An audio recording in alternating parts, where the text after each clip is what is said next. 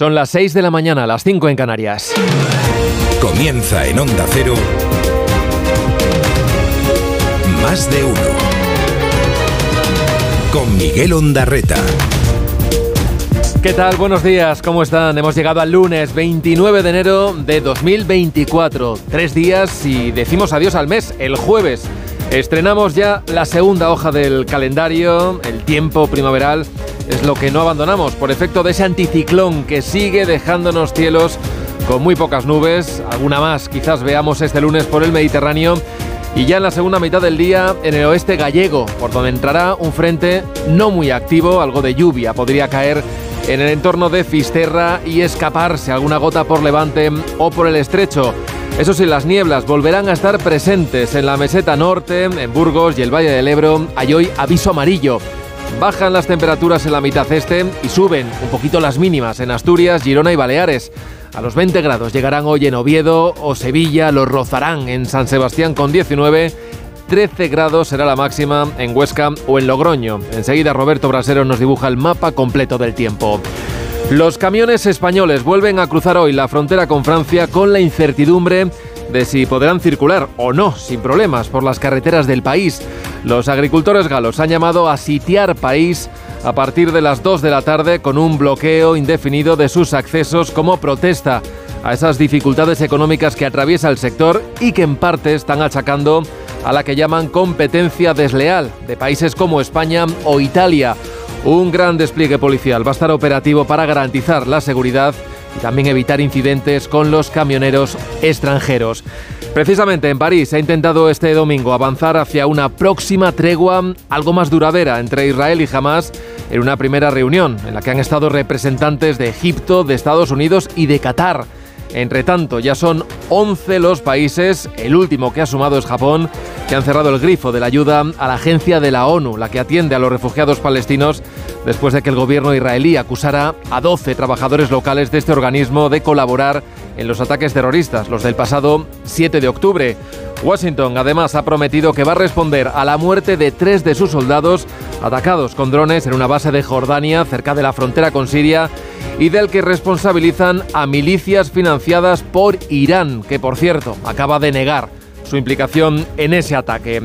Y aquí en el patio doméstico tenemos lo de la amnistía. Mañana, mañana es cuando se vota en el Pleno del Congreso la proposición de ley y con Junts presionando para que la norma no distinga entre los delitos de terrorismo y así se beneficien todos. Otra cosa es lo que acaba diciendo Bruselas, que hoy precisamente debate sobre el Estado de Derecho en España. También abordarán la situación en otros tres países. El PP volvió a movilizar este domingo a decenas de miles de personas en Madrid. Lo hizo contra la amnistía, se comprometió Feijó a seguir luchando sin descanso. Empieza el día, lo hace con estos sonidos. Hemos pasado de la corrupción que representa, esto sí es corrupción, la guerra sucia, en manos de Mariano Rajoy a la política limpia. La amnistía ve a ser una esmena a la totalidad a la política que ha seguido l'estat espanyol. La amnistía es una enmienda a la totalidad a la política que ha seguido el gobierno español con esta connivencia con el poder judicial, policial y con el poder mediático. Que no quepa duda que España no se calla, que España no se va a dejar engañar. Vamos a rescatar democráticamente este país. Me refiero a los camiones que vienen de España o Portugal. No tienen por qué ser rehenes ni su contenido ser atacado por grupos de agricultores que querrían tomarse la justicia por su cuenta. Saludamos el anuncio del secretario general de la ONU y del comisionado para los palestinos sobre una investigación a fondo.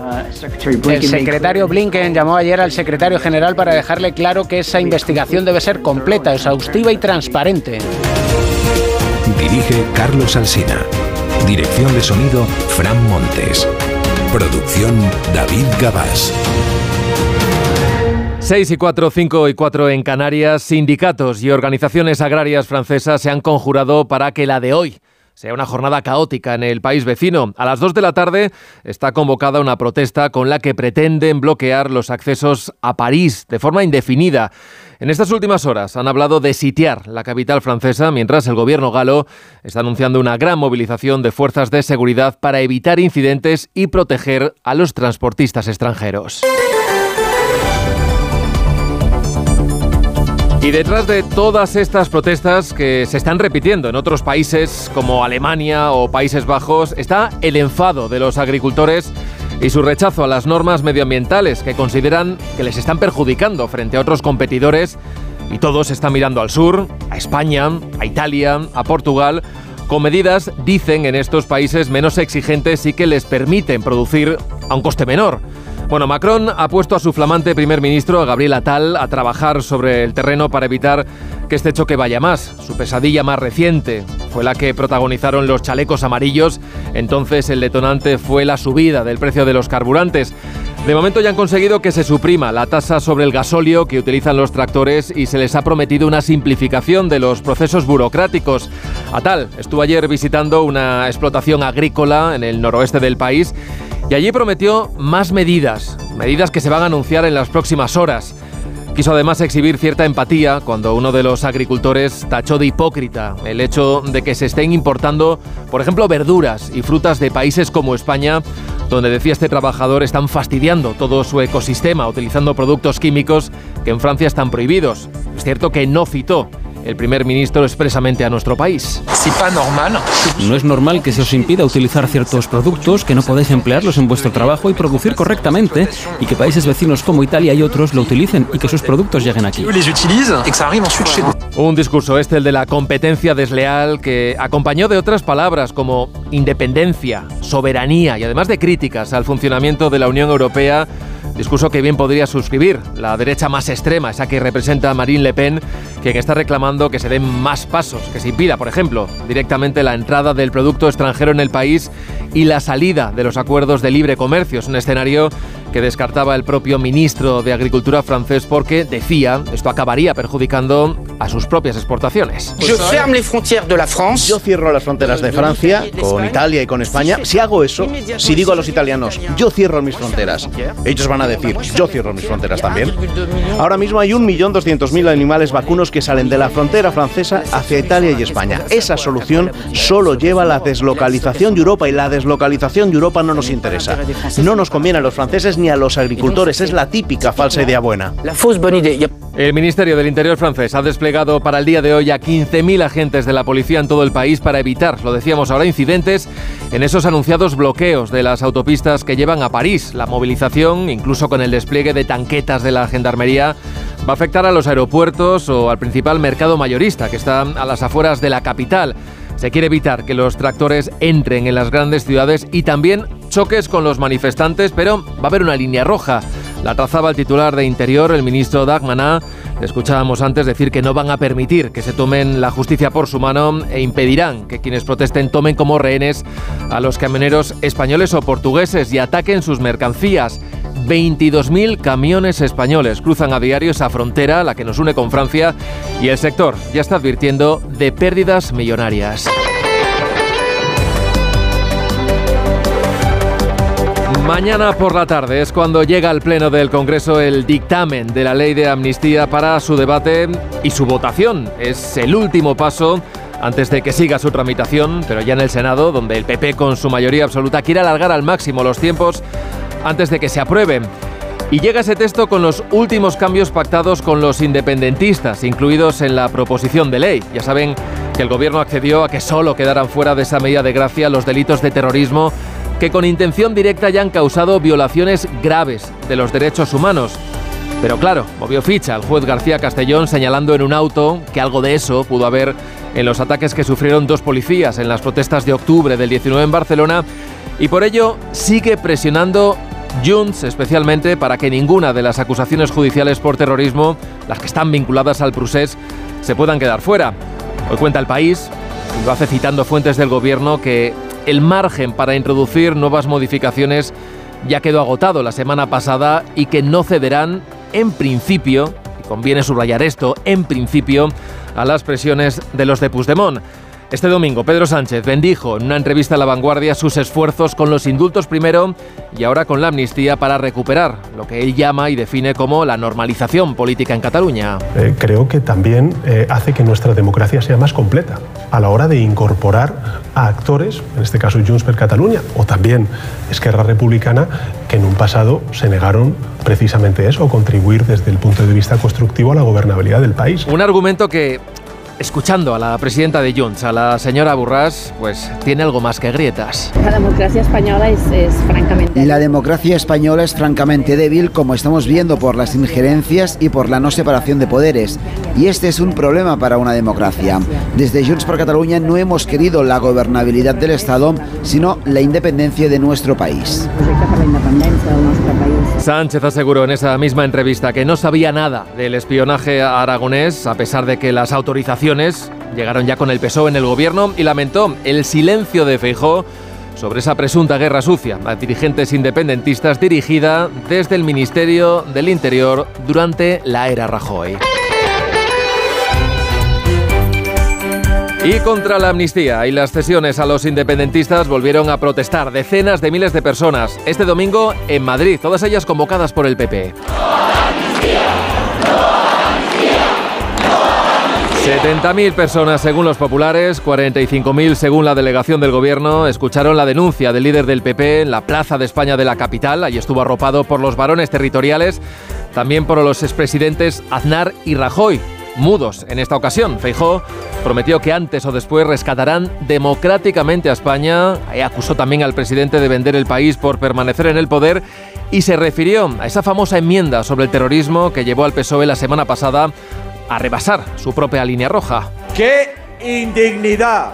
¡Qué insulto! Decir a los policías que no han sufrido violencia y que no han sufrido actos terroristas es una indignidad impropia de un presidente del gobierno de España. Antes de Feijóo tomaron la palabra el alcalde y la presidenta madrileños, Almeida y Ayuso, convencidos de que lo que hubo en aquellas protestas en Cataluña fue terrorismo. Y diles que sus lesiones, su incapacidad permanente no sirve para nada. Que fuiste, que te sacaste la foto y que ahora los abandonas y los dejas tirados. Porque aquello fue terrorismo. Criminalizan la vida normal y normalizan el crimen porque pactan con el crimen. Desde el PP promete más movilizaciones y lucha sin descanso. Más de uno en Onda Cero. Donde Alcina.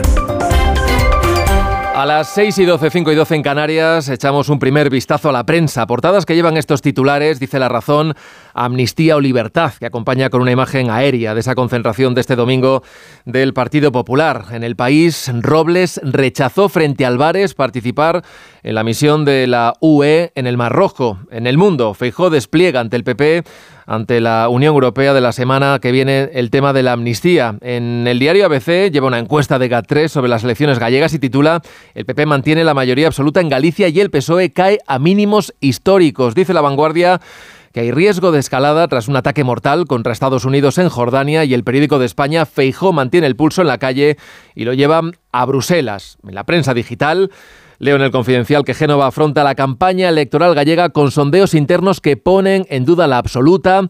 El español, el PP avisa, no habrá acuerdo si no se acepta que los jueces elijan el CGPJ como pide la Unión Europea. Les avisamos que este miércoles hay reunión con el comisario Reinders, mediando entre Bolaños y Pons, y un tema totalmente distinto, el del diario.es. La sanidad pública solo cuenta con 1.500 dentistas para 47 millones de españoles.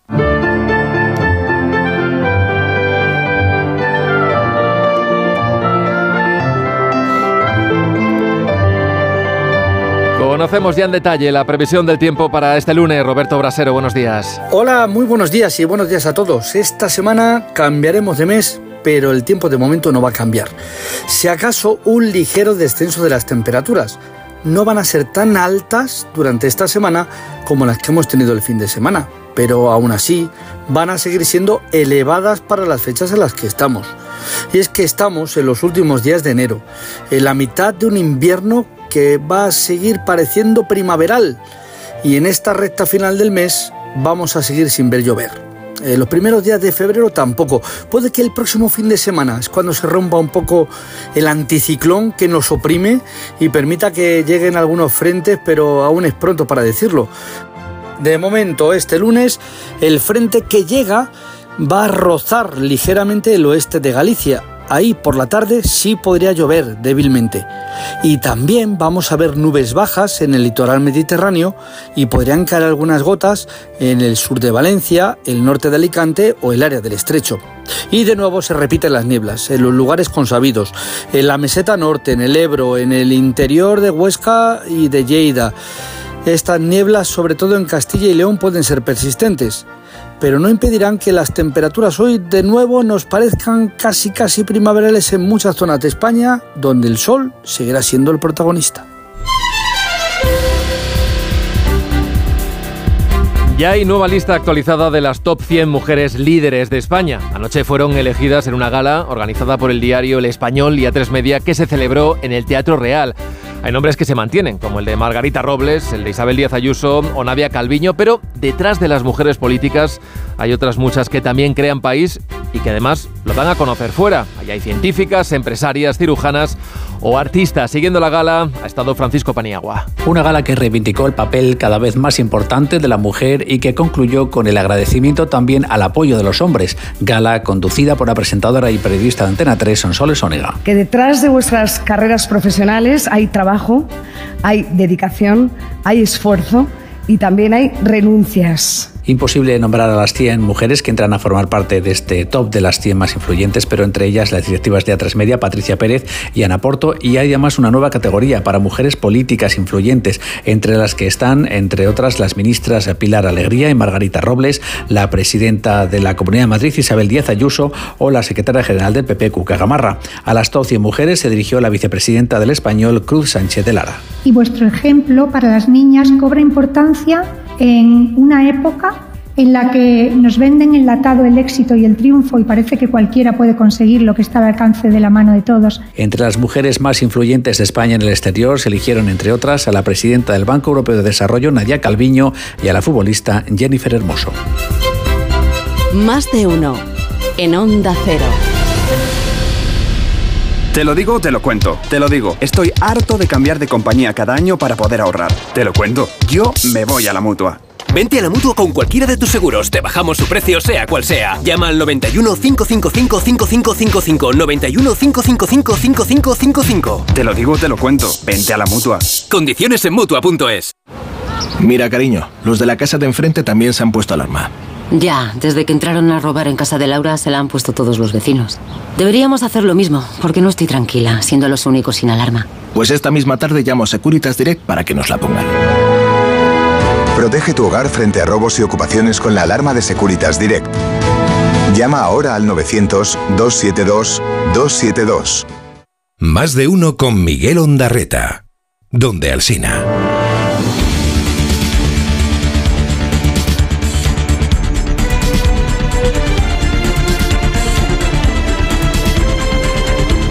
6 y 18, 5 y 18 en Canarias. El Partido Socialista dice que España ni se quiebra ni se hunde en respuesta al Partido Popular, al que critica por movilizarse únicamente desde el odio y desde el agravio. La derecha nunca sale a la calle para reivindicar un derecho. La derecha nunca sale a la calle para que la sanidad mejore con el estropicio que tienen montado aquí en Galicia. No, no. La derecha sale a la calle y moviliza desde el odio, desde el rencor, y desde el agravio. Es la portavoz socialista Esther Peña, dice desde Galicia que el Partido Popular es un partido cenizo al que hay que reconocerle la originalidad, dice con ironía, de criticar a un gobierno que sube las pensiones. Laura Gil. Ironiza Esther Peña con la insistencia del líder popular Núñez Feijóo en manifestarse contra la amnistía, pero también contra los avances y logros del gobierno de Pedro Sánchez para preguntarle después qué tiene que ver que no le guste la ley que beneficia al Prusés con votar en contra de subir y revalorizar las pensiones. Un PP gris y cenizo que siempre cae en lo mismo, ha dicho durante un mitin conjunto con el candidato a la Junta, José Ramón Besteiro, en la localidad pontevedresa de Redondela este fin de semana, en el que ha llamado además a la movilización para poner a un socialista en la Junta y a Galicia asegurado donde merece y no al servicio de otro.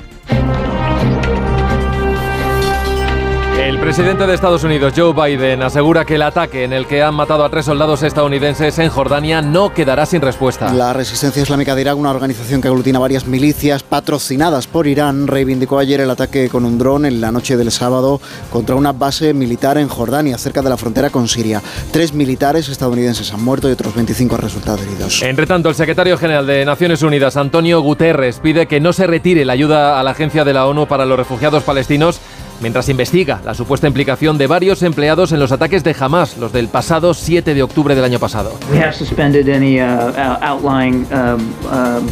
suspended any out- outlying or yet to be allocated funds for, for Es el portavoz de Seguridad Nacional de la Casa Blanca, John Kirby, explicando que Estados Unidos es uno de los 10 países, junto a Reino Unido o Alemania, entre otros, que han retirado su apoyo financiero a la Agencia para los Refugiados Palestinos a raíz de las acusaciones de Israel, que señala la implicación de 12 empleados de la organización en actividades de Hamas. Every UN body has become weaponized against the Jewish state. Es el embajador de Israel ante las Naciones Unidas, sosteniendo que los organismos de la ONU se han convertido en armas contra el Estado judío. El portavoz de Mahmoud Abbas, el presidente de la autoridad palestina, dice que hay una guerra contra el pueblo palestino. There is a war against the Palestinian people. This decision is incorrect and should be stopped immediately. Y que la decisión es incorrecta y debe ser revertida inmediatamente. Nueve empleados han sido identificados y despedidos y la ONU advierte de que cualquier trabajador de la agencia involucrado en cualquier actividad terrorista deberá rendir cuentas. Any employee of UNRWA who is involved in acts of terror will be held accountable, including through criminal prosecution. Jamás niega que haya habido empleados de la ONU trabajando para ellos y dice que las acusaciones de Israel son fundadas. Además, informa de que más de 26.400 personas han muerto en Gaza desde el comienzo de los ataques del ejército israelí, siempre según Hamas. Avanza la negociación de forma muy discreta entre Israel, Estados Unidos, Egipto y Qatar, en nombre este último de Hamas. Tan discreto es ese avance que lo único concreto que sale de la reunión que mantuvieron ayer en París es que seguirán negociando durante los próximos días. Sin acuerdo concreto, pero con los canales de comunicación abiertos a la búsqueda de soluciones que en función de quién lo filtre a los medios de qué país van desde un alto el fuego de seis semanas a dos meses o incluso tres y la liberación de unos 100 rehenes de Hamas y de un número significativo de presos palestinos por parte de Israel. Israel viene advirtiendo contra cualquier exceso de optimismo de cara a esta reunión de París o un posible acuerdo con Hamas. Todo cuanto dice la oficina del primer ministro Netanyahu es que por ahora la conversación ha sido constructiva. Corresponsal en Jerusalén, Hanna Beris. En Israel no hay aún información oficial sobre las cláusulas en camino de un acuerdo con Hamas, que de todos modos aquí se dice no está tan cerca como dan a entender fuentes norteamericanas. Las familias de los secuestrados presionan al primer ministro para lograr ya un alto el fuego. Él sostiene que el tema de los cautivos es prioritario, pero que hay condiciones de Hamas que Israel no puede aceptar. Parecería que Israel sí está de acuerdo con un alto el fuego de varias semanas, no menos de un mes, pero no está dispuesto al fin de la guerra contra Hamas. Más de uno. Titulares del deporte, Ana Rodríguez, buenos días. Hola, ¿qué tal? Buenos días. El Girona sigue líder de primera división con un punto de ventaja sobre el Real Madrid, que tiene eso sí un partido menos. El conjunto catalán se impuso 0-1 en Vigo al Celta con un gol de Portu. Su entrenador Michel dice que siguen luchando por un sueño. No, tres puntos muy importantes para continuar eh, bueno, luchando por un sueño. Y, y nosotros hemos tenido mucha personalidad para tener el balón en unas condiciones difíciles, muy difíciles de jugar. Y estoy muy feliz por eso, porque hay que tener mucha personalidad y la hemos tenido. Un Michel, por cierto, que también fue preguntado por un posible interés del Barça en él la próxima temporada tras la marcha de Xavi. No, estoy pendiente del, del Girona. Xavi eh, es el que mejor conoce el Fútbol Club Barcelona. Mm, y yo tengo contrato hasta el 2026. Así que nada, eh, Xavi es el Barça. El Atlético de Madrid ya es tercero con 44 puntos, los mismos que tiene el Barcelona, a 10 del Real Madrid y a 11 del Girona. Los de Simeone se impusieron en el Metropolitano 2-0 al Valencia con goles de Lino y de Memphis Depay, un Simeone que dijo que su equipo tiene margen de mejora. Clave, hay equipo importante que, que, que le vaya bien recibiendo goles. Está claro que todos los equipos importantes reciben pocos goles. Y bueno, nada, esperemos poder seguir mejorando porque tenemos todavía más margen de mejora. En el resto de la jornada, Sevilla y Osasuna empataron a uno en un partido en el que se rindió homenaje a los tres aficionados sevillistas que perdieron la vida el pasado jueves en la carretera cuando iban a ver a su equipo enfrentarse al Atlético de Madrid. Y empate sin goles en el debut del Cádiz de Pellegrino ante el Athletic Club de Bilbao. El Cádiz que sigue en descenso junto con el Granada y el Almería. El Granada juega esta noche a las 9 en Getafe, partido que cierra esta jornada 22 en Primera División. Y con las cabeceras regionales de Onda Cero repasamos ya otras noticias del día. Comenzamos en Onda Cero Zaragoza. Luis Puyuelo. Zaragoza celebra hoy su patrón, San Valero. Dentro de unas horas tendrá lugar el reparto del roscón gigante en la Plaza del Pilar. Los museos municipales abrirán sus puertas de manera gratuita y los más pequeños tienen una cita con el Tragachicos, la verbena infantil y la comparsa de gigantes y cabezudos. Extremadura, Onda Cero Mérida, Rafael Salguero. La Guardia Civil investiga a una persona por arrojar siete perros a un contenedor en San Vicente de Alcántara. De los seis cachorros, una perra adulta solo se halló con vida uno de ellos. El responsable de esta acción se enfrenta a penas de prisión de hasta dos años e inhabilitación de hasta cuatro años para la tenencia o el ejercicio de profesión o oficio que tenga que ver con los animales. Onda Cero Murcia, Verónica Martínez. Cartagena acoge esta semana una reunión del grupo de trabajo de la OTAN de expertos en salvamento y rescate de submarinos. Participan más de 110 expertos de 16 países. También estarán representantes de otros países aliados y organizaciones internacionales. Cerramos ronda en Navarra, Onda Cero Pamplona, Jorge Tirapu. La presidenta Navarra, María Chivite, se desplaza esta semana a Bruselas y lo hace para abordar el futuro en el sector de la automoción. La vista está puesta en la electrificación que en un futuro debe acometer la planta de Volkswagen en Landaven. Redifusión brevísima del más de uno que usted quizá no escuchó. Es el día en el que resolvemos el primer gran concurso del año. Hoy elegiremos las 10 guarrindongadas más repugnantes que han enviado nuestros oyentes.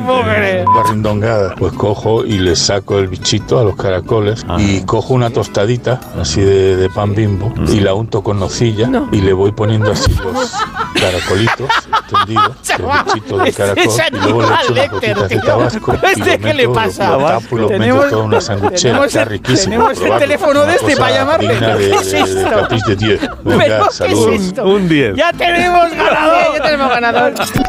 Culturetas han visto esta semana la zona de interés. Me han dicho que a Vigalondo le ha entusiasmado la película. Ah, sí, sí, sí, sí, vamos, vamos. Sí, sí, sí, sí. Hombre, y de, y de hecho Jonathan Glazer se está como estableciendo como el mejor adaptador de novelas que tiene el cine contemporáneo. Lo que es un lenguaje distinto, entonces yo creo que es una labor de pura, de pura honestidad, que si cambias de lenguaje, si cambias de forma, la transformación sea más profunda.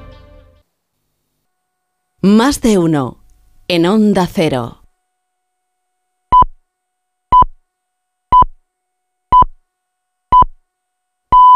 Son las seis y media, las cinco y media en Canarias.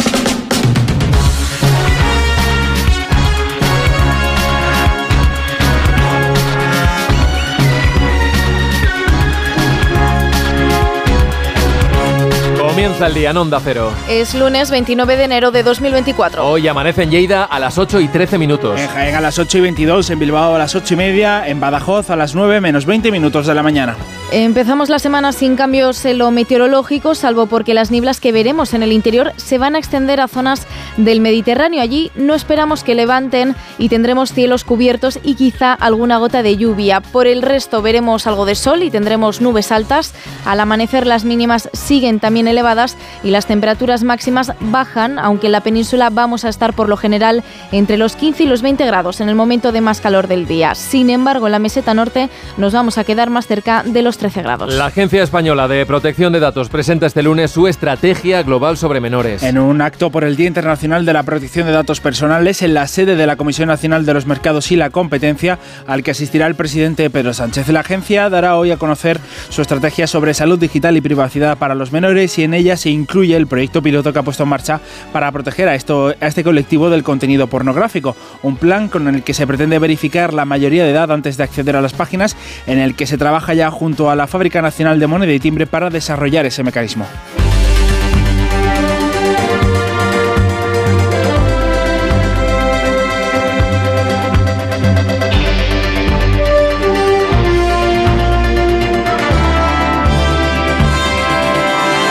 Los asaltos a los camiones extranjeros en Francia continúan. Se calcula que más de 60 camiones españoles han sido atacados desde el miércoles para tirar su carga. Las protestas de los agricultores galos continúan y aunque la mayoría de las carreteras ya han abierto al tráfico, hoy se esperan de nuevo bloqueos y el asedio a París. El gobierno de Macron ha movilizado a 15.000 gendarmes para evitar ese bloqueo a la capital y asegura que hará lo posible para evitar también el ataque a los productos extranjeros. Anuncia además nuevas medidas contra lo que han llamado competencia desleal para intentar calmar los ánimos de los agricultores. que vienen quejándose de que sus producciones están sometidas a una legislación medioambiental más estricta que las de otros países socios de la Unión Europea, acogidos por la normativa de la Unión Europea. El Ejecutivo francés, lejos de asumir la La crítica mira a su entorno. Corresponsal en París, Álvaro del Río. Es una de las razones de la revuelta de los agricultores galos, la competencia desleal que dicen sufrir de otros países europeos y para la que exigen una respuesta. Ayer el primer ministro Gabriel Attal mencionó a Italia y sin nombrarla se refirió también a España, países de donde se importan productos que no responden a las mismas normas, que usan sustancias que París ha prohibido y decía que no es normal. No es normal que se os impida utilizar ciertos productos, que no podéis emplearlos en vuestro trabajo y producir correctamente y que países vecinos como Italia y otros lo utilicen y que sus productos lleguen aquí. Se quejan los agricultores galos de la superposición de normas nacionales a las comunitarias, afectando así a la competitividad de sus productos. Atal prometió respuestas y abordar la problemática en Bruselas mientras las protestas toman un nuevo rumbo. Los tractores se dirigen a París con la intención de cercarla, cerrar el paso a los camiones y desabastecer a la ciudad como medida de presión. 15.000 agentes velarán para que no se traspasen líneas rojas como entrar en París o bloquear aeropuertos. you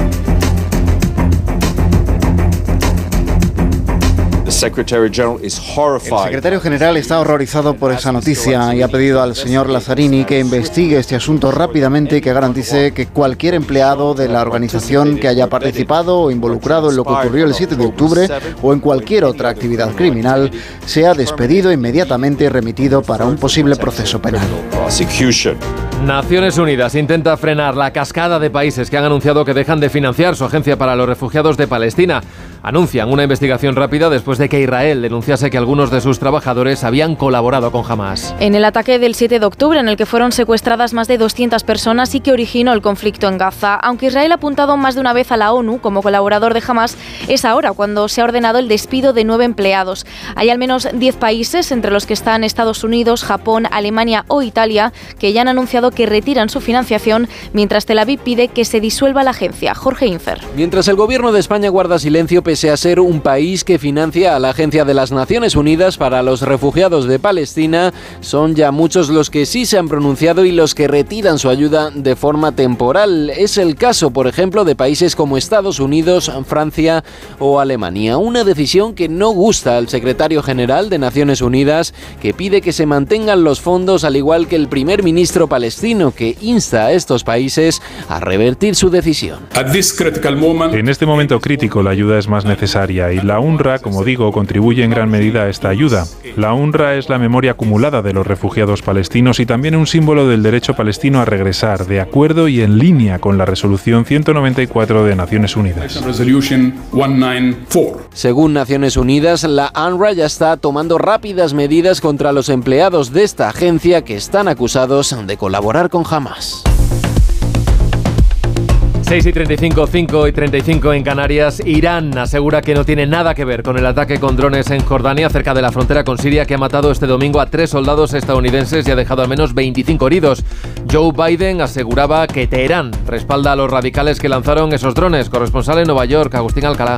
El presidente Joe Biden debe decidir inmediatamente la manera en la que responde a la muerte ayer por la mañana de tres soldados del ejército de tierra durante un ataque con un dron en una pequeña base en Jordania. Las primeras muertes de soldados norteamericanos en la región desde la incursión de Hamas en Israel del 7 de octubre. El comandante en jefe, en un comunicado, afirmó que los autores de este ataque, en el que también una treintena de militares resultaron heridos, son las milicias proiraníes que actúan en Siria y en Irak. Los trumpistas en el Congreso exigieron una rápida respuesta de la Casa Blanca y recomendaron a Biden que bombardee Irán, que con sus armas y su dinero financia a estos grupos terroristas. Desde el asalto de Hamas, las milicias proiraníes han atacado a las fuerzas norteamericanas allí desplegadas en unas 160 ocasiones, según el Pentágono, que ayer no explicó por qué las defensas antiaéreas de la base donde estaban los militares no funcionaron y cómo fue posible que el dron pudiera alcanzar el cuartel donde dormían los soldados sin ser detectado. La Unión Europea sigue diseñando su operación para el Mar Rojo ante los ataques de buques por partes de los rebeldes hutíes. Debe aprobarse el 22 de febrero, cuenta hoy el país,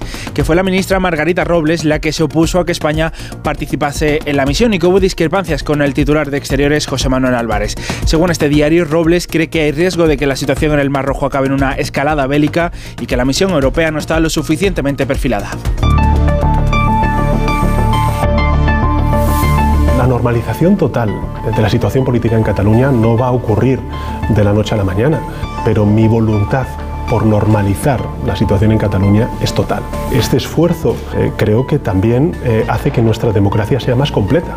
Creo que lo que va a suceder eh, cuando se vean los efectos benéficos de la misma va a ser que muchos de los políticos que hoy se están manifestando en las calles de España harán bueno ese dicho de si te he visto no me acuerdo. En una entrevista a La Vanguardia, Pedro Sánchez defendía ayer la ley de amnistía como demostración de los valores de la Constitución y se muestra convencido de que merecerá la pena. Mañana es cuando llega el texto de la proposición de ley al Pleno del Congreso para su aprobación antes de tramitarse en el Senado. Y está por ver si se introduce un nuevo cambio para amnistiar todos los delitos de terrorismo después de que el juez García Castellón apreciara violación de los derechos humanos en los actos de tsunami. Cuenta hoy el país que Jun sigue presionando para eliminar las excepciones al terrorismo, pero que el gobierno ha dicho que no habrá, en principio, más cambios en el texto. El Partido Popular sigue con sus movilizaciones en contra de la ley de amnistía. Ayer consiguió reunir a unas 45.000 personas, según la delegación del gobierno, el doble, según el partido, en una concentración en el centro de Madrid. José Ramón Arias. Demostración de fuerza y de resiliencia. Ese es el resultado de la concentración del PP en solitario en Madrid, que no será la última, con más de 70.000 personas según los organizadores. Los populares quieren seguir marcando de cerca al gobierno. Se tarde lo que se tarde, aquí estaremos de pie, defendiendo nuestro país, defendiendo nuestros principios y volviendo a la concordia y a la convivencia. Esa tormenta de dignidad que según Feijóo se ha formado frente a Sánchez va a mantenerse porque los españoles no están dispuestos, dice, a que su país pierda lo que se construyó entre todos. Vamos a rescatar democráticamente este país. Vamos a restituir la igualdad real entre todos los ciudadanos. Génova reunió todo su poder territorial para hacer un frente común ante las cesiones de Sánchez a los independentistas, la última la relacionada con el terrorismo. Coincidiendo con la tramitación de la ley de amnistía este lunes, los 27 países de la Unión Europea van a examinar la situación del Estado de Derecho de cuatro estados, Francia, Italia, Croacia y España. 6 y 39, 5 y 39 en Canarias, a punto de que arranque la campaña gallega, el Partido Socialista no quiere que el debate se centre en la ley de amnistía y pone el foco en otros asuntos, como la sanidad, las medidas anticrisis o los buenos datos de empleo que demuestra, según el PSOE, que España no se hunde. Laura Gil. La portavoz del Partido Socialista, Esther Peña, pregunta al líder popular Núñez Feijóo a propósito de la manifestación contra la amnistía del domingo, qué tiene que ver que no le guste esa ley con votar en contra de subir y revalorizar las pensiones, e ironiza sobre su insistencia en salir a la calle a protestar no para pedir derechos, recalca, sino en contra de las mejoras y avances obtenidos por el gobierno de Pedro Sánchez. La derecha nunca sale a la calle para reivindicar un derecho. La derecha nunca sale a la calle para que la sanidad mejore con el estropicio que tienen montado aquí en Galicia. No, no. La derecha sale a la calle y moviliza desde el odio, desde el rencor y desde el agravio. Un Partido Popular gris y cenizo, ha dicho textualmente la dirigente socialista en un mitin en la localidad pontevedresa de Redondela, junto al candidato a la Junta, José Ramón Besteiro, en el que ha llamado a la movilización el 18 de febrero. En un juego de palabras con el apellido de Alfonso Rueda, ha proclamado también que con Besteiro al frente, Galicia no volverá a pinchar. El diario ABC publica hoy una encuesta en la que Alfonso Rueda tendría asegurada la mayoría absoluta. En la parte más baja de la horquilla, el PP obtendría 39 diputados, uno más de los que necesita para repetir gobierno. Según el sondeo de GAT3, el BNG seguirá siendo segunda fuerza con cuatro escaños más, 23, y el PSDG podría obtener 12 o 13. Perdería al menos un diputado. Lo que cuenta hoy el Confidencial es que el Partido Popular maneja encuestas internas en las que se duda de que Alfonso Rueda pueda revalidar la mayoría absoluta. Podría quedarse en los 36 escaños, lo que facilitaría un gobierno de izquierdas después de 15 años. En Génova replantean ahora su campaña porque creen que la amnistía no penalizará tanto como esperaban. Miguel Ondarreta, más de uno, donde Alsina.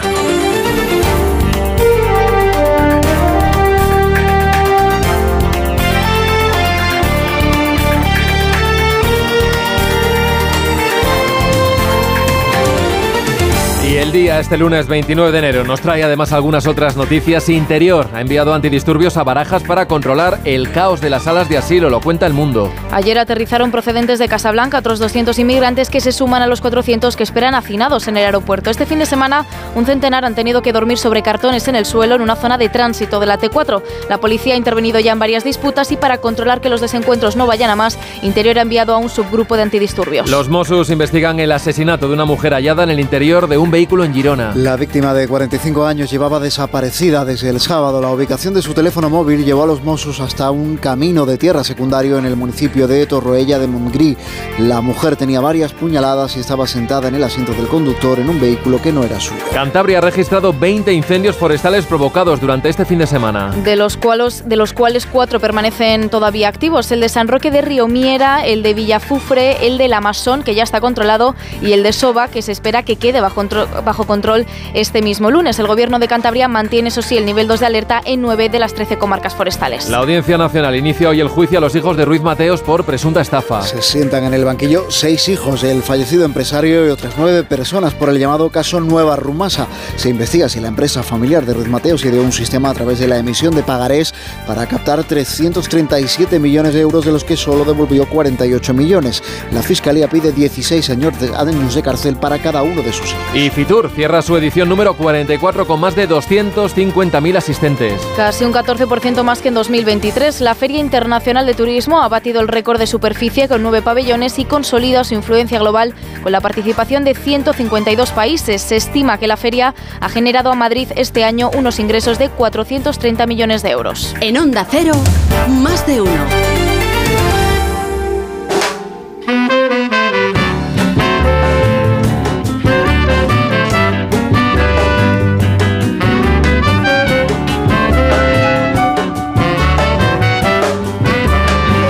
Y hasta ahora 6.43, 5.43 en Canarias. Echamos ya la vista atrás, miramos por el retrovisor de Elena Bueno. Buenos días. Buenos días, Miguel. Porque hace 43 inviernos, un día como hoy. He llegado al convencimiento de que hoy, y en las actuales circunstancias, mi marcha es más beneficiosa para España que mi permanencia en la presidencia. Me voy, pues, sin que nadie me lo haya pedido. El 29 de enero de 1981, Adolfo Suárez dimitió como presidente del gobierno. Eran las 8 menos 20 de la tarde cuando Radio Televisión Española irrumpió su emisión y apareció en pantalla Suárez anunciando que dejaba el cargo que venía ostentando desde hace casi cinco años. Afirmó en aquel discurso, como escuchábamos, que su marcha era más beneficiosa para España que su permanencia en la presidencia. Cuatro décadas después, sigue sin haber consenso sobre los motivos exactos que llevaron al líder de UCD a tomar la decisión. Suárez no gustaba ni al ejército, ni a la iglesia, ni a los empresarios. Venía además de afrontar una moción de censura del PSOE y las divisiones en UCD crecían a medida que avanzaba la transición, con la aprobación, por ejemplo, de algunos estatutos de autonomía o la tramitación de la ley de divorcio. Era además un momento complicado en España lo económico y con el terrorismo de ETA, y quienes trabajaron con él dicen que Suárez sintió también que había perdido la confianza del rey. Pese a su dimisión, tenía la esperanza de volver a la presidencia y lo intentó en las siguientes elecciones, en 1982, con Centro Democrático y Social. Las elecciones las ganó Felipe González. Suárez consiguió dos escaños.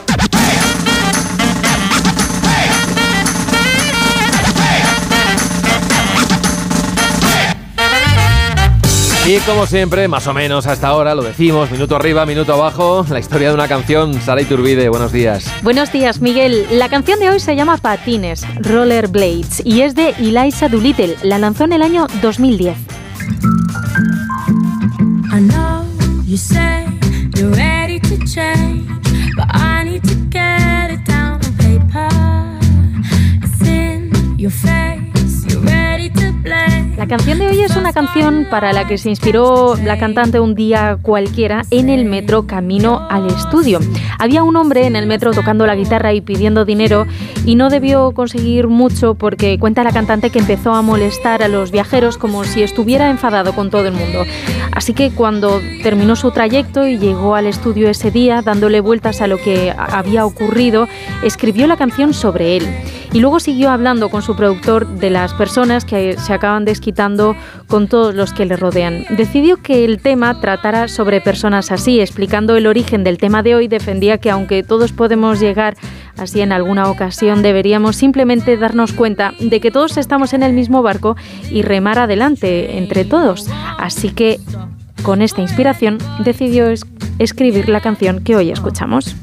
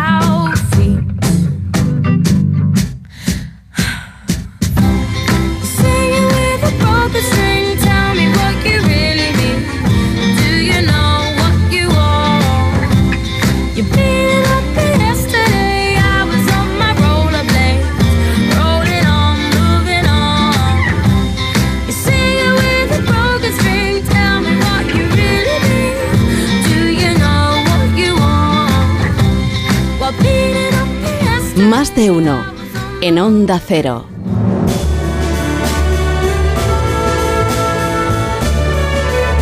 A las 6.48, 5.48 en Canarias es tiempo para nuestras crónicas agustinas. Ya saben que son las del otro lado del charco del Atlántico con nuestro corresponsal en Nueva York, Agustín Alcalá. Buenos días.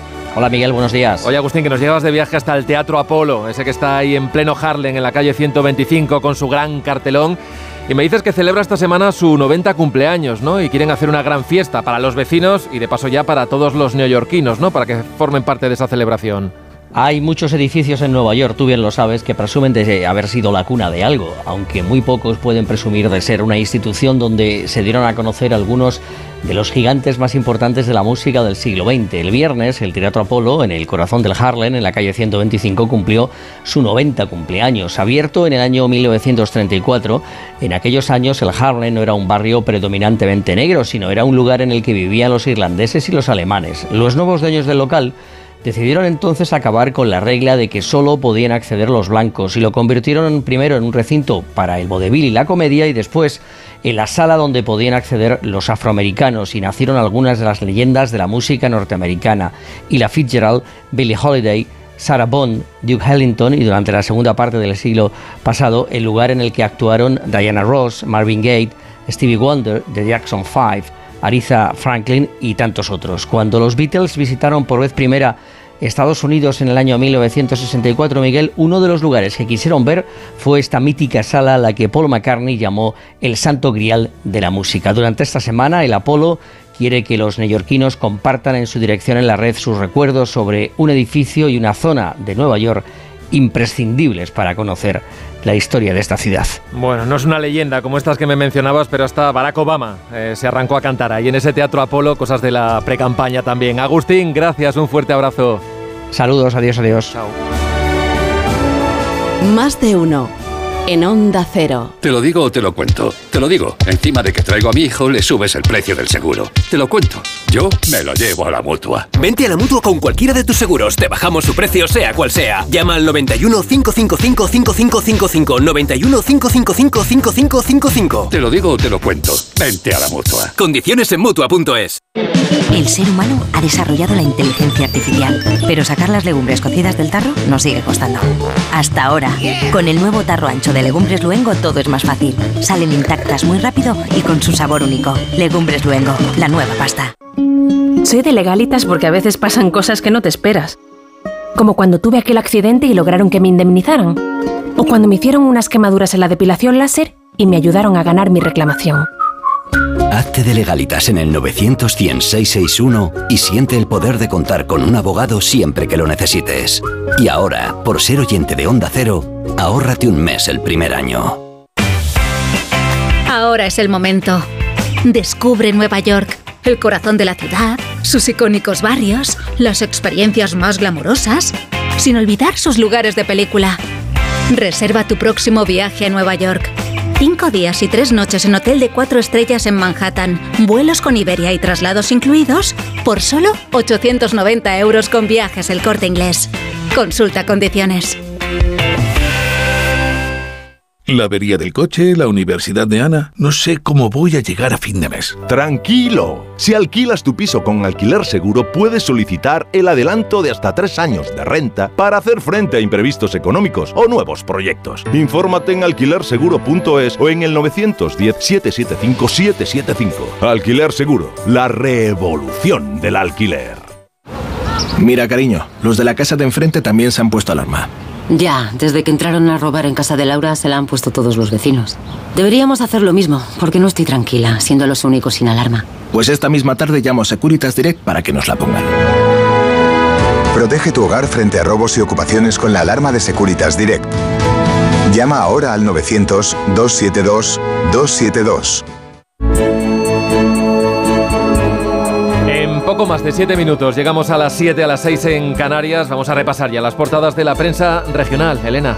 En Valencia, por ejemplo, las provincias titulan Morant se vale del aparato de Puig pese a rechazar la etiqueta de oficialista. El entorno del expresidente valenciano se ha volcado en las últimas horas en apoyar a la exministra, que confirmará, dice este diario, esta tarde en un acto en Gandía, que se presenta a las primarias para liderar el Partido Socialista Valenciano.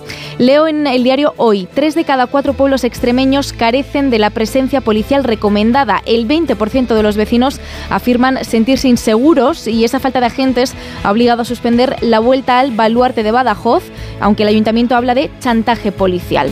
En Lugo, el progreso destaca en su portada, Alcoa solicita fondos a la Unión Europea y el gobierno descarta por ahora intervenir la factoría. Industria le pide a la empresa que aclare sus necesidades. Y termino con Diari de Tarragona, que trae en portada miles de personas se citan en Vals para degustar calzots. Antonio Hernández ganó engullendo 240 cebolletas. Vaya tracón. Gracias, Elena. Vamos a sobrevolar también los grandes asuntos que se hacen un hueco en la prensa internacional. Vélez. Sí, en Estados Unidos, el Washington Post, tres soldados estadounidenses muertos en un ataque con dron en Jordania, al menos otros 34 heridos en ese ataque. En Reino Unido, The Guardian, se intensifica el temor a un conflicto Estados Unidos-Irán después de los soldados muertos en un ataque con dron. Biden culpa a las milicias patrocinadas por Irán y promete buscar venganza. En esa línea también de Times, el ataque con dron a una base estadounidense aumenta los temores de una guerra con Irán. En Francia, Le Monde, Agricultura, tal calma los ánimos, pero el enfado continúa. El primer ministro anunció una serie de medidas para intentar rebajar la tensión. El Le Figaro aumenta la tensión entre los agricultores y el Ejecutivo.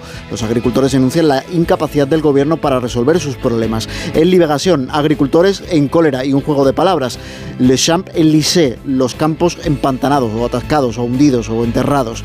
Y en Le Parisien, agricultores, Operación París cercada. Las organizaciones agricultores prometen un sitio de la capital a partir de las 14 horas. Gracias, Juan Carlos. Contamos ya a esta hora la noticia que no interesan a nadie. David Gabás, buenos días. Buenos días. Burkina Faso, Mali y Níger han anunciado este domingo que abandonan con efecto inmediato la CDAO, la Comunidad Económica de Estados de África Occidental. Con esta decisión, estos tres países, gobernados por juntas militares golpistas, se separan del organismo panafricano que actuaba como mediador para buscar su vuelta al orden constitucional y al que han criticado en numerosas ocasiones por las sanciones que les ha impuesto por no hacerlo. En el comunicado en el que anuncian su salida, acusan a la CDAO de actuar bajo la influencia de potencias extranjeras y de haberse convertido en una amenaza para sus miembros y sus poblaciones. Burkina Faso, Mali y Níger se habían distanciado ya de la antigua potencia colonial, Francia, y habían fortalecido sus vínculos con Rusia. Además, en septiembre formaron un pacto de defensa mutua llamado Alianza de los Estados del Sahel, en el que, entre otras cosas, se comprometen a responder de forma colectiva a cualquier ataque sufrido por uno de ellos. Más allá de todo esto, lo cierto es que su salida de la CDAO tiene implicaciones enormes y aún desconocidas para todo el continente africano, pero todo esto, ¿a quién le interesa? 6.55, 5.55 en Canarias. Seguimos en más de uno. Esto es Onda Cero.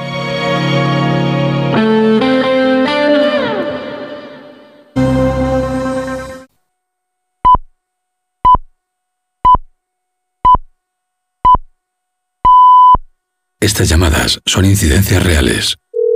Me salta el diferencial de la luz todo el rato. Es que se me está levantando la tarima y parece como una mancha de humedad. En estos momentos, ¿qué seguro de hogar elegirías? Mafre, la aseguradora de más confianza en España. Ahora con todos los servicios en tu app. Más de uno en Onda Cero. Donde Alsina. Son las 7 en punto de la mañana, 6 en punto de la mañana en Canarias. Felicidades a los juventinos, los afraates, a los gildas, que no las gildas, ¿eh? los gildas, los constancios y los serranos en el Día de su Santo, que es nombre también serrano. Y felicidades a Sarah Gilbert, que era Leslie en The Big Bang Theory. Es hermana de Laura Ingalls y de Willie Oleson. Y cumple hoy 49 años. Seguro que nos está escuchando, seguro que sí. Buenos días desde Onda Cero.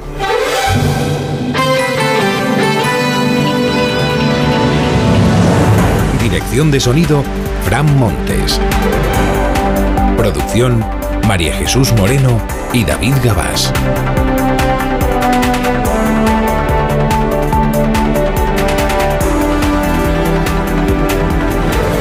Estamos a lunes, es 29 de enero del año 2024. Se está antepenúltimo día ya del primer mes del año. Seguimos en primavera. Y eso que le quedan 40 días al, vera- al invierno, 40 días de invierno todavía por delante, pero el tiempo pues, va a seguir toda la semana primaveral, sigue el anticiclón. Previsión de sol hoy de nuevo en todo el país, con temperaturas muy parecidas a las de estos últimos días. Apenas alguna nube veremos hoy en la costa mediterránea. eh, no hay previsión de lluvias. En fin, ahí están los, los eh, árboles para demostrar que. los almendros para demostrar que se ha anticipado la primavera este año. Se vuelven locos los árboles últimamente. ¿Cuándo hay que florecer? Hay algunos que florecen y luego vuelven a florecer. Viene el frío otra vez, vuelven a florecer. Bueno, han bajado las mínimas, eso sí, se nota un poquito esta hora de la mañana, pero en todo caso, eh, pues tenemos unas temperaturas muy agradables. Estamos estrenando el día con 6 grados en Salamanca, tenemos ahora mismo 7 en Murcia, 14 grados en San Sebastián. Con Brasero afinamos la previsión del tiempo dentro de un momento. Hay liga entre semana o unos cuantos partidos de liga. Entre semana, miércoles y jueves, partidos atrasados. El Madrid en Getafe se jugará el liderazgo. Está ahí el Girona, pero es que tiene el Madrid un partido menos. Veremos qué pasa. Bueno, tres historias para empezar la semana. A 24 horas de la aprobación de la amnistía en el Congreso, el gobierno decide si la deja como está o se suma a la propuesta Puigdemónica de amparar todos los delitos, incluida cualquier forma de terrorismo. El PP ayer reunió a decenas de miles de personas de nuevo en Madrid contra la amnistía o la impunidad. Sitiar París. Los agricultores quieren colapsar hoy los accesos a la capital francesa, mientras el gobierno de Macron acusa de competencia desleal a España y a Italia por tener reglas sanitarias más laxas. El primer ministro debutante, el señor Atal, ha cargado contra la Unión Europea por discriminación. Reclama más soberanía nacional, el de Macron. ¿eh? Y la crisis de la Agencia de la ONU para los Refugiados, la implicación de algunos de sus trabajadores en los atentados de Hamas, ponen aprietos al secretario general de la ONU, a Guterres, que está acusado por Israel de haber ignorado durante años las denuncias a este respecto. Francia, Francia, Alemania, Italia, Países Bajos han suspendido sus aportaciones económicas a esta agencia. Bueno, que hoy en Bruselas se habla de cómo está el Estado de Derecho en algunos países de la Unión Europea y ahí entramos también eh, nosotros, en una especie de, examen que ya veremos qué recorrido tiene y hasta dónde llega, y hasta dónde llega. En realidad el foco está puesto en Hungría, siempre, es ahí donde la Comisión Europea ve verdaderos problemas para la separación de poderes y para el Estado de Derecho. Bueno, en el nuestro, en el nuestro, a la espera de lo que pueda pasar en estas próximas horas, tanto en el juzgado de García Castellón, por si acaso llegara algún auto nuevo o algo, como en el Congreso de los Diputados, porque hasta mañana a las 3 de la tarde creo que empieza el Pleno, que tienen todavía más de 24 horas Junts per Cataluña para intentar apretar al, Grupo Socialista. Dice el diario El País esta mañana, el Gobierno va a resistir la presión. El Gobierno le ha dicho a Junts que no va a tocar ya una coma de la ley de amnistía. Bueno, el Gobierno dice, dice, dice y luego ya sabemos qué hace. Que no siempre coincide lo que dice con lo que hace. Dice, Junts va a apurar al límite la, la presión, hasta el último minuto, va a estar ahí apretando. Claro, la última vez que apretó hasta el último minuto Junts per Cataluña le cayeron las competencias en, en inmigración, o sea que, he visto lo visto, vamos a intentar de nuevo a ver qué pasa. Bueno, la posición de los de Puigdemont es borremos del texto de la ley de amnistía cualquier alusión al terrorismo, dicho de otra manera, que la ley de amnistía deje claro que se amparan todos los delitos cometidos por las personas, cu- cualquier delito que pueda justificarse que estaba relacionado con el procés, se acabó. Exoneración, impunidad, eh, extinción de responsabilidades penales, como se le quiera llamar, cualquier delito. Dices, pero el terrorismo también, si llegara a haber alguien con... También. Dice, pero que entonces no pasa el filtro de la Unión Europea. Nos arriesgamos. Este es el...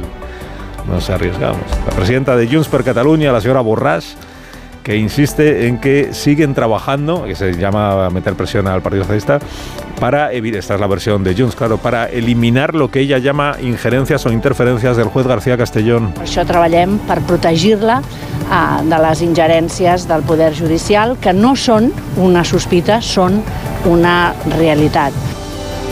proteger la amnistía, ¿se entiende? O sea, blindar a Puigdemont. A Puigdemont y a los otros políticos que están pendientes de juicio, que están procesados, políticos, integrantes de los CDR, integrantes del OT, Tsunami, etc.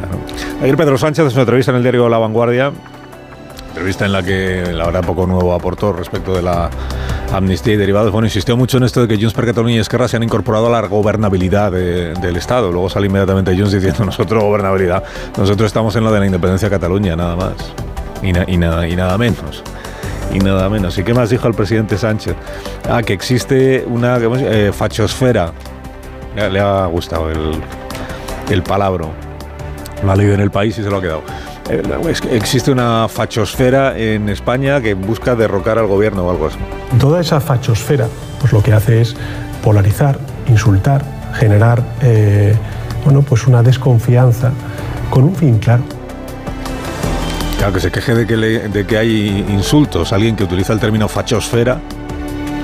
Fachosfera significa lo que significa, que todo el que es incluido, bien sea por Sánchez a partir de ahora o por el periódico, lo que sea, todo el que sea incluido en la fachosfera, pues entiende que es un facha, ¿no? Pero luego son otros los que insultan. Ayer el señor de Feijóo se rodeó de decenas de miles de personas en Madrid en una nueva movilización o manifestación contra la ley de amnistía. Eh, volvió ahí a congregar el PP, pues a lo que entiende que es la, la representación de la mayoría social. No, no, porque la mayoría social se vea reflejada en 70.000 o 45.000 personas, sino porque la mayoría social, si acaso se ve reflejada en las encuestas que se vienen publicando. No hay una sola que diga que la mayoría del país está a favor de la amnistía, ni nada parecido.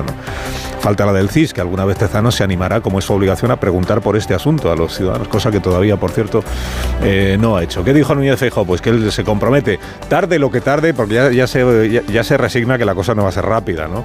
Que tarde lo que tarde, se entiende para las próximas elecciones generales, él se compromete a rescatar España, ¿eh? España y la salud democrática de España. Las próximas elecciones generales son el año 27, creo. 27. Entre medias, pues hay otra serie de metas volantes que se llaman elecciones gallegas, elecciones vascas, elecciones europeas, elecciones en Cataluña. Sobre las elecciones gallegas, encuesta de hoy del diario ABC es de GAT3. En el PP dicen, bueno, vamos a tomárnoslo, no nos pase lo que la última vez. ¿Y qué dice? Pues lo que vienen diciendo todas las encuestas, eh, salvo la del CIS, que el PP tiene hecha la mayoría absoluta. El PP dicen, pero no lo digamos muy alto que si no se desmoviliza nuestro electorado. Bueno, que le da 39-40 y que al bloque le da una subida de 4 escaños, de 19 se pondría en 23 y quien sale mal para en la encuesta es el PSOE, que no solo seguiría tercero, sino que retrocedería el número de escaños. ¿Y qué más dice la encuesta? Pues que no entran ni Vox, ni Sumar, ni la democracia orensana. Francia hoy, Francia, atención a París, a París y a otras ciudades de, del país vecino, pero singularmente a la capital, porque es donde quieren demostrar su fuerza, el músculo movilizador y sobre todo el músculo bloqueante las organizaciones agrarias que hoy tienen convocada, bueno, ya está en marcha, una protesta que consiste en cortar los accesos a la capital francesa, en bloquear el tráfico o por lo menos retrasar o eh, ralentizar el tráfico y sobre todo bloquear los accesos, las entradas y salidas de camiones del mercado principal de abastos que nutre a París. El, el ministro de Interior se ha comprometido a que él va a evitar que eso suceda y que tiene 15.000 eh, policías para evitar precisamente el bloqueo del, del, mercado central, para evitar que se produzca un colapso total de la circulación en Francia, aunque está disuadiendo a los conductores de utilizar el vehículo particular, y también para evitar que se produzcan ataques contra camioneros españoles, porque las organizaciones agrarias francesas lo que sostienen, y ayer su gobierno se hizo se sumó, digamos, a la tesis, lo que sostienen es que hay una competencia desleal por parte de los agricultores o la agricultura de España, de Italia, de Portugal, que, compiten en condiciones favorables, los nuestros frente a ellos, en condiciones favorables porque no tienen que respetar las mismas exigencias fitosanitarias que afectan a la agricultura francesa. Hasta ahora lo decían las organizaciones agrarias, desde ahora lo dice ya también el primer ministro francés. Vamos a seguir adelante luchando contra la competencia desleal. Es algo muy importante para nuestros agricultores, que se les impongan reglas que pueden tener justificación sobre el papel, pero que no se les impongan a otros y ver cómo los productos de aquellos que no tienen esas reglas entran en territorio nacional. Eso se llama competencia desleal. Se ha dicho el gobierno de Francia que de momento la petición que está haciendo la extrema derecha, porque la señora Le Pen está con esta bandera, imagínate, bueno, la derecha francesa, la extrema derecha francesa y la extrema izquierda francesa, eh, la señora Le Pen eh, y el señor Mélenchon. Eh, ha dicho el gobierno de Francia que lo que no se va a hacer es cerrar las fronteras a los productos españoles e italianos, o sea, declarar un boicot a los productos españoles e, e italianos. Es una línea roja, podría haber dicho el gobierno de Francia, que vamos a ver si respeta. Lo de la Agencia de las Naciones Unidas para, para, los Refugiados, y en concreto para los palestinos, después de lo que se conoció el viernes pasado, ¿no? la implicación, según la propia agencia, de varios de sus trabajadores en, en Gaza, participación o vinculación con los atentados de Hamas del 7 de octubre. Estos trabajadores han sido despedidos, tampoco es que haya dado muchos más detalles la agencia en cuestión, pero salpica el asunto naturalmente a la Secretaría General de Naciones Unidas, Antonio Guterres, que por un lado está pidiendo a los países, que son quienes ponen el dinero para que funcione la agencia, a los países que no retiren su financiación, ya lo han hecho, retirarla. Estados Unidos, Reino Unido, ayer lo anunció Francia. Bueno, en la Unión Europea tenemos a Francia, a Alemania, a Italia, a Países Bajos, que han dicho que de momento suspenden la atribución con la, la, asignación económica. Por un lado está en eso Gutiérrez y por otro lado está en defenderse de las acusaciones de Israel. Está diciendo ahora se, que, ahora se prueba y la agencia admite lo que venimos denunciando desde Israel desde hace años, que es que no es eh, neutral la agencia para los refugiados, que la actuación que tiene en territorio palestino es favorable a la organización terrorista Hamas. España, por cierto, que es naturalmente donante de la agencia, eh, pues de momento no se ha pronunciado sobre este asunto. Nuestro gobierno guarda hasta ahora silencio. Alsina en Onda Cero. Son las 7 y 11 minutos, 6 y 11 en Canarias. De parte de la compañía Renfe le cuento que comienza a fabricar piezas de recambio para su flota de trenes mediante impresión 3D con el objetivo de mejorar los procesos productivos y dar servicio a sus centros de mantenimiento. Cuenta con la tecnología de fabricación aditiva más avanzada a través de ITIP, Centro Tecnológico. Es un nuevo impulso en su área industrial para seguir liderando el mantenimiento de los vehículos ferroviarios. Renfe, tu tren empresa patrocinadora del equipo paralímpico español.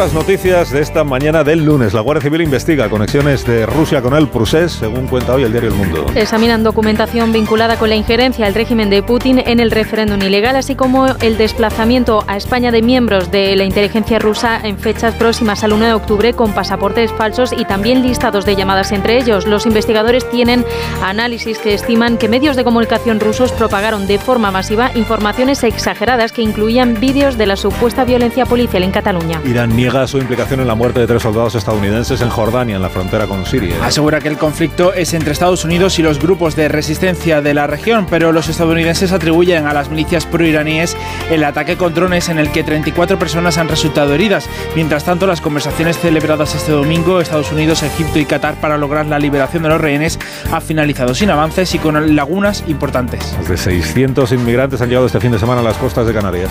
El grueso de llegada se ha producido a la isla del Hierro, donde se han visto obligados a derivar a cerca de 300 personas a Tenerife. El gobierno de las islas ha recuperado el protocolo para agilizar pruebas de edad a unas 1.500 personas pendientes de determinar si son menores. El objetivo es descongestionar los centros de acogida que se ven desbordados. Los activistas han arrojado sopa sobre el cuadro de la Yoconda de París. El cuadro que tiene una vitrina de cristal que lo protege no ha sufrido ningún daño. Las dos mujeres forman parte de un grupo llamado Respuesta Alimentaria que reclama una alimentación sostenible, la incorporación de un cheque de alimentación en la seguridad social francesa y denuncia el actual sistema agrícola. La justicia de Hong Kong ha ordenado la liquidación del gigante inmobiliario chino Evergrande. Después de que la empresa no haya logrado presentar una propuesta para reestructurar su deuda de más de 300 millones de euros, Evergrande, que ha suspendido su cotización, aún puede recurrir la decisión judicial. Se prevé que el Tribunal Superior de Hong Kong nombre hoy un administrador judicial para tomar el control de la dirección y los activos de la compañía. En Onda Cero, más de uno. Empieza el año ahorrando en Bricodepo. Con este pavimento porcelánico de 8,95 euros el metro cuadrado, ahora por solo 7,95. Y la puerta lacada con tapajuntas, antes a 119 euros. Y ahora todo por 99. Recuerda que si lo encuentras más barato, te devolvemos la diferencia por dos. Ya en tu tienda y en bricodepo.es.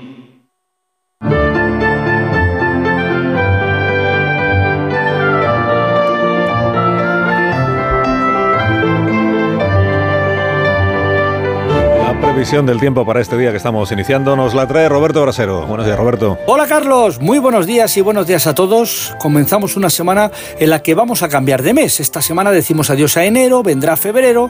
Sí, el mes cambia, pero el tiempo de momento sigue igual. Bueno, van a bajar un pelín las temperaturas, no serán tan altas como las de este fin de semana, pero tampoco serán temperaturas propias del invierno. Vamos, que mucho, mucho frío no va a hacer y lluvias tampoco. Esta recta final de enero seguirá siendo seca. Hoy llega un frente que esta tarde va a rozar Galicia, por el oeste de Galicia podrían caer unas gotas, y luego también tenemos el viento de levante que te acumula nubes en el litoral mediterráneo, y también podría llover algo en el sur de Valencia, el norte de Alicante, el área del estrecho, bueno, en principio poquito. Y volvemos a ver esas nieblas en zonas de Castilla y León, Huesca, Lleida, nieblas sí, las nubes del Mediterráneo y, y poco más el tiempo en general sigue con más sol que otra cosa. Y en la recta final de enero sin lluvias y en los primeros días de febrero tampoco. Y aunque bajen las temperaturas, seguirán llegando hasta los 18 o 19 grados en Alicante, pero es que 19 o 20 podríamos tener hoy también en Oviedo. Vamos, que el invierno de momento no lo vemos. Más de uno en Onda Cero. 27 de la Unión Europea debaten este lunes en Bruselas la situación del Estado de Derecho en cuatro, países, entre ellos el nuestro, donde tenemos también pendiente la renovación del CGPJ. Corresponsal Jacobo de Regoyos, buenos días.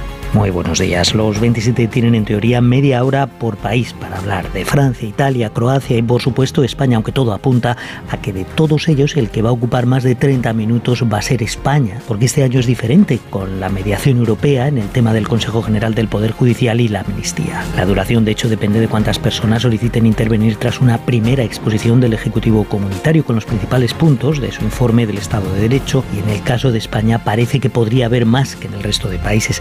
El Ejecutivo Comunitario eso sí señalará que esta vez una de las grandes críticas que siempre le ha hecho a España, el bloqueo del órgano de gobierno de los jueces, entrará este miércoles en una nueva fase con su intento de ayudar al ministro de Presidencia y Justicia Félix Bolaños y al vicesecretario de Organización del PP Esteban González Pons a ponerse de acuerdo, algo que espera como mucho en dos meses. Más de uno.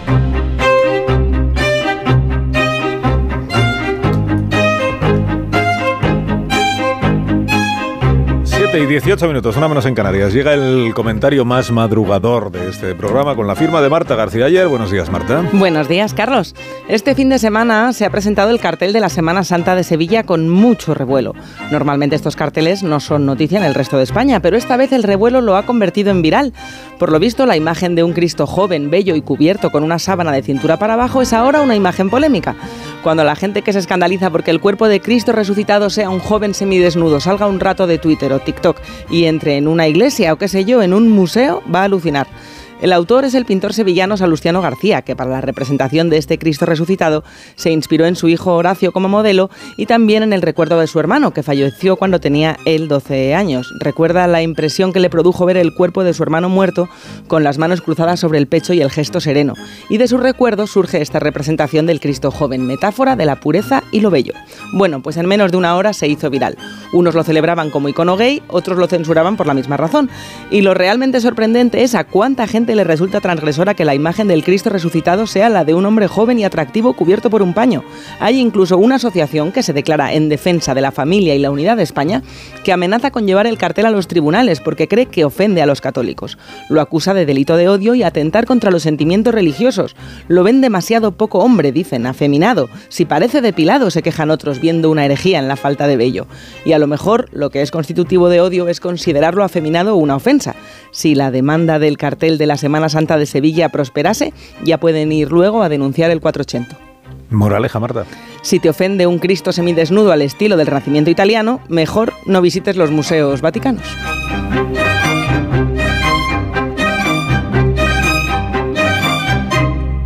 ¿Te lo digo o te lo cuento?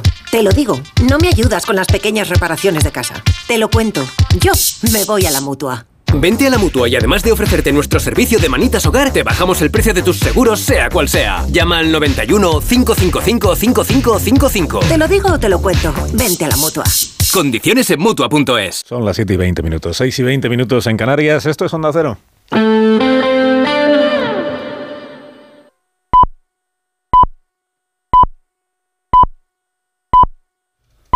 Son las siete y media de la mañana, seis y media de la mañana en las Islas Canarias. Escuchamos este consejo de Ibudol de los amigos de Kernel Pharma. A ese dolor de espalda que no te deja hacer deporte o a ese dolor de cabeza que te hace difícil trabajar, ni agua. Ibudol, el primer ibuprofeno bebible en stick pack para aliviar el dolor. También Ibudol en comprimidos. Adultos y niños a partir de 12 años. Al dolor, Ibudol. Tenía que ser de Kern Pharma. Lea las instrucciones de este medicamento y consulte al farmacéutico.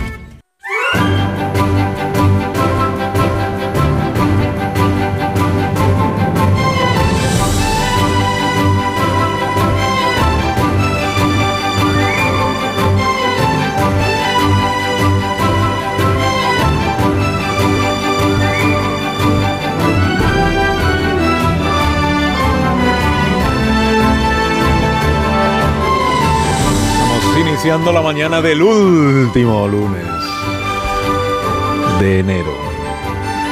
Y el siguiente pues será el primero de febrero. Estas son cosas que no cambian, cambian. Previsión de temperaturas máximas para este antepenúltimo día del primer mes del año. La más alta la vamos a disfrutar en Tenerife, será de 26 grados, en Sevilla, en Cádiz, en Huelva esperamos 20, también en Granada, también en Almería, también en Santander, también en Oviedo, también en Málaga, que no se nos olvide.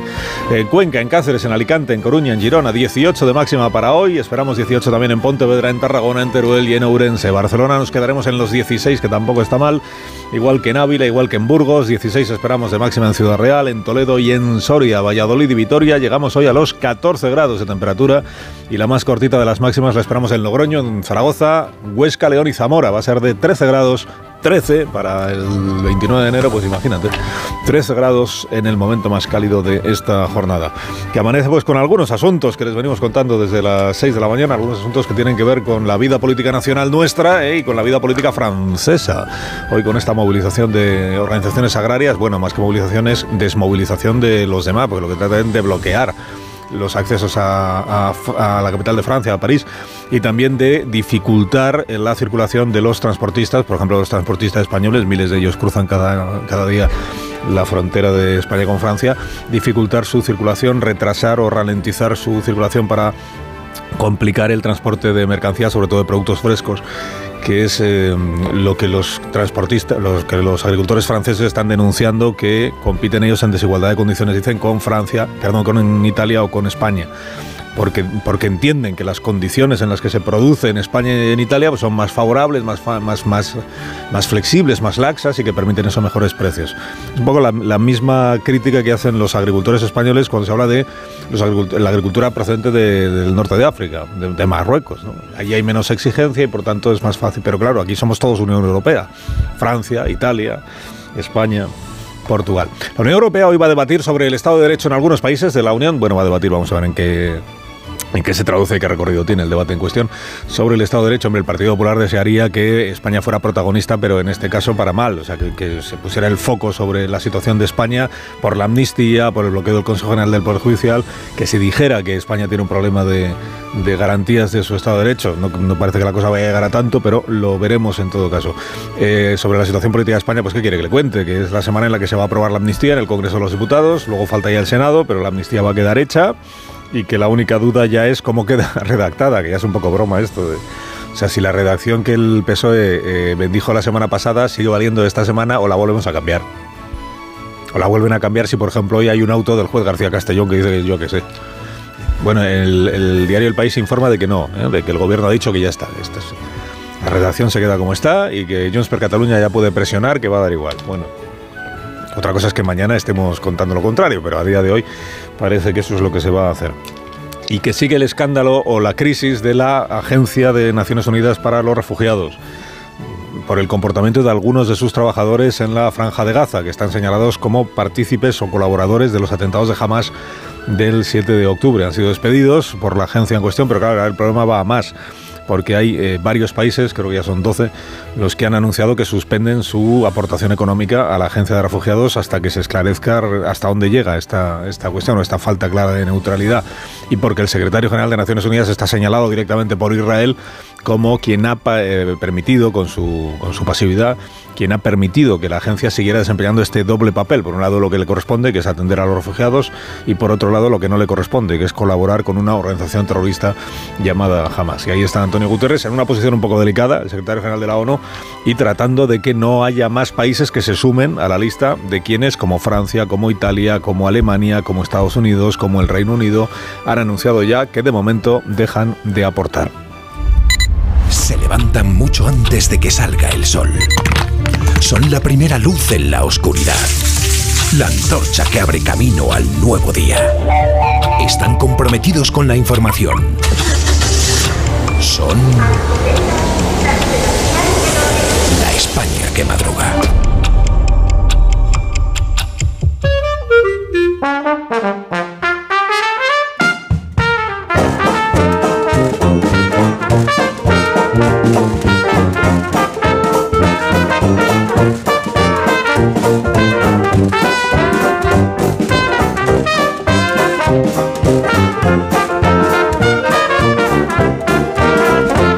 La España que madruga en lunes con el profesor Rodríguez Brown. Buenos días, Carlos. Buenos días, a pesar del gobierno. ¿Ha leído usted, profesor? Muchísimo. He leído, de hecho, dos libros. Breves. Dos libros. Breves y breves. El primero es de este chico que trabajaba con nosotros, ¿te acuerdas? De Daniel Ramírez García Mina. ah, sí. He leído, sí, tus canciones y las mías en Aguilar, muy bonito. Y después he leído otro libro también breve y valioso, espero que la comparación no le moleste a, a Dani, es de Cervantes, sí. Se llama El retablo de las maravillas, con, ¿Con ilustraciones de Begoña Summers, de la editorial Gadir. Ahora lo pongo todo en Twitter. Daniel Ramírez García Mina del Nuevo, buenos días. Espero que se quede con Cervantes. No, pero estoy muy preocupado porque este fin de semana me han escrito muchos oyentes con una frase que es: Hemos comprado tus canciones y las mías porque me encanta Alsina. Entonces digo, ¿y esos derechos a quién van? A mí, sin duda a mí. Pues hazme bizum, patrón. Mira la cuenta. No, como que te haga bizun, hazme bizun tú a mí. Rosa Belmonte, buenos días. Hola, buenos días. Buenos días, Rosa está lejos. Sí. Está Sí, lejos. estoy en Onda Cero, el Nilo. Onda Cero El Nilo, que sí que más bonito, bonito. bonito, sí. Unas vistas preciosas esa emisora. Buenos días, Feliz José Casillas. Buenos días, no con vistas tan bonitas como las de Rosa y yo he leído medio libro. El de Dani. ¿Cervantes también. o de- Sí. No, el de Dani. Solo buena Muy literatura. despacito. Amón Rubén, buenos días. Muchos domingos me quedo sin dormir por el básquet, pero ayer me quedé sin dormir pendiente de los toros porque se ha reabierto la Plaza de México Eh, qué y había solo La 50.000 Meja. personas. Solo bueno. 50.000 de 50.000 posibles. Pues un minuto y hablamos Vale. de las cuestiones del Vale, día. vale. La España que madruga. Donde el Sina. Hay una fecha límite para cada proyecto, noches de insomnio para todos los jefes y un socio para cada desafío. Tu nuevo vehículo empresarial Opel. Descubre la gama de vehículos comerciales ligeros y turismos de Opel y escoge qué modelo se ajusta mejor a tu negocio. Nos vemos en tu concesionario Opel más cercano. Más en opel.es. Soy Manel de Carglass. Con las heladas, el agua que se acumula en el interior de un impacto puede congelarse y agrietar tu parabrisas. Por eso, no te la juegues. Si tienes un impacto, mejor pide tu cita llamando directamente a Carglass o en nuestra web. Carglass cambia, Carglass repara. Hola, soy Jesús Calleja. ¿Sabéis cuál es el verdadero sabor del agua? El agua de mi tierra, el agua mineral Teleno. Recuerda, agua mineral Teleno. La cesta de la compra y la hipoteca no paran de subir, y la bola de créditos y tarjetas te ahoga. Y además, hay que vivir. Y buscas una tarjeta de la que tirar. Pero ya no te quedan. No duermes.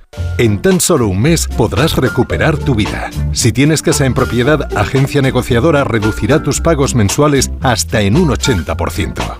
Respira. Duerme. 900-900-880. 900-900-880. Agencianegociadora.com. Llámanos. Aún podemos ayudarte. Más que 60 consigue un sexy 60% de descuento en tus nuevas gafas. Infórmate en soloptical.com. Soloptical, solo grandes ópticas. Mira, cariño, los de la casa de enfrente también se han puesto alarma. Ya, desde que entraron a robar en casa de Laura se la han puesto todos los vecinos. Deberíamos hacer lo mismo, porque no estoy tranquila, siendo los únicos sin alarma. Pues esta misma tarde llamo a Securitas Direct para que nos la pongan. Protege tu hogar frente a robos y ocupaciones con la alarma de Securitas Direct. Llama ahora al 900-272-272. Este es Xiaolin, especialista de cine en artes marciales. O lo que es lo mismo, especialista en repartir. Todo el día así. Sí, reparte mucho. Pero nada comparado con lo que reparte el Rasca Millonario de la ONCE, que reparte más de 20 millones de euros en premios. Y eso es mucho repartir. Rasca Millonario de la ONCE. Reparte como nadie. A todos los que jugáis a la 11, bien jugado. Juega responsablemente y solo si eres mayor de edad. ¿Cansado? Revital. Tomando Revital por las mañanas recuperas tu energía, porque Revital contiene ginseng para cargarte las pilas y vitamina C para reducir el cansancio. Revital, de Pharma OTC. Carla, al viaje de Tokio al final no va el director. ¿Te interesa? Diez días, reuniones, cenas, karaoke, un spa. En la vida lo importante es saber aprovechar las oportunidades. Hay coches que solo pasan una vez, como el Citroën C3 desde 13.900 euros con entrega inmediata solo por esta vez y solo este mes. Citroën. Condiciones en citroen.es. Más de uno en Onda Cero. Donde el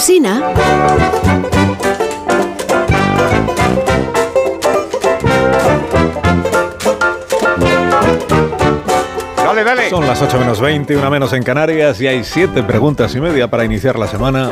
La primera de las cuales es... ¿Cuántos ciudadanos se manifestarían contra la amnistía si no fuera porque hay que colocarse detrás de la pancarta de Feijóo, Ayuso y Aznar? La segunda. Le conviene, le beneficia a Sánchez, por tanto, que la imagen de las movilizaciones se restrinja a la indignación del PP.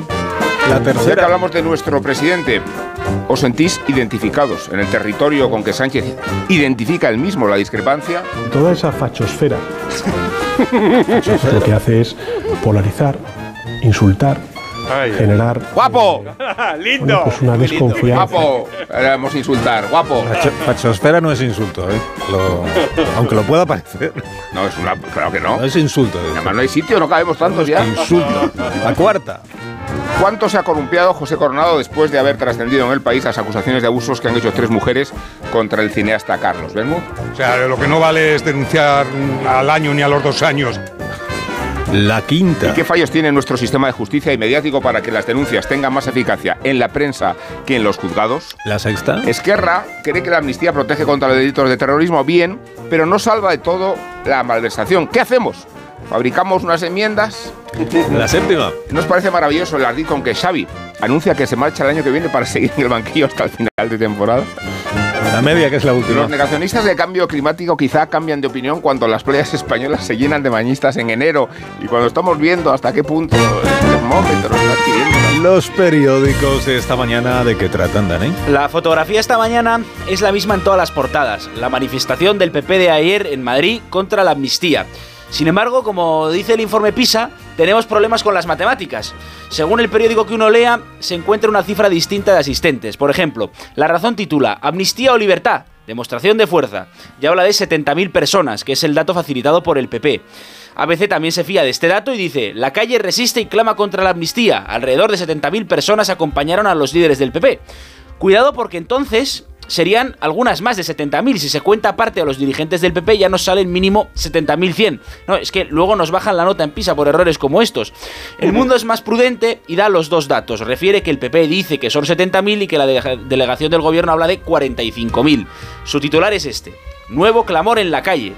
El país más institucional también ofrece las dos cifras y dice, séptima movilización del PP en la calle contra el Ejecutivo. Los medios más próximos a Moncloa, como La Vanguardia o el diario.es, eligen la expresión decenas de miles. Luego en el texto dan las dos cifras, pero decenas de miles da la sensación de estar más cerca de 45.000 que de 70.000, porque si son 70.000 lo normal es decir casi 100.000. La Vanguardia, Feijó mantiene el pulso en la calle contra la amnistía. Pero fijaos en lo más bonito de todo. Como decía José Antonio, a los pueblos no los mueven más que los poetas. Imagino que no lo decía por 1936, pero sí ocurrió el domingo en Madrid. Ayuso, Sánchez criminaliza la vida normal y normaliza el crimen. Feijó también se convirtió en porreta, perdón, en poeta, y habló de la tormenta de la dignidad. Sobre las fotos en sí, Aznar viste como si tuviera 20 años menos que Rajoy y que el padre Feijó. Con sus gafas de sol redondas y de colores, parecía el mismísimo Jeff Gambardella.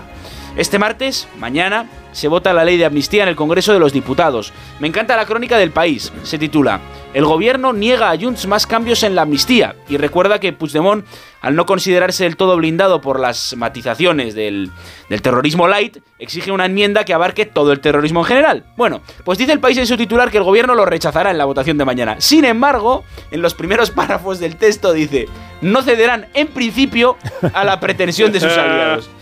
El español asegura que la próxima reunión en Suiza entre Santos Cerdán, Puigdemont y el verificador salvadoreño Francisco Galindo será este mismo miércoles para cumplir con aquello que se dijo de antes de un mes. Para acabar a este lado del río, Esteban Urriztieta en El Mundo. La Guardia Civil investiga nuevas conexiones de Rusia con el referéndum del 1 de octubre de 2017.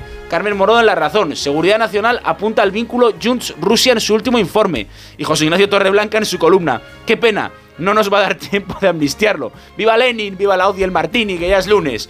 Y un texto interesante de Nacho Cardero en el Confidencial. Parece que Sánchez encuentra inestabilidad en el Congreso, pero estabilidad en el IBEX. Escribe Cardero. Sánchez deja claro quién manda en el IBEX. Los empresarios llegaron a Davos poniendo eh, como chupa de domine al Ejecutivo y salieron fumando la pipa de la paz. Saben que la legislatura es larga y sin alternativa. ¿Y qué otras corrientes has encontrado en el mar informativo de los periódicos donde la tinta y el papel se funden en esa playa que es España? Cuidado. Estado, Estado español. Los de Pamplona, desde que tenemos alcalde de Bildu, Aupa Joseba, decimos Estado español. Elecciones en Galicia. Voy cruzando el río, sabes que te quiero, patrón. Soy el terrorista de tu amor, sin intención directa y sin violar gravemente los derechos humanos. Encuesta en ABC. El PP mantiene la mayoría absoluta en Galicia y el PSOE cae a mínimos históricos. Sin embargo, se da a Alfonso Rueda 39-40 escaños, dos o tres por encima de la absoluta. La izquierda, pese al descalabro del PSOE, estaría a esos dos o tres escaños de sumar una mayoría suficiente para gobernar. El Confidencial, precisamente, lleva una crónica de Pilar Gómez que se titula El PP encara la campaña de las gallegas con sondeos internos que amenazan la mayoría absoluta. La ley de amnistía no penaliza como se esperaba y se repensarán los actos de Rajoy por la operación Cataluña. En el diario es se cuenta que el PSOE y sus socios se disponen a citar a Rajoy para que dé explicaciones sobre la operación Cataluña en una comisión de investigación que va a quedar constituida este mes de febrero, en plena campaña. El candidato del PP, Alfonso Rueda, se está esforzando. El otro día salía corriendo en las páginas del mundo y hoy sale en las páginas del país en bicicleta. Dos últimas noticias, medidas que propone el PP. El español Feijó seguirá creando la España paralela del PP. Tras la EBAU, unificará la sanidad de sus comunidades autónomas. El Confidencial, el PP plantea al gobierno un plus económico para los jueces y fiscales en Cataluña. El Grupo Popular pide impulsar un plus salarial o ayudas a juristas fiscales letrados que eviten la desertización jurídica de la región por el acoso independentista. Yo pido un plus para el profesor por su recomendación literaria. Muchas gracias en nombre del profesor.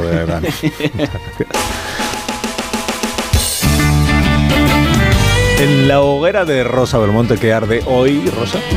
Pues la sopa de color naranja contra la Yoconda, que espero que no fuera ni salmorejo ni gazpacho de respuesta alimentaria. Ahí dicen, ¿qué es lo más importante?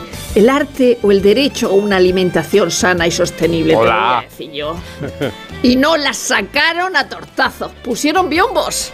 Lo de Bermud, según Juan Manuel de Prada, refleja el meollo más íntimo de sus películas y por elevación el repulsivo clima de promiscuidad y depravación que impera en los ambientes cinematográficos y culturetas durante décadas dominados por el establishment progresista. Que digo yo que esto con Franco no pasaba. En ABC sacan el diccionario del léxico juvenil en España que ha hecho María Luisa Regueiro. Regueiro creo que es, sí 20 años analizando el proceso ha estado. Hay arcaísmos como piltra y anglicismos como cringe, que repelus, crash, que flechazo o, espérate esta, bat factor, que es factor murciélago. O sea, cuando una joven fea va con una guapa. En la vanguardia nos dicen que el paracetamol no se toma ni con manzana ni con pera. Hace más efecto en ayunas y menos si se toma con alimentos ricos en hidratos o en pepsina como la manzana o la pera. La absorción del hierro se favorece con fruta y verdura con vitamina C y se entorpece con lácteos. Esto es la guía del Consejo Nacional de Colegios Farmacéuticos de España. ¿Y por qué no lo ponen en los prospectos? Eh, Carolina Casiraghi se separa de Dimitri Rassan. Eso significa que ya no son consuelas Carol Bouquet y Carolina de Mónaco. En La Vanguardia, lo ha hablado Marta de ello, el Cristo sevillano y el efecto Streisand.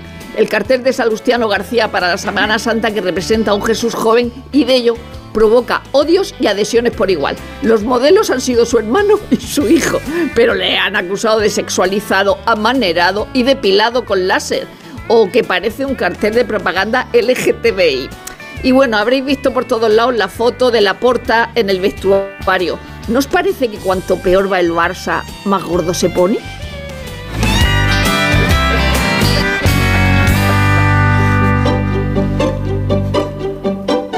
Ahora el despertar liberal de Carlos Rodríguez Brown con estas noticias de empresa, profesor. Ya, mismo expansión. El gobierno negocia con Repsol, Cepsa e Iberdrola el impuestazo. También BlackRock suma 36.800 millones en la bolsa española.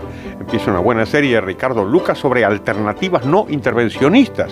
Esta cuestión de critica la idea de que hay que reducir la jornada laboral sin distinción de sectores. Está muy bien estos cinco días. Stellantis urge más ayuda. Esto, esto está mal. No hay que ayudar a determinadas empresas, sino a todas, bajando los impuestos. Más, los Ruiz Mateos vuelven al banquillo por el fraude en Nueva Rumasa. El economista, el alquiler ahoga a los inquilinos. Ya se lleva el 40% del sueldo en Barcelona y Palma. Pues claro, pues, las medidas intervencionistas. Hablando de intervencionismo, el gobierno descarta, descarta intervenir en Alcoa en este momento, ojo, en este momento. Y éxito rotundo de Fitur. Hablando de turismo, vamos a la prensa económica internacional. ¿Te ha gustado esto? Muchísimo. Aquí está realmente muy bien. Fíjate, la columna Lex del Financial Times habla de lo que acaba de comentar Rubén, que es cómo está cambiando la estrategia de los grupos turistas precisamente con el, cambio climático. El Wall Street Journal, noticia que venimos anticipando en realidad hace dos años. Finalmente se ha dado orden de liquidación de Evergrande, la famosa empresa esta inmobiliaria china. Y después hay una entrevista con Javier Milei, dice que sí, que efectivamente prometió una revolución del libre mercado y dice que la está cumpliendo y que no hay plan. ¿Y la viñeta económica de hoy cuál es, profesor? Buenísima, Nieto, en ABC. En la escena de un atraco, un inspector de la policía explica. Los ladrones se aseguraron de que nadie los vería entrar ni salir. Aprovechando los problemas de los españoles con las matemáticas, bloquearon los extremos de la calle con ecuaciones de segundo grado. En Opel saben lo que te conviene para tu trabajo, por eso hay un modelo Opel que está pensado para tu negocio. también saben que nos interesa estar al tanto de las noticias deportivas que nos traen la gama Opel y Félix José Casillas. Planta cara, mantiene el pulso, resiste la presión. El Girona aparece un lunes más como líder en una nueva demostración de fuerza, superada también la enmienda del Celta y antes de la normalización de la liga que va a llegar esta semana con los partidos que fueron aplazados por la Supercopa. El jueves ya tendremos igualdad real a partidos para los 20 equipos. Será entonces cuando se fijen las posiciones, aunque el primer objetivo de los de Mitchell, viajar por Europa la temporada que viene, parece controlado, porque el quinto clasificado está a 13 puntos y a 19 el sexto, puesto que ocupa la Real Sociedad, más centrada ahora en la Copa y en asediar París, el rival en la Champions. Solo el Atlético de Madrid de los opositores que jugaron en domingo logró la victoria. Sigue el equipo de Simeone gustándose ante su gente en la plaza del Metropolitano y superó sin apuros al Valencia por 2 a 0. No pudo el Atlético marcar un gol como tampoco el Cádiz, no fue carnaval. El debut en el banquillo del Longaniza Pellegrino. Se cantaron goles, tus canciones y las mías, porque Sevilla y Osasuna empataron a un gol. Pero lo que más ha salido a la calle también en los papeles es el anuncio de Xavi Hernández. Dejará de ser entrenador del Barça a final de temporada. Bloqueadas las autopistas hacia los títulos, a 10 puntos reales del Madrid en Liga, las grietas en el vestuario y el desabastecimiento de las arcas han llevado a la leyenda azulgrana, dice Laporta, a anunciar su salida a cinco meses del final de la campaña. Veremos si ese anuncio provoca los efectos benéficos que el entrenador espera en una plantilla en la que los productos de la casa están dando mejor rendimiento que otros en teoría mucho más competitivos. Mientras el Real Madrid, tractor lento seguro, sigue sumando y espera con la movilización en Madrid sacar definitivamente músculo. Los de Ancelotti tienen Getafe el jueves, el domingo el derby en el Bernabéu y el siguiente domingo también en casa al Girona. Y Juegos Olímpicos de Invierno, los de la juventud que se están celebrando en la coreana Won, histórica medalla de bronce en patinaje artístico del concurso libre para la pareja española formada por Carolina Sancampillo y Pau Leia. En seis minutos, las 8 de la mañana. ¿Qué va a pasar? ¡Qué interesante! 7 en Canarias. A las Hay una fecha límite para cada proyecto, noches de insomnio para todos los jefes y un socio para cada desafío. Tu nuevo vehículo empresarial Opel. Descubre la gama de vehículos comerciales ligeros y turismos de Opel y escoge qué modelo se ajusta mejor a tu negocio. Nos vemos en tu concesionario Opel más cercano. Más en opel.es.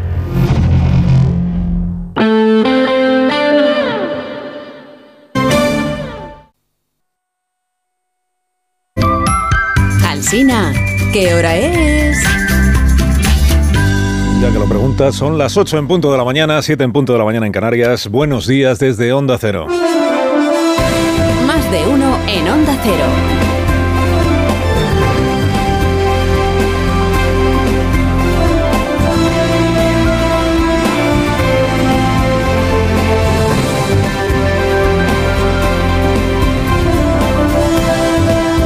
Tal? ¿Cómo están? Bienvenidos a una nueva mañana de radio. Estamos el 29 de enero de 2024, otro día de primavera anticipada, como les venimos contando, y va a seguir así toda la semana. Aún no ha terminado el primer mes del año y ya están floreciendo los almendros. Lo que antes era excepcional se empieza a convertir en costumbre. cada vez se anticipa más la floración. Lluvia tampoco se prevé en toda la semana, o sea que los embalses van a seguir como están. Eh, además de eso, si usted va a estar hoy en París, pues tenga presente que puede ser una mañana toledana. Las organizaciones agrarias se han propuesto bloquear la capital francesa indefinidamente. O sea, dicen que empiezan hoy, pero que no saben cuándo van a acabar. bloquear igual es un verbo que se queda corto para lo que pretenden, porque el, el verbo que están empleando los convocantes de esta protesta es sitiar. Sitiar París. Le siège euh, de Paris, il va y avoir sept points de blocage euh, tout autour euh, de Paris. Sitiar París, cortando los accesos por carretera a la ciudad en siete puntos distintos, con, distintos con, con los tractores, obstaculizar el tráfico, tomar el principal mercado de abastos para impedir que lleguen productos frescos desde hoy a ningún lugar de la capital de Francia. Así lo ha resumido una de las portavoces de los agricultores. Ha dicho, queremos que París pase hambre. Solo así entenderá lo que significa nuestro trabajo. Solo así lo entenderán quienes residen en París. Mercado central de Ronguis, es el principal suministrador de verduras, de carne, de pescado, de fruta para las tiendas y para los restaurantes de, de la ciudad de París. Bueno, el Ministerio del Interior de Francia ha desplegado eh, en respuesta a esta convocatoria a 15.000 policías, anunció en la tarde de ayer el ministro del Interior, 15.000 policías para impedir que el sitio de París, el asedio, se, se consume y para evitar también que sean atacados, asaltados o entorpecido el trabajo de los transportistas camioneros españoles, que están en el punto de mira de las organizaciones agrarias que convocan esta protesta. El pulso es entre estas organizaciones, son más de 200.000 agricultores los que están representados por por estas organizaciones. ¿eh? El pulso es entre ellas y el gobierno de Macron en la persona del recién ascendido a primer ministro, que se llama Gabriel Attal, pero es una crisis que trasciende ya la política doméstica francesa y la trasciende por doble motivo. Uno, que es la agricultura española la que está en el punto de mira. O sea, los camioneros que transportan producto español lo vienen sufriendo ya y probablemente lo van a volver a sufrir hoy tanto en la frontera, en los pasos fronterizos de Pirineos, como en otros puntos de la, de la red de carreteras francesas, porque lo que pretenden bloquear los camioneros franceses también es el transporte de producto español. No solo la frontera, como les digo, porque Fenadismer tiene contados hasta 200 puntos de la red de carreteras francesas donde se están haciendo cortes de tráfico o caravanas de tractores para retrasar el, el, al resto de los vehículos.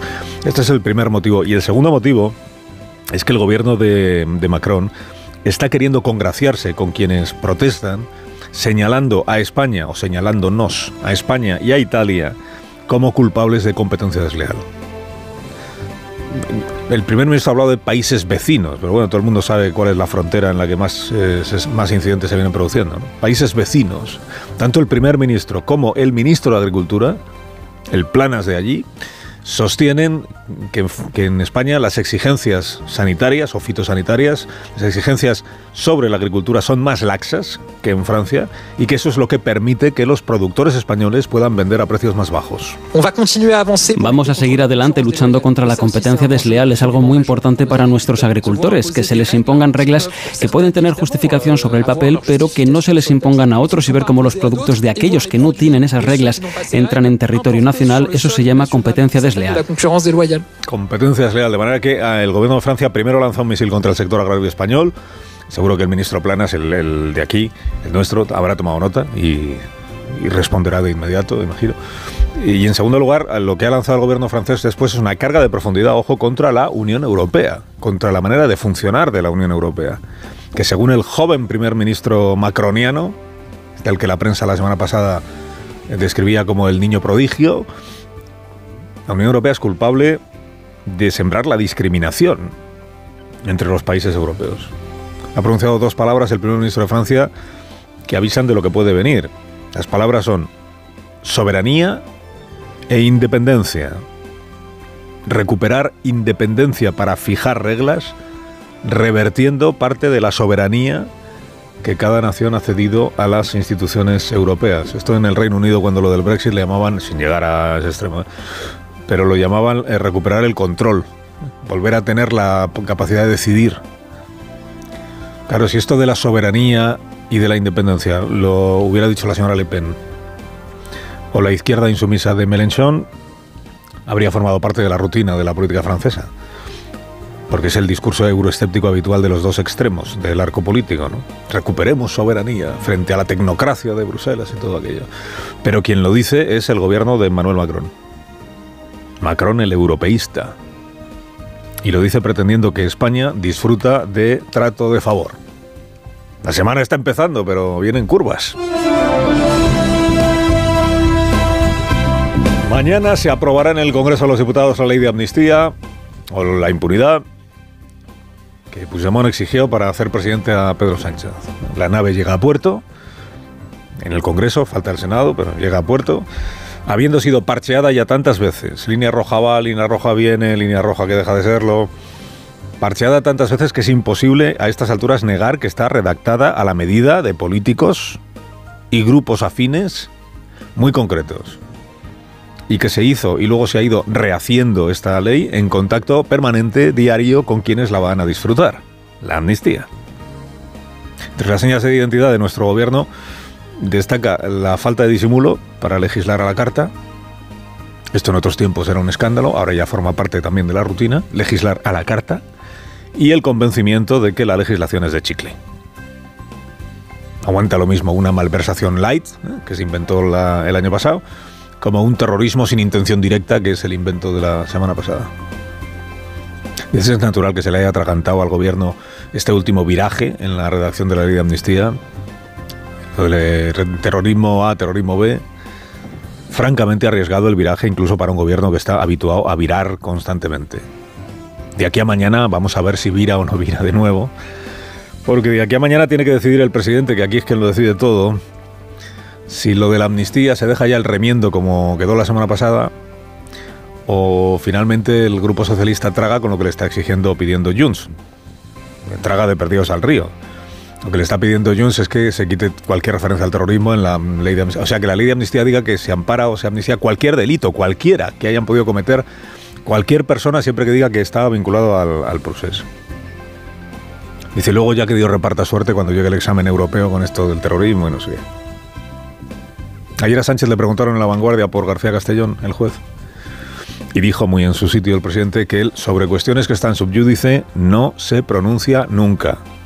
Pero vamos, que terrorismo no hubo. Que es una extraña forma de no pronunciarse. ¿Qué habrá pensado, por cierto, la Fiscalía, que fue quien acusó por terrorismo a 12 CDRs? Bueno, la amnistía con una redacción o con otra se va a aprobar, con una o con otra, porque a los 178 diputados que la van a respaldar mañana les da un poco igual lo que diga el articulado. Les inquieta un poco a los de Junts por Cataluña, igual un poco a los de Esquerra, pero en general dicen lo que, lo que, nos, traen, lo que nos traigan. Saben a lo que van los 178 diputados, van a bendecir el texto que han escrito a seis manos eh, Sánchez, Puigdemont y Oriol Junqueras. No es un secreto para ninguno de ellos que la mayoría de la sociedad está en contra de la amnistía. En seis meses no se ha publicado una sola encuesta que diga lo contrario. Por, algo Tezanos prefiere no preguntar directamente la opinión de los españoles sobre la amnistía, porque sabe lo que va a salir. La mayoría de la sociedad la rechaza. La mayoría de los diputados la van a abrazar mañana. A veces ocurre esta paradoja, muy propia de la democracia representativa, y que por supuesto en nada cuestiona la legitimidad, palabra de moda, la legitimidad de los diputados que tienen que votar lo que crean oportuno independientemente de lo que digan las encuestas, faltaría más. En eso consiste la democracia representativa. Dicho que usted me representa, pues ahora ya usted va decidiendo. Pero saben lo que hay. Dice, ¿sería más edificante que estos diputados votaran a favor de la amnistía por convicción y no por disciplina de grupo? Sí, sobre todo los de un grupo. Porque mañana cada uno de los grupos, salvo uno, va a reflejar fielmente lo que piensa su electorado sobre esto de la amnistía. O sea, los grupos de Sumar, Junts, Esquerra, el PNV, Bildu, a favor de que sean abortadas todas las causas judiciales y en sintonía con quienes les han votado, que seguramente pues están, si no todos, casi todos, en esa tesis. Ah, Podemos también, perdón, que, es que ahora lo difícil es acordarse de que todavía está ahí Podemos. Cuatro diputados de Podemos también. Los grupos del PP y de Vox, más el diputado de UPN y la diputada de Coalición Canaria, en contra de amnistiar. En sintonía, seguramente plena, con lo que opinan sus votantes. Y luego está el PSOE, que es quien peor lleva todo este debate por razones palmarias, que diría el señor Galindo. Porque es el grupo que ha llegado a su actual posición de exaltación de la amnistía, no por convicción, sino por el vértigo de arriesgarse a unas nuevas elecciones.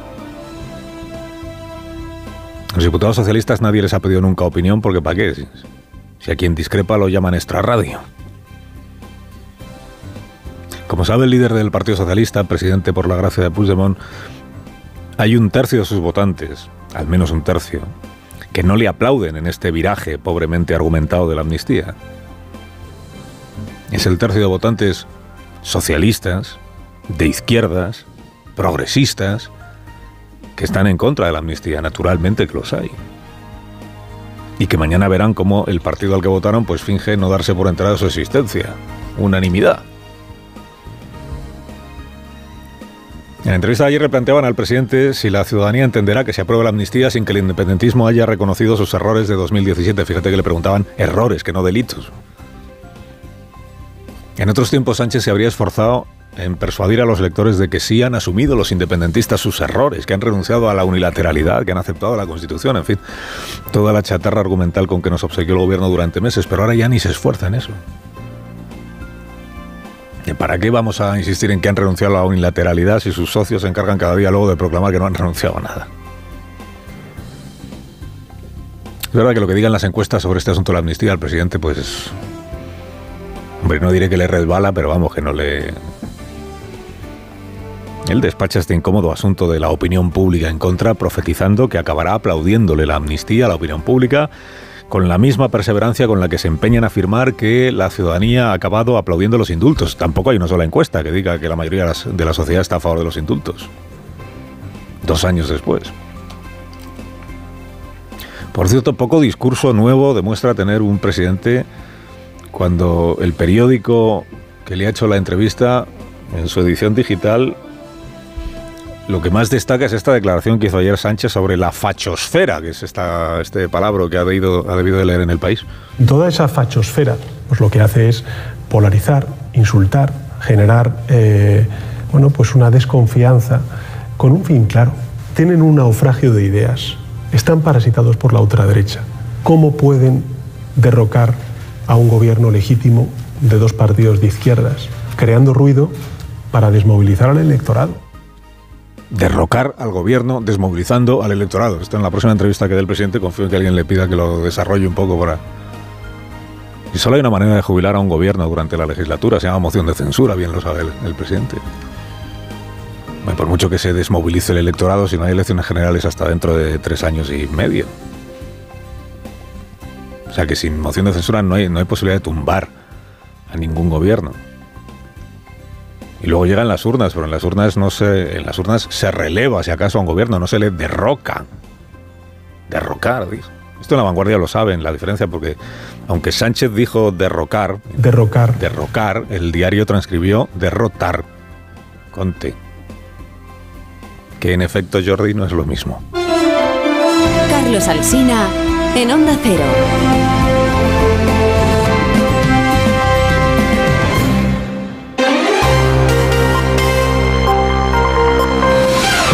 A las 8 y 14, 7 y 14 minutos en Canarias, noticias de la mañana con Juan Carlos Vélez y Miguel Ondarreta. El presidente del Partido Popular, Alberto Núñez Feijóo, prometió durante el acto al que convocó a la ciudadanía ayer en Madrid rescatar democráticamente a España. Vamos a rescatar democráticamente este país. Vamos a restituir la igualdad real entre todos los ciudadanos. Y vamos a devolver a los españoles su derecho a que nadie le imponga un país que no hemos elegido. Arropado por los varones territoriales, los expresidentes Aznar y Rajoy y por 70.000 personas según el PP, 45.000 según la delegación del gobierno, Feijóo acusó a Sánchez de vender el país por permanecer en el poder y dijo que no es digno de un presidente negar la violencia contra la policía en Cataluña. Decir a los policías que no han sufrido violencia y que no han sufrido actos terroristas es una indignidad impropia de un presidente del gobierno de España. El alcalde Almeida y la presidenta Díaz Ayuso se dijeron convencidos de que en aquellas protestas de octubre del 19 en Cataluña sí hubo terrorismo. Y diles que sus lesiones, su incapacidad permanente no sirve para nada, porque aquello fue terrorismo. Criminalizan la vida normal y normalizan el crimen porque pactan con el crimen. Tras el PSOE tacha al PP de partido cenizo, la portavoz socialista Serpeña dice que los dirigentes del Partido Popular solo se movilizan desde el odio y el agravio. La derecha nunca sale a la calle para reivindicar un derecho. La derecha nunca sale a la calle para que la sanidad mejore con el estropicio que tienen montado aquí en Galicia. No, no. La derecha sale a la calle y moviliza desde el odio, desde el rencor y desde el agravio. Agricultores, como les hemos contado, en Francia pretenden sitiar hoy la capital francesa. Vamos a ver cómo está la situación a esta hora. Corresponsal en París, Álvaro del Río, buenos días. Buenos días, y son ya varios centenares de tractores los que están en marcha rumbo hacia París. La idea no es entrar en la ciudad, sino establecer un cerco, ocupar las principales autovías de acceso y aislar en lo posible a la ciudad el tiempo que sea necesario. Dicen que van a aguantar mientras el gobierno no acceda a sus demandas, a garantizar el precio justo de lo que producen, por ejemplo, o luchar contra la competencia desleal de otros países europeos se les ha prometido respuestas. De momento, 15.000 policías y gendarmes van a velar para que ese cerco a París no vaya a más. Las líneas rojas, entrar en la capital o bloquear los aeropuertos, así como el gran mercado internacional de alimentación. Agentes que tienen también por misión intervenir para evitar los ya repetidos ataques contra camioneros españoles. El secretario general de las Naciones Unidas, Antonio Guterres, pide que no se retire la ayuda a la Agencia de la ONU para los Refugiados Palestinos mientras investiga la supuesta implicación de varios empleados en los ataques de Hamas del pasado 7 de octubre. Estados Unidos es uno de los 10 países que ha retirado los fondos de ayuda a la agencia. We have suspended any uh, outlying um, or yet to be allocated uh, funds for, uh, for UNRWA, the UN. Retirada de fondos mientras se investigan, explica el portavoz de Seguridad Nacional de la Casa Blanca, John Kirby, las acusaciones de Israel que sostiene que 12 empleados de la ONU están implicados en los atentados en los que murieron unas 1.200 personas. Nueve han sido identificados y despedidos. Un portavoz de la ONU explica que cualquier trabajador implicado tendrá que rendir cuentas. Any employee of UNRWA who is involved in acts of terror will be held accountable. Mientras el portavoz de la autoridad palestina dice que esto es parte de una guerra contra su pueblo. There is a war against the Palestinian people. This decision is incorrect and should be stopped. Pide que se revierta esta decisión de retirar los fondos de manera inmediata. Jamás rechaza las acusaciones de Israel. Dice que son fundadas. Más de uno. En Onda Cero. Es lunes, aquí está Edu García, que viene con los nuevos combustibles 100% renovables de Repsol y con el comentario deportivo. Buenos días, Edu. Buenos días, Asina. No somos los españoles expertos en divisiones, pero la de Xavi en diferido puede ser un campo nuevo. Busca con su Araquiri en junio que los suyos se centren, como diciendo, sabiendo que me voy a hacerlo como sabéis y no como queréis. Oye, curiosamente, Klopp en el Liverpool anunció lo mismo, pero por cansancio, no por impotencia. No sé si el Barça está en el peor momento de su historia, pero debe parecerse a este, sin estadio, sin dinero y en junio sin entrenador. La Es un majestuoso trilero con inventiva al que tarde o temprano le pasarán facturas, los acreedores o los socios o ambos. La sociedad anónima está más cerca que nunca. Pues yo no me siento incapaz de negarlo. Digo que para mayor escarnio, encima otro culé desvalijado en pleno partido. Cundé engrosa una larga lista de robos que las empresas de seguridad son incapaces de frenar. Ya verás cómo se enteren los cacos que Morata se ha, dejado, se ha quedado con todo el negocio goloso de los croissants canijos. Ya sabes que en el deporte no todos se reciclan. Menos mal que podemos compensar, por ejemplo, con un litro de aceite de cocina. De ahí, los de Repsol pueden sacar hasta un litro de combustible renovable. No es magia, es trabajo y conciencia. Dos kilos menos de CO2, ideal para nuestro coche actual, sin tocar nada, con combustible 100% renovable, ya disponible en al menos 60 estaciones de servicio Repsol. Y por cierto, el Alcaraz que tienen los italianos se llevó la corona de Australia. Se acordó de sus padres, que le dejaron elegir cuando era niño. Podía haber elegido el florete, pero no, oye, eligió la raqueta. Felicidades. Que tengas buen día, García, cuídate. Igualmente. Son las amigo, 8 y no sé. 20 minutos, 7 y 20 minutos en Canarias. Sintonía de Onda Cero.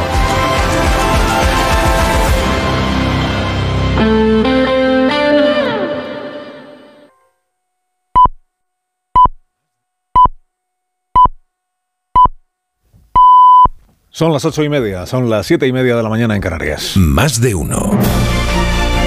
Alsina en Onda Cero. Dirección de sonido, Fran Montes.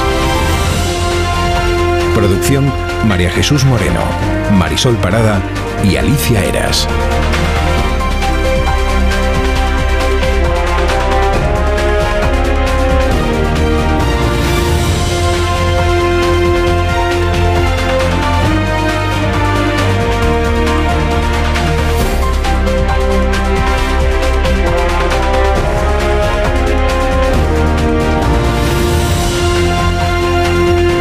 Estamos estrenando el último lunes del mes de enero, desde las 6 de la mañana hasta las 12 y 20 minutos. Este programa en emisión en cadena a partir de las 12 y 20 en emisión local.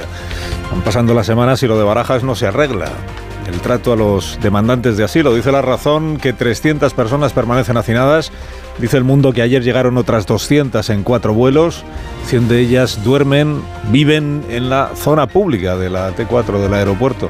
Los antidisturbios se despliegan por las peleas entre migrantes, dice el mundo. El caos saca los colores al gobierno, concluye la razón. Le dijo la ministra de Migraciones la semana pasada que se estaba trabajando interministerialmente parece que esté dando mucho fruto. Que Marlasca está en ello, van pasando las semanas y lo de Barajas no se arregla. Mañana se vota la amnistía en el Congreso de los Diputados. Informa el país de que el gobierno niega a Junts más cambios en la ley. Pero que no es el gobierno, que es el grupo socialista, que es una proposición de ley. Dentro dice el, el periódico que el gobierno resiste a la presión de Junts, en principio, y que los de Puigdemont llevarán esa presión hasta el último minuto. Pues la última vez que pasó esto, presión hasta el último minuto, el gobierno acabó entregando las competencias de, de inmigración a Junts. O sea que lleva la cuenta, por cierto, de este diario, eh, el diario El País, de las veces que el PP se ha manifestado contra la amnistía. Séptima movilización, dice en portada. Luego lleva una columna de Vidal Folk que se refiere a Feijó como pobriño. Esto de subrayar la condición de gallego de Feijó es frecuente en algunos articulistas. De... Pobriño, dice, no se fían de él ni quienes le votan. En la vanguardia es Iván Redondo quien se fija en Feijó y en las manifestaciones. Vivir en la eterna excepción, dice, entre manifestaciones y protestas, la enésima ayer, alinea a Feijó con Trump, con Milley y solo es cuestión de tiempo hasta con el Reino Unido de las deportaciones a Ruanda. Vanguardia entrevistó ayer al presidente del gobierno, como hemos contado, dijo que él nunca se pronuncia sobre cuestiones subyúdice, pero que, pero que terrorismo en el proceso no hubo. Hoy publica el diario dos páginas sobre lo que llama Los secretos de García Castellón. Es una recopilación en realidad de información de los propios autos y los sumarios que lleva el juez y que firma eh, Manel Pérez, que es quien viene firmando también los reportajes sobre la operación Cataluña. Eh, resumen, dice, el juez ha denegado todas las peticiones de investigar las actuaciones de Villarejo en Cataluña y aunque tiene procesado a Fernández Díaz, sus críticos dicen que ha perimetrado los casos que afectan al PP para evitarle males mayores, una suerte de control de daños. Al juez eh, García Castellón le atribuye, por cierto, histerismo el director del Instituto Cervantes, Luis García Montero, en su columna del diario El País. Dice, un juez intenta de modo histérico interferir en las decisiones políticas. Es que no hay autoridad judicial que ponga orden en este disparate. Se pregunta. Mucho conocimiento de cuestiones judiciales, con todo el afecto, la verdad es que en la columna no, no demuestra. En el mundo cuentan que la Guardia Civil investiga nuevas conexiones del Kremlin con el Prusés desplazamientos a España de miembros de la inteligencia rusa y listados de llamadas. Es conocida la simpatía de la cofradía puigdemónica, piedra angular de la nueva España progresista, con Vladimir Putin, amante del progreso también. Se ocupó durante años de denunciarlo en el Parlamento Europeo Irache García, socialista, hoy entregada a publicitar la amnistía.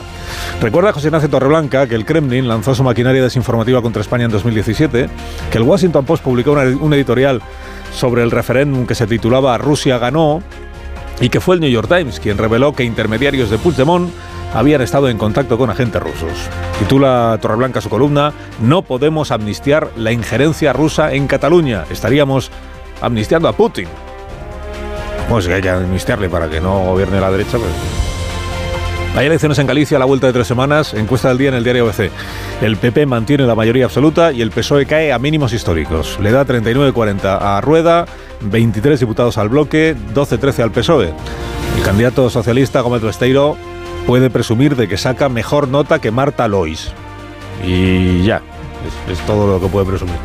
Pilar Gómez cuenta en el confidencial que los sondeos internos que maneja el PP son menos entusiastas, que la mayoría absoluta está en el aire y que la amnistía no está actuando como revulsivo, o al menos no como esperaba la dirección nacional. Por cierto, que fue de las bolitas de plástico.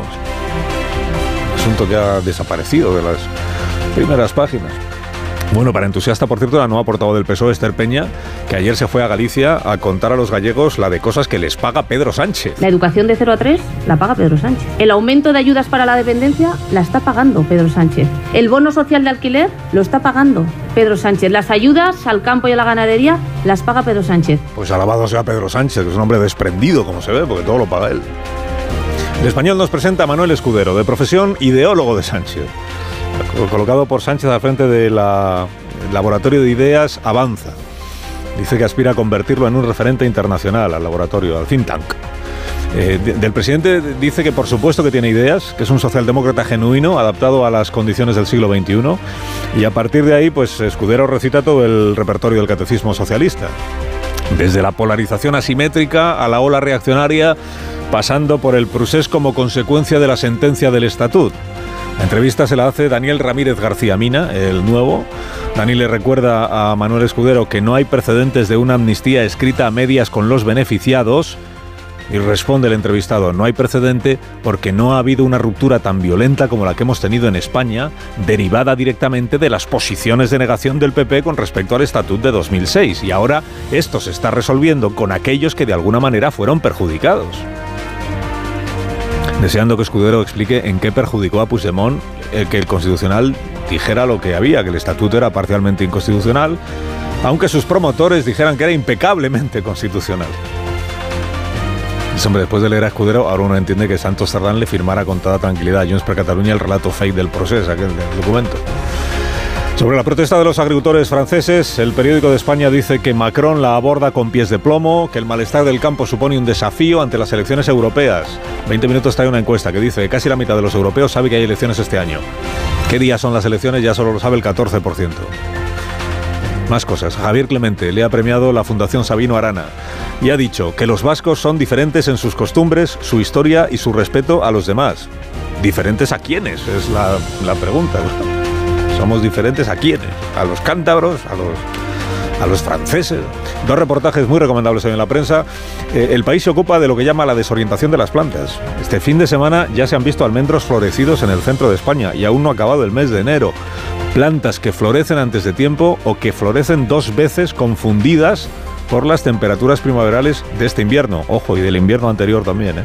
Declara Javier Cano, jefe de la Oficina Meteorológica de la EMET en Getafe. Por primera vez en 44 años he encontrado algún almendro floreciendo y con hojas verdes todavía de la temporada anterior que debería haber perdido a finales del otoño. Se están volviendo locas las plantas. Y en ABC nos presentan a María Luisa Regueira, que ha elaborado el Diccionario del Léxico Juvenil. Lleva 20 años recopilando y analizando expresiones aparentemente nuevas que usan los jóvenes. Y aparentemente porque la profesora descubre que palabras que nos parecen de ahora resulta que no lo son. Dice garito. Garito aparece en el vocabulario de Juan Hidalgo de 1611. Igual que piltra.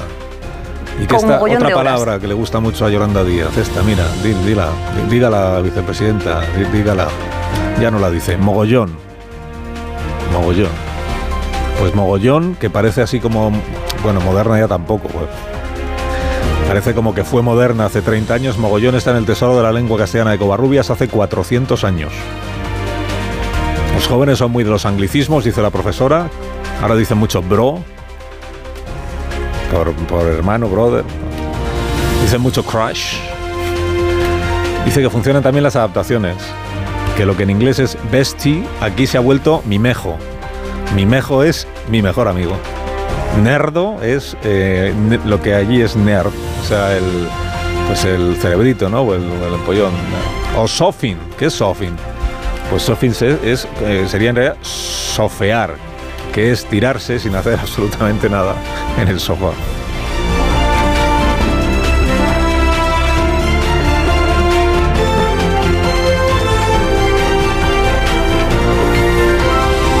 Con Carlos Alsina en Onda Cero, somos más de uno. Si en cuanto te metes en la cama no paras de toser, escucha este consejo de Bio3 y así vas a dormir del tirón. Vaya tos.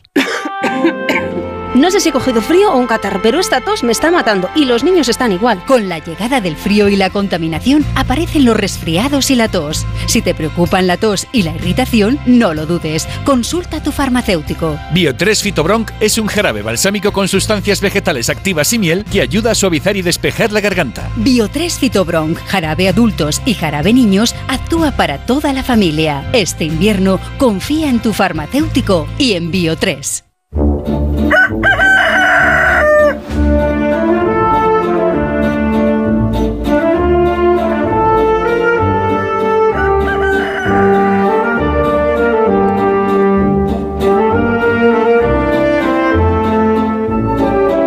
Aquí es el gallo La Torre, como cada mañana a esta misma hora. Buenos días, Rafa. Buenos días, Carlos Alsina, aquí escuchando cómo te actualizas.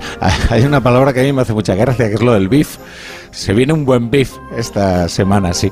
Es la semana de la amnistía, una ley escrita a la medida para borrar el historial delictivo de unos socios del gobierno.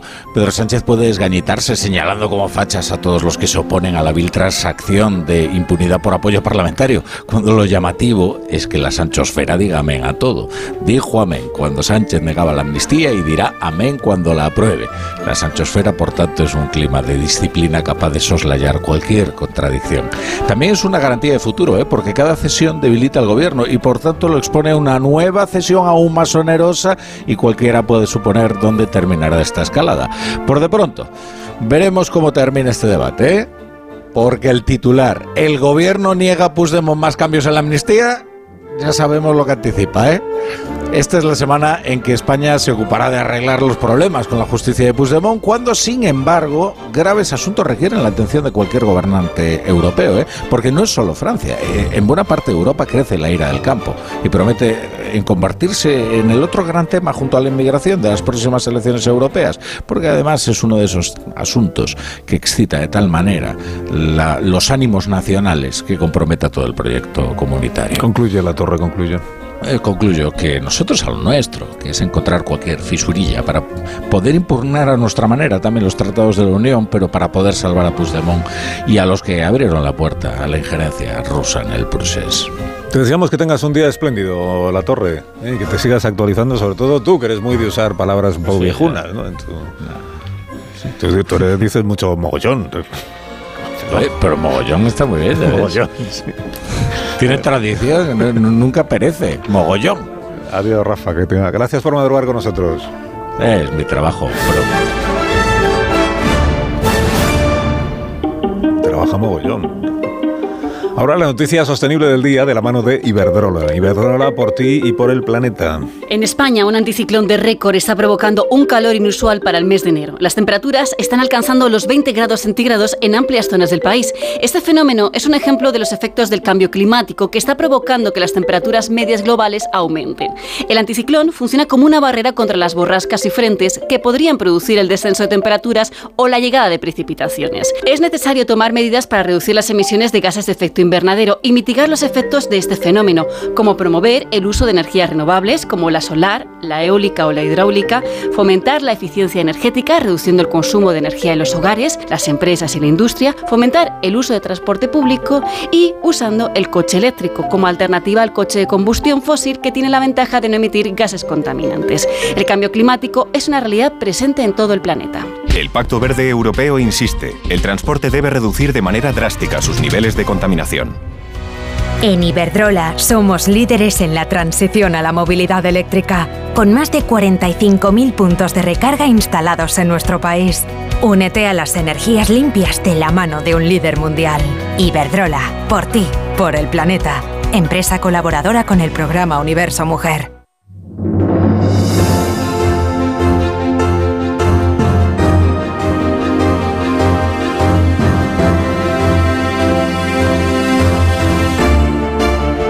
Estamos en Tertulia, en un Cero en más de uno. Esto es la radio. Hoy con Joaquín Manso. Buenos días, Joaquín. ¿Qué tal? Buenos días. Con Antonio Caño. Buenos días. Hola, ¿qué tal? Buenos días. Javier Caraballo. Buenos días. Muy buenos días. Muy buenos Cantidubi. días. Esa es más vieja que mogollón. Cantidubi no, lo, solo lo dices Sí, tú. sí, sí, esa ¿Qué he es-? Cantidubi solo, Cantidubi. solo lo dice Javier. No, no, esta, es de- esta es de EGB, ¿vale? De Cantidubi. Y efectivo y Wonder. Marta García ayer, buenos días. Buenos días. Buenos días, Marta no Buenos entiende nada porque es En jovencísima. plan- no sabe nada. es que hay que decir en plan. En plan, en plan, yo creo que se está quedando ya viejo, ¿eh? porque ahora va mucho más deprisa todo. Por cierto, Mogollón no es que sea antigua. eh, Mogollón es el nombre de una cultura prehistórica mexicana. O sea, eh, no, o sea, no es Todo el que, mundo sabe. no es que sea del siglo XV, es que es prehistórico. Pues mira, hoy viaja Yolanda Díaz a México, o sea que igual puede allí conocer Ahí el, el pues origen de una de las palabras sí, que más Museo, utiliza. El Pues a- a Museo mí- de Antropología de México A mí enero, enero se me está haciendo mogollón de largo. Pues ya se ha acabado. en plan largo. No, no. Literalmente. El préstamo favorito del inglés es el, el, el fucking en el sentido que se utiliza aquí, que es el puto, ¿no? Que vale para lo bueno y para lo malo. lo puto mejor y lo puto peor, por ejemplo, ¿no? Me encanta como expresión de jóvenes. La- sí, una expresión nueva de los jóvenes, sí. Que es ambivalente, ¿no? Vale para todo. Una expresión que equivocan algunos jóvenes que es fachero. Fachero que está importada, no sé si de Argentina o de, o de México, y que creen que es como, eh, como facha. En realidad, fachero es el que tiene buena planta. o sea, Claro, porque- sí, así, sí. Ahora, Que facha, facha La y presidente, cuidado, que podría signicar el fachosfera. Fachas planta, plantas. La gente con buena planta. Ahora, cuando algo te gusta mucho, tienes que decir PEC. Madre Ah, mía. Pero bueno, esto es mejor que no buscad sí. lo que significa porque no son Yo en Argentina, en Argentina o en Chile es facho, el fascista, Facho, sí, digamos, es. facho, no facha. Porque facha es planta. El neologismo en vigor es eh, la fachosfera, ¿no? Sí, sí, Eh, se, le podemos, se le podemos atribuir a IDAFE. ¿Qué, nivel? ¿Qué nivel, presidente? Ahora iremos a ello, ahora iremos a ello, pero antes tengo ¿no? que informaros. fachosfera que decía Rafa me ha gustado. Antes tengo que informaros de que está desplegado los 15.000 policías que había anunciado el ministro del Interior francés para evitar que hay algunas organizaciones agrarias que no comparten lo de sitiar eh, París y que están diciendo que ellos se suman a los bloqueos del tráfico, pero que no quieren ni colapsar del todo la ciudad, ni mucho menos impedir que funcione el mercado este, ¿cómo se dice? El Guis, el mercado principal de, de abastos de allí, de, de productos frescos, que en todo caso están desplegados todas las unidades de la policía precisamente en torno a este mercado para intentar que funcione, no digo con normalidad, pero sí que al menos pueda funcionar de, de alguna manera. He contado a los oyentes que ayer el gobierno de Francia, primer ministro y ministro de Agricultura, señalaron a los países vecinos como eh, culpables de una competencia desleal. Respuesta a las reclamaciones de los agricultores, lo que dicen no es que en, países vecinos me han llegado a citar, creo que el primer ministro no, el ministro de Agricultura igual sí, por su nombre a España y a Italia, pero es a quienes están señalando. Dices que ahí las reglas son más laxas y por tanto las exigencias son menores, eso permite que se pueda producir a precios más bajos y que haya una competencia desleal mm, con el visto bueno de la Unión Europea. Tengo interés en conocer qué le ha parecido esta declaración al secretario general de la COAG de la Confederación de Organizaciones Agrarias de nuestro país, que es Miguel Padilla. Eh, Miguel, buenos días. Buenos días. Buenos días, ¿cómo está? Muy bien. Bueno, hay competencia desleal por parte de nuestra agricultura hacia los franceses. Aquí las exigencias son menores que las que tienen en Francia, ¿o no? Absolutamente no, no. Eh, son indignantes, la verdad, las declaraciones que oímos ayer, sobre todo porque nos consideran eh, a España y a Italia como países extranjeros, ¿no? Y que, eh, según el primer ministro, e incluso algún representante también de las organizaciones agrarias, tenemos una legislación distinta a lo que tiene Francia. No es así. Estamos precisamente, la agricultura es de los pocos eh, sectores que tienen una política común, pero se llama la PAC, Política Agraria eh, Común. Y, por supuesto, en los 27 países la legislación es exactamente igual eh, tanto para agricultura como para ganadería. Luego quedan unas políticas nacionales, pero que indudablemente quedan en el nivel secundario. Es decir, todo el cumplimiento de eh, todos los fitosanitarios, todos los antibióticos, en fin, todo lo que hay que cumplir da lo mismo que sea un agricultor francés que un agricultor español. Por eso, cuando escuchamos estas declaraciones, pues la verdad es que nos resultan indignantes, entre otras cosas porque no creo que se solucione los problemas que ahora mismo tiene el sector agrario en Francia, en España y en el resto de Europa, precisamente con falsedad. Esa es la realidad. Usted, ustedes usted comprende las eh, motivaciones de sus colegas, los agricultores franceses, lo que están ellos exigiendo. Eh, Digo, al margen de esto de la competencia desleal, que veo que por ahí no, que ahí no hay coincidencia, pero en, en todo lo demás, lo que están ellos demandando, las medidas que están pidiendo, las comparten. ¿no? Sí, absolutamente. Sí, por eso pues, decíamos que si esa es una política común, tenemos las mismas normativas. Y lógicamente, pues eh, eh, tenemos una problemática con la competencia desleal con países terceros, fuera de la Unión Europea que efectivamente estos países no tienen que cumplir las normativas tan rigurosas que tenemos que cumplir en, en lo que es la Unión Europea. Eh, tenemos de- derivado del Pacto Verde una serie de normativas medioambientales, pues ciertamente mm, con una burocratización que va a hacer casi imposible lo que es la actividad agraria y el cumplimiento de todos estos requisitos que lógicamente pues supone un costo importante y a su vez una merma en cuanto a la producción. Por tanto, la mayor parte de las reivindicaciones, salvo las puntuales que corresponden a cada país, eh, las compartimos porque son exactamente las mismas, la misma problemática. O sea, que si, si hubieran hablado de competencia desleal, pero no refiriéndose a España e Italia, sino refiriéndose a Marruecos, por ejemplo, entonces ahí sí estaríamos, estarían ustedes de acuerdo. Hombre, absolutamente. Y además es curioso que no mencionaran a Marruecos, porque precisamente es un país donde eh, tiene con la Unión Europea un tratado muy beneficioso y, lógicamente, eh, que los franceses no eh, digamos en este caso mencionen a Marruecos, pues será por otro tipo de intereses o de empresas que haya en Marruecos instaladas, ¿no? Evidentemente no solamente Marruecos, sino eh, otros países fuera de la, de la Unión Europea. Y de hecho, una de las reivindicaciones que mm, están eh, haciendo precisamente los agricultores y ganaderos franceses es que no están de acuerdo en que se firme el Tratado de Mercosur, que nosotros tampoco, en el sentido de que eso se supondría una invasión muy importante, sobre todo del sector cárnico, y que podría arruinar pues a las explotaciones que tenemos dentro de la Unión Europea. Por lo tanto, coincidimos también en ello. Padilla, gracias por haber estado con nosotros esta mañana. Que tenga buen día. Buenos días, muchas gracias. gracias. Miguel Padilla, secretario general de la COAG, los agricultores españoles que responden a la acusación que ha llegado desde el gobierno francés. Y luego están los camioneros españoles que transportan los productos de nuestro país a, Francia y al resto de la Unión Europea y que desde la semana pasada ya están sufriendo las complicaciones para la circulación provocada por las protestas en las carreteras francesas y que en este día de hoy pues lo previsible es que sufran todavía en mayor medida esas ha, dicho el primer el ministro del Interior que ha, ha dicho a sus policías dos cosas, unas que sean razonables en la utilización de las medidas de que disponen y en segundo lugar que protejan a los camioneros españoles, por ejemplo, para que no sean víctimas de ningún tipo de ataque. Ramón Valdivia es el vicepresidente de la Asociación de Transporte Internacional por Carretera. Eh, Ramón, buenos días. Eh, buenos días, señor Cine, a todos los oyentes también. Bueno, no es el primer día este que van a sufrir las eh, consecuencias de las protestas que se están produciendo en Francia. Entiendo que hoy sí está previsto que sean más, más numerosas o más complicadas. ¿Qué, información tiene de lo que está pasando ya a esta hora? Bueno, ya desde primeras horas de la madrugada están cortándose de nuevo numerosos puntos de toda la red francesa el viernes ya fue un viernes negro y luego de los 120 puntos que llegamos a contabilizar aquel viernes de, bloqueos, en el fin de semana se relajó bastante, hubo unos 35 puntos, pero aún así seguía habiendo problemas. El gobierno francés estableció por una deroga de la prohibición habitual de que circulen los camiones los domingos para favorecer que los que pudieran pues regresaran a sus a sus bases, pero de nuevo pues este lunes se anunció un lunes negro y tiene todo el aspecto de que así va de que así va a ser.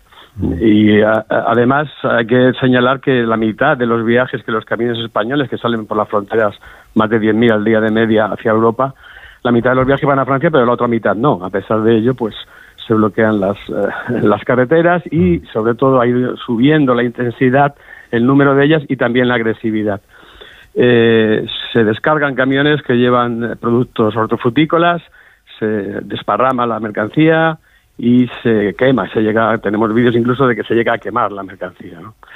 Sí, una anécdota de, ayer por la noche, un camión español que bajaba con producto francés en, en, su carga, ¿no? Desde Bretaña, pues en la zona de Montpellier, eh, no pudo acceder a uno de los parking porque estaba ya, un parking seguro que estaba ya bloqueado y se quedó en carretera y los agricultores franceses lo localizaron, empezaron a sacar la mercancía y a tirarla, pero cuando vieron que era francesa lo dejaron y, y se fueron a por otro.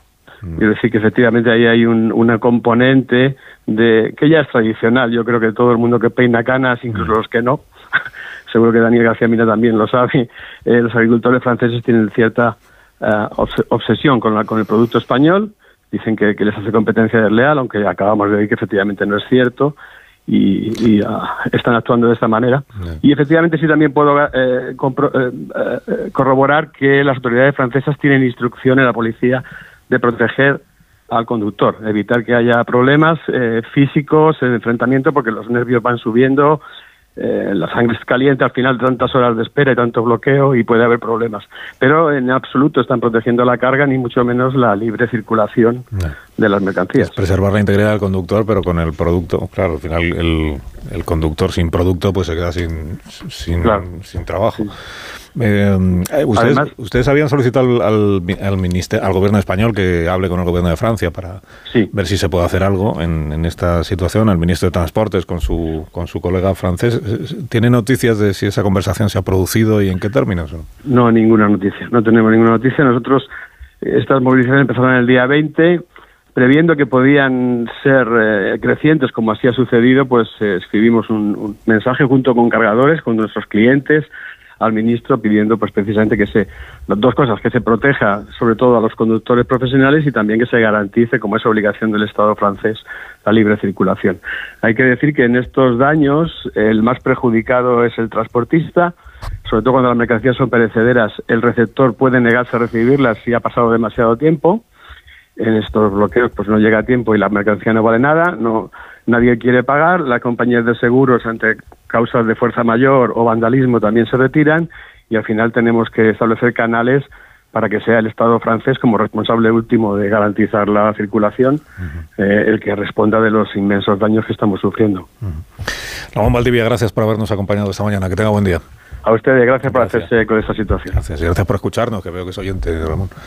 Gracias, un abrazo. Nada. Chao. Un abrazo. Bueno, con tertulios de este programa, ¿alguna consideración eh, querréis eh, hacer? Estamos hablando hoy de la protesta en Francia, pero en España también están convocadas también nuevas protestas para el mes que viene y este asunto de la agricultura y del malestar del campo no es patrimonio de algunos países, sino que está bastante generalizado en la Unión Europea, digo porque tenemos un año de elecciones europeas a la vista. El, el eurodiputado del grupo de los republicanos se llama ahora, ¿no? La derecha tradicional francesa, acaba de decir en una entrevista que ha realizado en medios de su país que aquí la culpa la tiene la Comisión Europea. La Comisión Europea está presidida por una correligionaria suya, que es la señora eh, von der Leyen. Pero es verdad que la Comisión Europea tiene de todo. Que la Comisión Europea es responsable de la situación actual que se, que se está viviendo por haber llevado hasta el fanatismo la legislación medioambiental. Dice, desde hace dos años venimos pidiendo con mi grupo, el Partido Popular Europeo, una moratoria de las limitaciones medioambientales. Nos dijeron que éramos escépticos del clima, que encarnábamos el trumpismo europeo y ahora estamos pagando las consecuencias. Contado también antes que el gobierno de Francia, que es del, del presidente Macron, ha señalado también a la Comisión Europea y a la Unión Europea como responsable de discriminación y, de- y de- y ha, y ha invocado la palabra soberanía, en el sentido de revertir algunas de las competencias cedidas a las instituciones europeas en favor de los gobiernos nacionales, que es un discurso que hasta ahora habíamos escuchado siempre en boca de los extremos eh, del arco político y que ahora llega ya también al gobierno de Francia. Sí, era el discurso Claro, de pero- la extrema derecha y, y, bueno, en Países Bajos es otro de los ejemplos. Eh, el- se considera que aquella regulación para reducir las emisiones de nitrógeno fue lo que le costó el gobierno al, al- a Rutte y ganó Gerd Wilders, que era alguien que estaba muy, muy en el extremo del espectro político. Y pasa en Alemania también, donde las protestas de los agricultores se han vuelto violentas y, están poniendo en jaque a Scholz, pero lo que era la extrema derecha ya está eh, posicionándose en el planteamiento de los partidos conservadores en el Parlamento Europeo y desde luego está siendo la protesta de agricultores y lo vinculado con el campo uno de los vehículos junto con la antiinmigración que más eh, hace temer que para las elecciones europeas cambien las tornas por completo y haya partidos antieuropeístas que ganen más poder que nunca con estas fuerzas, la de los tractores y los agricultores, metiendo miedo con la legislación del clima que no consigue ser todo lo social que se propone. Bueno, veremos que no solo, sí, no solo va a influir en los partidos conservadores, sino también en los socialdemócratas. Macheco Salvadorilla hace una entrevista, me parece que es hoy, en el Nacional.cat sobre inmigración, en términos que llamarían la atención, la- llamarían la atención de cualquiera, porque esa presión efectivamente existe y son las de- digamos, estas, esta incorporación del gobierno francés al discurso eh, euroescéptico es muy noticiosa y es el síntoma de un repliegue como mínimo conceptual y político hacia posiciones eh, más soberanistas, eh, poniendo las barbas a remojar, como decía, como decía, eh, como, de- como decía, con- perdona que se me ha ido el nombre. Marta. Es intolerable, intolerable. vamos. A ver, tampoco hay muchas más mujeres aquí para que te hagas Manso, un lío. Por también favor, te digo. Manso, pudiendo decir la compañera y había salido ahí del compañera, apuro. el- como decía, en Holanda, donde los- el Partido de los Ganaderos llegó a ganar las elecciones, llegó a ganar las elecciones, llegó a ganar la- las elecciones regionales. ¿Te acuerdas de Rute y no te Sí, acuerdas de sí, mí? a ver, Joaquín? es que tengo, tengo las, Rute neuronas, es tengo las inolvidable. neuronas mal conectadas por el capuchino este que está que sabe a rayos. Entonces, entonces eso es lo que, me, lo que me está pasando. El sector agroalimentario es especialmente sensible al incremento de los costes de producción provocados por los, por los pactos verdes y en general por la transición energética. Y al mismo tiempo es un sector muy vinculado a las, a las esencias nacionales porque la producción autóctona de un país, pues claro, es, constituye la identidad de un país. Por lo tanto, excita muchísimo, muchísimo las, eh, las emociones. Y aquí le va a corresponder a la Comisión Europea intervenir con un discurso, ya veremos en qué términos, y también al gobierno español en defensa de los intereses de los productores y de los distribuidores y de los distribuidores españoles. Pero efectivamente, todo indica que estamos ante un movimiento que solo acaba de empezar. Antonio. Eh, Javier, Javier. No, no iba a decir que, que, eh, ah, seguro que hay eh, algunos oyentes que recuerdan que esto no es nada nuevo, es incluso anterior a la entrada de España en la Unión Europea. En los años 80 ya empezaron estos incidentes incluso más salvaje. Eh, los camiones con, con, con frutas y hortalizas de Murcia, de Almería, de Huelva, cuando cruzaban la frontera había siempre eh, agricultores que los asaltaban, tiraban la carga y la quemaban. Eh, España después entró en la, en la Unión Europea y, y sí, eh, eh, seguían lo- los incidentes, pero se tranquilizó más o menos la cosa. Que es una competencia eh, inasumible para los agricultores franceses y europeos. Yo lo entiendo. Es así, lo que no es competencia desleal. Tú no puedes competir con, con- con los frutos y las hortalizas extratempranas de esta zona de, de- España porque es imposible competir. Si tú y más, y más, vamos, como tú lo decías antes, ¿no? Hay almendros floreciendo ahora en enero, ¿no? Y las fresas de Huelva pues ya estarán. Y, y ¿cómo vas a competir con eso? Ahora, ¿es una competencia desleal? No, porque lo- la- los requisitos para la agricultura en España son exactamente los mismos que en Francia, que en Holanda o que en cualquier otro país. Pero yo entiendo que es una competencia inasumible. Pero ¿qué le vamos a hacer? Es que eh, este es el mercado común, era el mercado común y no- no hay otra posibilidad. Durante unos años estuvo, eh, se, parece que se calmó el conflicto, pero este año ha, vuelto y no solamente ahora, ya en el, el año pasado, en otoño, eh, eh, empezaron las protestas con un sector que no se había dado nunca antes, que es el, eh, el del vino. Empezaron a volcar y a paralizar transporte de vino de, España hacia Francia. Vino a granel que se embotella allí.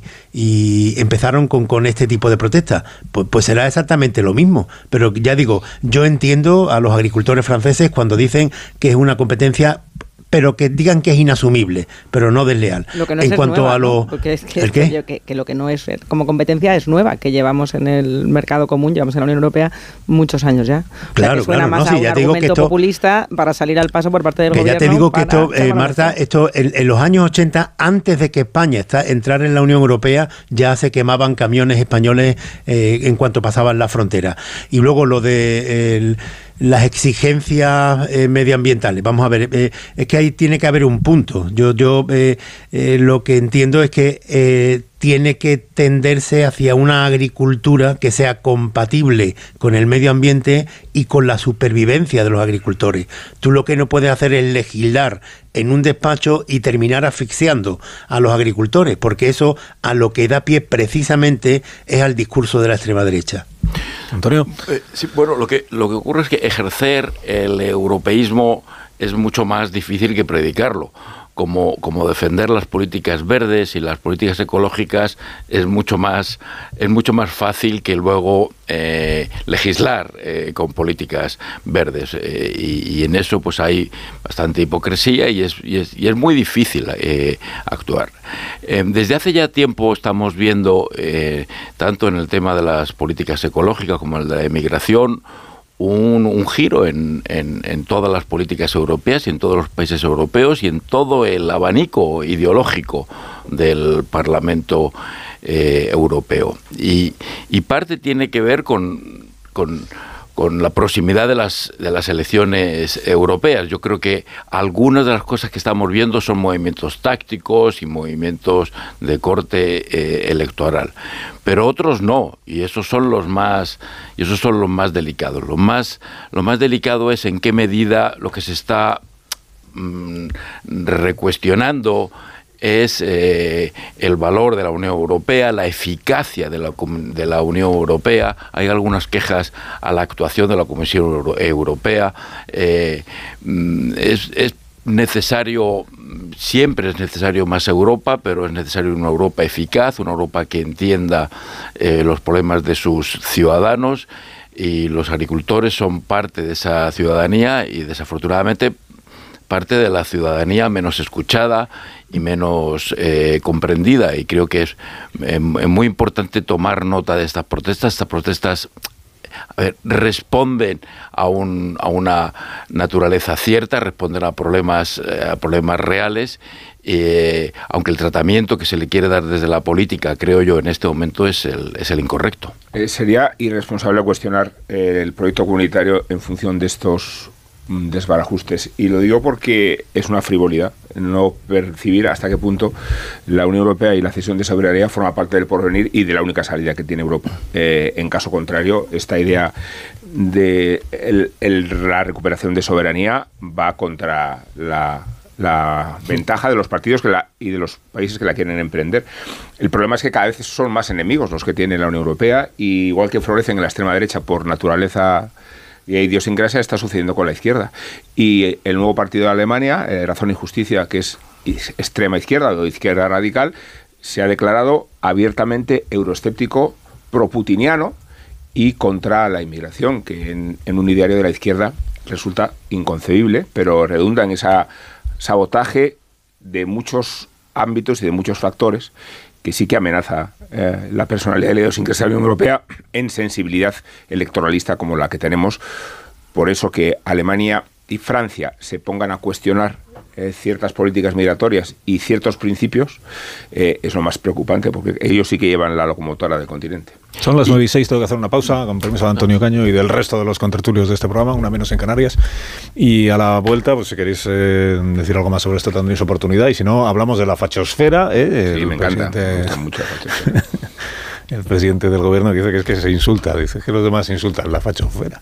Y hablamos también de cómo va lo de la amnistía, ¿eh? que en, minuto de juego y resultados sobre la redacción definitiva del proyecto de ley de amnistía que mañana aprobará el Pleno del Congreso. Más de uno en Onda Cero. Carlos Alsina. En CEPSA te damos 5 motivos para venir a nuestras estaciones de servicio. Ahorrar, ahorrar, ahorrar, ahorrar y sí, ahorrar. Seas cliente particular o profesional, te regalamos 5 euros si te unes a CEPSA Go o a Estarresa Direct. Y además ahorra 5 céntimos por litro en tus repostajes. Ven a CEPSA y llévate ya tus 5 euros. Consulta condiciones en cepsa.es. ¿Qué sorte ti veches? O golpe non tocou o radiador, sae chapa. Con el seguro de coche de línea directa no solo te ahorras una pasta, sino que además puedes escoger el taller que quieras aquí o en las Rías Baixas. Y si eliges taller colaborador, también tienes coche de sustitución garantizado y servicio de recogida y entrega. Cámbiate ahora y te bajamos el precio de tu seguro de coche, sí o sí. Ven directo a lineadirecta.com o llama al 917-700-700. El valor de ser directo. Consulta condiciones. El precio Lidl es el mejor precio. 450 gramos de pollo empanado ahora por 2,79, ahorras un 20%. Y auténtica mozzarella estilo italiano por 0,69, ahorras un 22%. No aplicable en Canarias. Lidl marca la diferencia. Soy de legalitas porque a veces pasan cosas que no te esperas. Como cuando tuve aquel accidente y lograron que me indemnizaran. O cuando me hicieron unas quemaduras en la depilación láser y me ayudaron a ganar mi reclamación. Hazte de legalitas en el 900 y siente el poder de contar con un abogado siempre que lo necesites.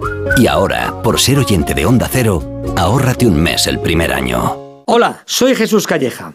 ¿Sabéis cuál es el verdadero sabor del agua? El agua de mi tierra, el agua mineral Teleno. Recuerda, agua mineral Teleno. Dijeron que los radares eran por tu seguridad. Que cobrarte por aparcar en la calle era para que tuvieras sitio y que las zonas de bajas emisiones eran por tu salud. Ni seguridad, ni aparcar, ni salud. Esto solo va de meterse en tu cartera. No eres un cajero automático. Reacciona, responde, recurre. De vuelta, que no te líen. De vuelta, 900-200-240.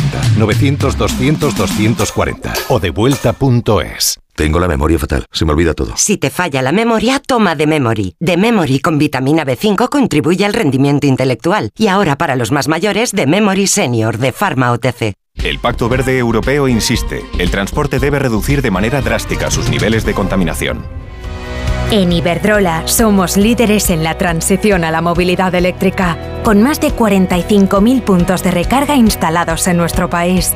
Únete a las energías limpias de la mano de un líder mundial.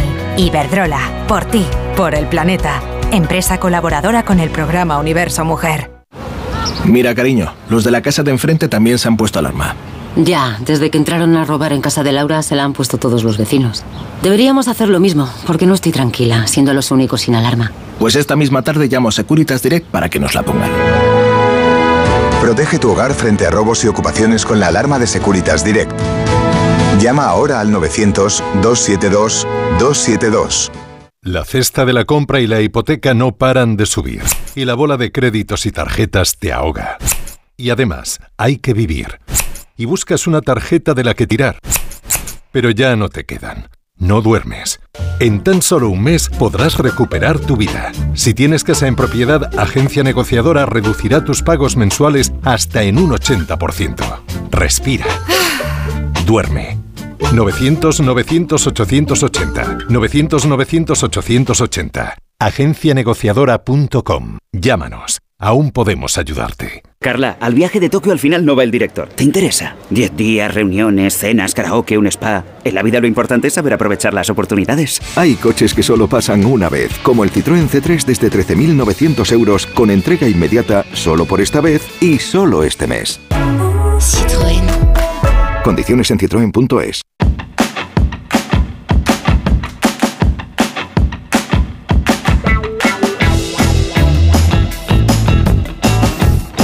Brico de Pot puede usted empezar el año ahorrando con proyectos al precio mínimo garantizado, Marisol. Así que no esperen más para renovar sus ventanas. Consiga el mejor aislamiento térmico y acústico. Y además puede hacértelas a medida. Más información en tu tienda y en bricodepot.es. Más de uno en Onda Cero.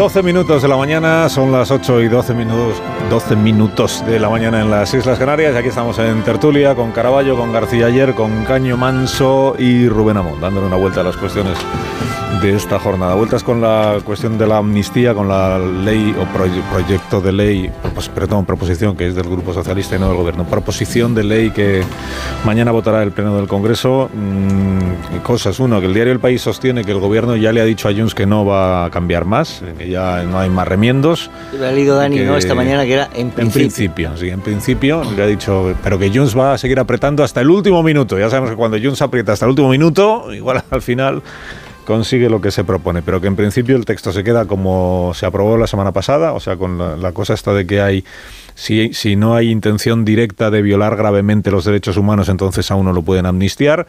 Si, decir, si ha habido pues o una intención indirecta o una violación leve de los derechos humanos, entonces sí es que amnistiable y, y si no, pues no, que se quedaría así y luego ya pues en su momento el Tribunal Europeo pues dirá lo que tenga que decir.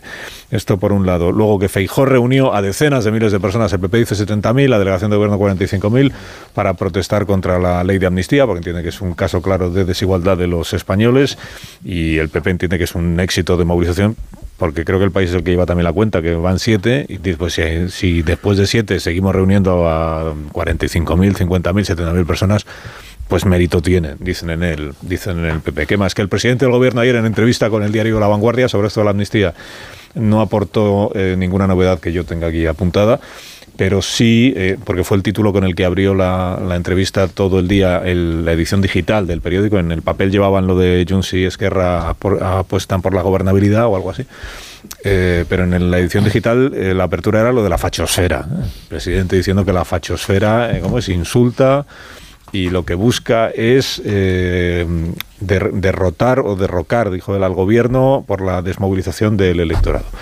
¿Y qué más os cuento? Bueno, luego os cuento lo de la conexión rusa, de la que habla el periódico de Manso esta mañana, relacionada con el procés, que es un asunto que aquí hemos recordado cada vez que hablamos de Puigdemont y de Irache García, la, la portavoz del Grupo Socialista en el Parlamento Europeo, que se ha pasado años denunciando, entre otras cosas, esta, la conexión de Puigdemont con Vladimir Putin, pero claro, ahora pues ha dejado de denunciarlo porque está en, en que Puigdemont es el mejor amigo de Sánchez y no de Putin, pero es que También fue, Irache Puigdemont García también fue la que le dijo a Manfred Weber que era un mentiroso, que cómo se le ocurría decir que iban a amnistiar los delitos sí. de terrorismo. Ese es un tema al que eh, Europa va a estar muy atenta. ¿eh? El- es, es el asunto de mayor sensibilidad eh, en, en Pero antes Caraballo creo que quería decir algo sobre la fachosfera, que parece que es una declaración que le ha indignado al, Sí, muy en la línea de, lo que viene manteniendo eh, Rubén Amón, que ya no cabe más gente. O sea que nunca ha habido, eh, en, la historia de la democracia, no ha habido nunca un movimiento de, incorporación hacia un espectro político denominado ahora fachosfera, que, fachosfera, que le ha dado, eh, lo ha puesto, bueno, le ha dado oficialidad el presidente del gobierno en su línea de seriedad en estos temas, fachosfera. Y nunca ha habido un, movimiento de acercamiento es impresionante. ¿Cuánta gente distinta hay en la fachosfera ya? Yo creo que no hay ningún movimiento político en España ahora que, que, sea como la fachosfera. Este el problema que tiene es para quien va designando fachas cada día, porque cada vez está más solo. Es que, a ver, la, fachosfera... En ocasiones veo fachas. Eh, la fachosfera es el gran, el gran atajo, el gran pretexto que utiliza Sánchez para conservar su impunidad y su inmunidad. Mm. Todo aquello que recela de sus decisiones se incorpora inmediatamente como un automatismo a la fachosfera e identifica claramente dónde nos reunimos, cada vez más gente y sobre todo eh, cualquier expresión de hostilidad a lo que él haga o interprete. Eh, el lugar sagrado de la fachosfera lo tendría que ocupar Puigdemont, pero eh, precisamente porque es aliado de Sánchez, Puigdemont está a salvo de la fachosfera. Y hay un verbo que utiliza en la entrevista eh, de La Vanguardia que es enormemente peligroso, que es derrocar, porque derrocar significa hacer caer un gobierno por la fuerza. Como si estuviera detrás de la fachosfera una iniciativa golpista, cuando lo que hay es la unanimidad de muchos ciudadanos de bien que no comparten en absoluto las decisiones más aberrantes de este gobierno y que no se sienten identificados en la caricatura de la fachosfera y que no son los que van detrás de la pancarta de Ayuso o de Feijóo o de Aznar en Madrid, sino muchos otros más que no se sienten identificados con esa opción política y que viven la frustración de ir eh, digiriendo eh, todas las aberraciones políticas que vamos conociendo. Pero es que lo que van detrás de la pancarta de Fijó tampoco son fachosfera. No, Los que van detrás de la pancarta... es que ahora va a estar vacía la fachosfera. Es, legítimo, es legítimo ir detrás de la pancarta de Fijó sin pertenecer a la, a la fachosfera. La fachosfera es un término eh, insultante, es un término que desprecia a, la oposición, y sea cual sea la oposición, es legítimo en una democracia que haya una, una oposición eh, de cualquier signo político, eso no, no lo no, el presidente gobierno no puede desprestigiar. Yo creo, Caño, que, que es más amplio, es mucho más amplio. La, fachofera eh, define también, es que yo creo que el principal flujo que, que la, la, corriente principal que se integra en la fachofera procede del propio Partido Socialista. No, es solamente facha. García Paje es, la fachofera. Eso es lo que hace fachofera. Hay, eh, o sea, en el PSOE hay una cantidad de fachofera enorme. es, que la fachofera incluye a aquel que le hace el juego a la derecha. eso es lo que hace más, aún más absurdo. Termino enseguida, Joaquín, pero lo que quiero decir, que el fondo es, que, esto es el, el, que, que, lo peligroso de, la, de esta denominación es el desprecio a la oposición y lo que encierra de antidemocrático. Por eso, por eso yo decía que se puede estar en, eh, detrás de la pancarta de Feijóo, detrás de la pancarta de Ayuso y tampoco ser parte de la fachosfera, porque se puede, es legítimo oponerse a un gobierno democrático desde cualquier posición política y eso no te convierte tampoco en fachosfera. Por supuesto no lo son los que dice Javier, que hay mucho socialista y mucho en el centro izquierda en ese campo, pero lo que revela y esto y esto es lo grave, la falta de convicciones democráticas de quien ha dicho esa, esa expresión, que es el presidente del gobierno. lo que se ve en, en, estas declaraciones del presidente del gobierno es una estrategia de comunicación tampoco muy original que vuelve a donde es la misma estaba. de siempre. Es la misma de siempre, la que le funcionó para el 23J que por cierto había fracasado, porque también era eh, con los medios en la Diana, cuando las elecciones que ahora parecen tan lejanas, que perdió estrepitosamente el Partido Socialista las, las de mayo. Y, creo que, sin embargo, que lo que más... Eh, más favor le puede hacer al presidente del gobierno, lo que más está ayudando a que vaya a pasar mañana la ley de amnistía sin, mucha contestación, por más que haya 100.000 personas o las que sean en la calle manifestándose, pero que no haya una mayor tensión, no es que deslegitime a la oposición o a las críticas en los medios como fachosfera, es que el tema de la amnistía realmente han conseguido que agote lo suficiente como para que dé igual. O sea, no es la oposición ferviente mm, a nivel de opinión pública, sino es el desgaste y el agotamiento en mucha gente a la que a lo mejor le indigna más o menos, pero que honestamente están eh, cansadas del tema. Entonces, eh, eso sí que ayuda a que salga mañana la ley sin mayor problema. A mí, bueno, la fachosfera me parece un paso más en la construcción del, del muro que divida a todos los ámbitos de la vida pública conforme a un criterio moral, los buenos y los malos. La fachosfera, yo, lo preocupante de la fachosfera eh, es que es efectivamente un término insultante, pero no porque se refiera a la oposición o ni siquiera a la oposición que todavía podamos calificar como interna. Se refiere en concreto a los medios de comunicación. Se refiere en concreto a los medios de comunicación. Es decir, está, está eh, em- empleando un término descalificatorio de todos aquellos que por su propia naturaleza tienen que emitir la crítica en condiciones de libertad, que es mucho más difícil hacerlo cuando desde el poder se emiten este tipo de mensajes. Poder que condiciona a las fuentes, que condiciona a los anunciantes y que condiciona a los lectores, como no puede ser de otra manera, y a los propios periodistas que escriben en esos medios. Y lo todavía más preocupante de aquí es que el término fachosfera es un término que el presidente del gobierno adopta como propio, pero que es heredado de otro medio de comunicación, que contribuye a esta polarización binaria. Es decir, es decir, el término fachosfera se crea en el diario El hace País. Sexa a los periodistas y a los afines y Sí, detractores pero- en función del espacio de resistencia. O- ojalá estuviera definida la fachosfera en, en términos conceptuales. Fachosfera llevan dos y es mejor que fachosfera, ¿eh? Sí. Fachosfera, Hola, me gusta bueno. la fruta. Eh, pero eh, la, IDAFE no seamos, decir, estoy seguro que, O no, sea, que yo- sabemos que no es IDAFE. No, pero a ver, Es una la operación del no, poder. Quiero, quiero decir que la fachosfera y lo que identifica eh, es el- la geometría variable del sanchismo en función de cómo se va expandiendo o cómo se van desarrollando sus propias aberraciones. O sea, ojalá fuera un, un espacio de- delimitado. Él inaugura la legislatura levantando un muro y convirtiendo lo que haga al otro lado, empezando por los votantes del PP y de Vox. Los votantes, no el PP y Vox eh, esa realidad que separa el bien y el mal. Y una vez que él se convierte en el garante del bien, lo demás es el mal. Sea lo que diga la fachosfera, ocurra lo que ocurra al otro lado y perpetre lo que él perpetra. Por eso es su gran eh, espacio de inmunidad. Exactamente. El objetivo final es muy importante subrayarlo, y lo ha dicho Rubén dos veces, es garantizarse la inmunidad a la crítica pública, por lo tanto quedar exento de cualquier responsabilidad. Y dificultar la que- alternancia en el poder.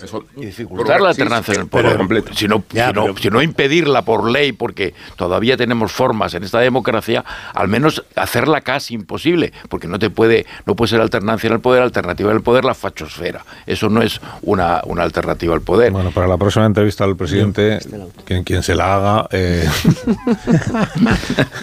sugiero preguntarle qué es la fachosfera para que él pueda explicarse de, de qué está de qué está hablando Y en- tú me lo preguntas, dirá. y luego que, el- que también eh, que explique qué medios son, qué periodistas son. Es que es qué variable, tal vamos. No son creo que sea solo de medios, ¿eh? Yo- yo creo- ya no tenemos, que- que- nosotros no tenemos nada que preocuparnos. Los últimos que, que se refiere específicamente al ecosistema mediático, Javier. Es, sí, es la- la fachosfera es un eso. concepto que ha puesto en circulación, no sé si Dafe personalmente u otros, pero, pero está en ese ámbito. Sí, él tiene un libro que es para, claro, que es para eh, juzgar o, criticar, como se quiere decir, a periodistas, comentaristas, columnistas, tal, por las entrevistas que hacen o hacemos, por los artículos que publican, por, y entonces ahí aparecen pues medios concretos y periodistas concretos. Eso es. El, el presidente asume ese concepto, bueno, pero sería bueno que él, sé que no lo va a hacer, que él dijera mm, para él quién está en la, en la fachosfera, que como ha dicho Antonio, Yo- no, es- yo no lo- es un, no es un concepto amigable. Quiero decir que el, el presidente en la misma frase dice la fachosfera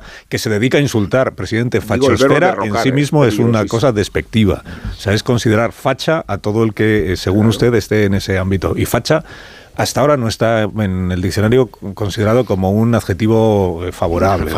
Se dice de los, de los amigos, mira qué facha eres. No, es, es al revés. Ya, Es- pero- es al revés, es un el- insulto. Fachero, no, no, es La- la Sí, yo recuerdo que el presidente, la última vez que estuvo en este programa, eh, que venía a decir algo parecido después de las elecciones de mayo, como ha recordado Marta, hablar de los medios y de los programas en los que todos eran de derechas y que no sé qué, yo le pedí que mencionara por su nombre de qué medios estaba, a qué medios se estaba refiriendo, a qué programas de televisión se estaba refiriendo, de radio, y dijo que él no iba a dar nombres porque es el presidente del gobierno.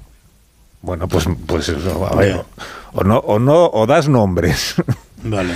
Y entonces No, no. dices lo que te parezca de la fachosfera o, o no, o no digas, porque ¿no? que queda un poco ventajista lo de ah, la fachosfera, pero no sé lo que es. Yo sospecho, Yo estoy- pero esta ya es aportación personal, esto ya es, es especulación mía. ¿eh? Yo sospecho que, esto que- va un poco en la línea del comunicado que sacó el otro día el PSOE. Reclamando a las asociaciones de prensa Ah, sí. que retiren las acreditaciones a determinados medios de comunicación y ahí mm, no recuerdo todo sin no quiero equivocarme pero bueno que, que había ahí digitales a ver, porque entienden que lo que hacen esos medios no es periodismo. Pero digo, si el presidente se está refiriendo eh, a medios concretos, su obligación es decir de qué medios se está hablando, de esos que insultan y que si dice fachosfera, entonces todos podemos pensar que lo que tiene es un afán por eh, generalizar, ¿eh? que, que toda la crítica es que facha. todos que todos quepa toda la crítica quepa en el concepto el ese es precisamente es el objetivo colocarlos a todos Ahora, a Javier, el que bajo sospecha Javier, que te he impedido hablar. Sí, ahora. sí, no, no, que quería decir simplemente que estoy convencido de que efectivamente el principio es para señalar a medios de comunicación, pero que el, eh, desde mi punto de vista el, el concepto de fachofera en la actualidad, en lo que se está sentando es en un ámbito y ese ámbito eh, incluye a muchísima gente. Si hay un periódico, un medio de comunicación que critique al gobierno y hay alguien que se cree esa crítica o que sigue esa crítica, que la comparte, empieza a formar parte de la fachofera. Y el primero que está en la fachofera, o uno de los que ha entrado en la fachofera, es Felipe González. Por eso decía yo que el principal flujo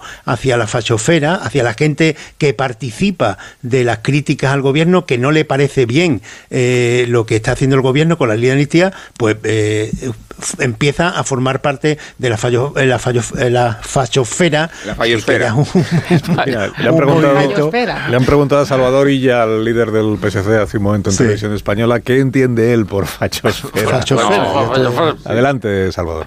Pues mire, lo, lo que yo le puedo decir es que hay una crispación política asimétrica en, en, la, en España y muy, muy particularmente en Madrid. Esto me parece también que cualquier observador político lo puede, objetivo, lo puede verificar, ¿no? Mm, con un lenguaje excesivo y con unas actitudes que no se corresponden con lo que es una expresión de opiniones con respeto, ¿no? Bueno, pues esto es para salvar, por lo menos él ya ha explicado un poco, para él eh, no, no tener respeto es ser facha. Claro, claro, convierte en eh, facha. no, hablar con respeto es hablar de fachofera. Ya, Eso pero- es hablar con respeto. Que- la, medida, la tiene medida la- del respeto la medida del respeto nos la, nos la van a dar ellos o como Y luego es- es- Claro, llamándote fachofera, te, te critican que tú no hables con respeto. Y esto de vincular la crispación a, a- a Madrid, eh, ya, ya, ya basta de eso también. Pues naturalmente hay más actividad política en Madrid como, como que en Badajoz, eh, eh, y hay más actividad política y más eh, debate político intenso en París que en Toulouse. Eh, esta es, es, en fin, no. la idea de que Madrid es un foco nefasto, negativo, eh, que, que polariza España y que crea crispación en España, eh, es muy eh, negativa y muy incorrecta, porque el mayor foco de tensión política en este momento está a 600 kilómetros de Madrid, que es en Barcelona. De ahí procede la, la principal crispación de la política en España en este momento. De todas Bueno, formas, de la eh, entrevista de ayer, de, eh, y con esto termino, de, de Pedro Sánchez en La Vanguardia, lo que más me llamó la atención es que eh, el presidente va tan tan desahogado que ya ni siquiera eh, le preguntan directamente, ¿promete usted que no habrá referéndum de autodeterminación? Y no se compromete, simplemente dice, no estamos en esa propuesta. Pero la pregunta es, ¿promete que no habrá referéndum? Dice, no estamos en esa propuesta. Sí, es cierto, eso es muy llamativo que no, la des- que no lo despacha con contundencia, sino que le deja la posibilidad abierta. Es decir, esto no es en lo que estamos nosotros. Pues imagínate, con la cantidad de veces que han negado cosas con contundencia y luego lo han cumplido, si aquí lo deja en fase abierta. Bueno, lo negará cuando toque, ¿no? Eso no es, no es mayor problema. Bueno, y lo que el, lo que el- bueno, lo que lo que dice el lo que dice el PSOE, lo que sigue diciendo el PSOE sobre el referéndum es primero que no es eh, pos- posible con esta Constitución. Y me diréis, tampoco lo era la amnistía, sí, por eso yo mismo he dudado de si sirve de algo recordarlo. Y lo segundo es que no están en, un, en la convocatoria de un referéndum porque entienden que eso divide a la sociedad en lugar de contribuir a cohesionarla. A, a diferencia de la amnistía, que como vemos ha cohesionado Sí, muchísimo al país, lo de la amnistía. Y que por eso nunca van a hacer un referéndum que sea eh, quedarse a oírse, ¿no? Eh, sino una cosa que aún no sabemos muy bien en qué se traducirá, que es votar sobre algún tipo de acuerdo o pacto que se alcance en la mesa esa de negociación que no sé si se ha vuelto a reunir alguna vez, que tiene con el gobierno de, de Per Aragonés, porque como ahora tienen a la vez otra mesa con Junts en Suiza, otra mesa con Esquerra, que es distinta de la del gobierno catalán, otra mesa con no sé quién pues igual ya con tanta mesa que uno no sabe que, que están negociando. y la mesa con el PP en Bruselas, que ahora se va a reunir, ¿no? El miércoles también, sí, el mismo día que está en Suiza Santos Cerdán con, con este, está Pons con Bolaños en, en Bueno, en la Bruselas. entrevista ya no le hacemos más pro- promoción, Jordi, al periódico, pero en la entrevista también le preguntaron eh, por la reunión con Puigdemont y lo que dice es que él se va a ver varias veces en el futuro siempre, ¿eh? con Puigdemont y con Oriol Junqueras. Eh, Yo creo que la pregunta ya que hay que hacer al presidente es ¿por qué no se ha reunido todavía? ¿Cuál es el motivo de que aún no se haya reunido? No, que no está amnistiado. Bueno, ya, pero... pero, merece una pero amnistía. por- Junqueras, por ejemplo, vive en Barcelona, o sea que puede reunirse con él cuando quiera. ¿Y ¿Por qué no se ha reunido todavía con Junqueras? ¿Cuál es el, Hoy comienza en Sevilla ¿cuál es el un juicio. Hoy comienza en Sevilla un juicio que, que en su tiempo pues eh, habría informativo que son la, la, fa- eh, la trama de Facturas. facturas falsas de, de La UGT. Y, y esto es, es, por ejemplo, es un ejemplo clarísimo de desigualdad entre españoles, en este caso con, con los líderes de UGT que se enfrentan a penas de, de cárcel, que están son 14, que, que están por encima de, de en torno a los 7 años, hay otros que tienen menos. Eh, no se llevó ninguno un céntimo. Eh, eh, el dinero que defraudaban con factura falsa era para financiar, lo dice la fiscalía así, para financiar la acción sindical y con- eh, ahí pagaban los desplazamientos a manifestaciones, eh, los regalos en, en los congresos, eh, revistas sindicales. Bueno, pues, pues se sientan en el banquillo hoy y les piden esto. ¿Había alguna, alguna intención de llevarse ellos dinero? ¿Estaban financiando una causa política sindical? Pues sí, pero sin embargo ellos sí se van a sentar en el banquillo, los dirigentes de UGT, y, es muy posible, por las peticiones que hay, que salgan condenados. No, pero en eso, Javier, como en las demás causas, eh, que, que ya hay fallos y condenas emitidas contra el Partido Socialista en Andalucía y los miembros de la Junta que, que fueron, que fueron eh, en fin, culp- considerados culpables eh, cul- y, y condenados, y algunos de ellos en prisión por, por delitos que ellos explicaron que no era para su enriquecimiento, sino que eran fuentes indirectas de financiación del partido. No todos ellos deberían entrar en el nuevo concepto de, de financiación con fines políticos y no con fines de lucro personal. Hemo- Hemos contado antes que la Guardia Civil está investigando, lo destaco hoy en portada del diario de Joaquín, que la Guardia Civil investiga nuevas conexiones de Rusia, entiéndase del gobierno ruso, con el procés, que están examinando documentación vinculada con la injerencia del régimen de Putin en el referéndum del primero de octubre. Están tratando de verificar si miembros del Servicio de Inteligencia ruso estuvieron en Barcelona en fechas próximas a ese referéndum con pasaportes falsos. Podrían ser coroneles, eh, algún teniente general y que llegarían a haber dispuesto algún tipo de establecimiento permanente en la eh, capital barcelonesa con pisos arrendados por ciudadanos rusos que servían de base logística y que entre los listados de llamadas que tienen estos individuos eh, pues se encuentran integrantes del movimiento independentista con posiciones de una cierta responsabilidad en el proceso, por tanto. Esto del vínculo de, de Puigdemont con de Puigdemont, bueno, sí, de Puigdemont y de su gente con el régimen ruso no es una novedad, quiero decir que esto desde el año 17, el diario El País, en- cuando lo dirigía Antonio, Ujú. publicó amplia información sobre esta Lo cuestión. dice hoy Nacho en la Y era una de las era una de las principales eh, imputaciones que le ha hecho siempre el Grupo Socialista en el Parlamento Europeo a, a Puigdemont, allí de- que lo tienen de eurodiputado, su vinculación con el régimen ruso que está tratando de desestabilizar la Unión Europea. Bueno, pues con este ciudadano es con quien ahora se ha pactado y se, y se sigue negociando. Esto no lo va a aceptar, ya- no lo va a aceptar Europa. Pues hoy mismo, Cualquier- ahora mismo acaba de cualquier emitir apariencia de que Barcelona un exista. auto. Ahora mismo aca- acabamos de recibir. ¿Y qué dice? No, no, claro, me ha dado tiempo a leerlo porque lo acabo de recibir ahora mismo. Es un auto de prórroga de, de esa, de esa misma investigación del juzgado de Barcelona. Se prorroga el... En el que se detallan una Seis serie. meses, lo da el confidencial ahora. Sí, bueno, yo, yo estoy, bueno, lo tengo aquí delante el auto, lo que pasa es que no me lo he leído. Entonces, Cada uno Ah, lo lee en su periódico. No, no, no, yo tengo, yo tengo El mío el auto dice que... tengo el auto. Yo tengo aquí el, el auto en el que Pues, papá, efectivamente. pero está en todo, está en se- todos los periódicos ya. Se identifica, se identifica Está en todas las fachosferas, sí. Ah, no en la fachosfera. claro. El, el- el juez prorroga la investigación y identifica por lo visto este, ¿no? una, una serie Eso de, es.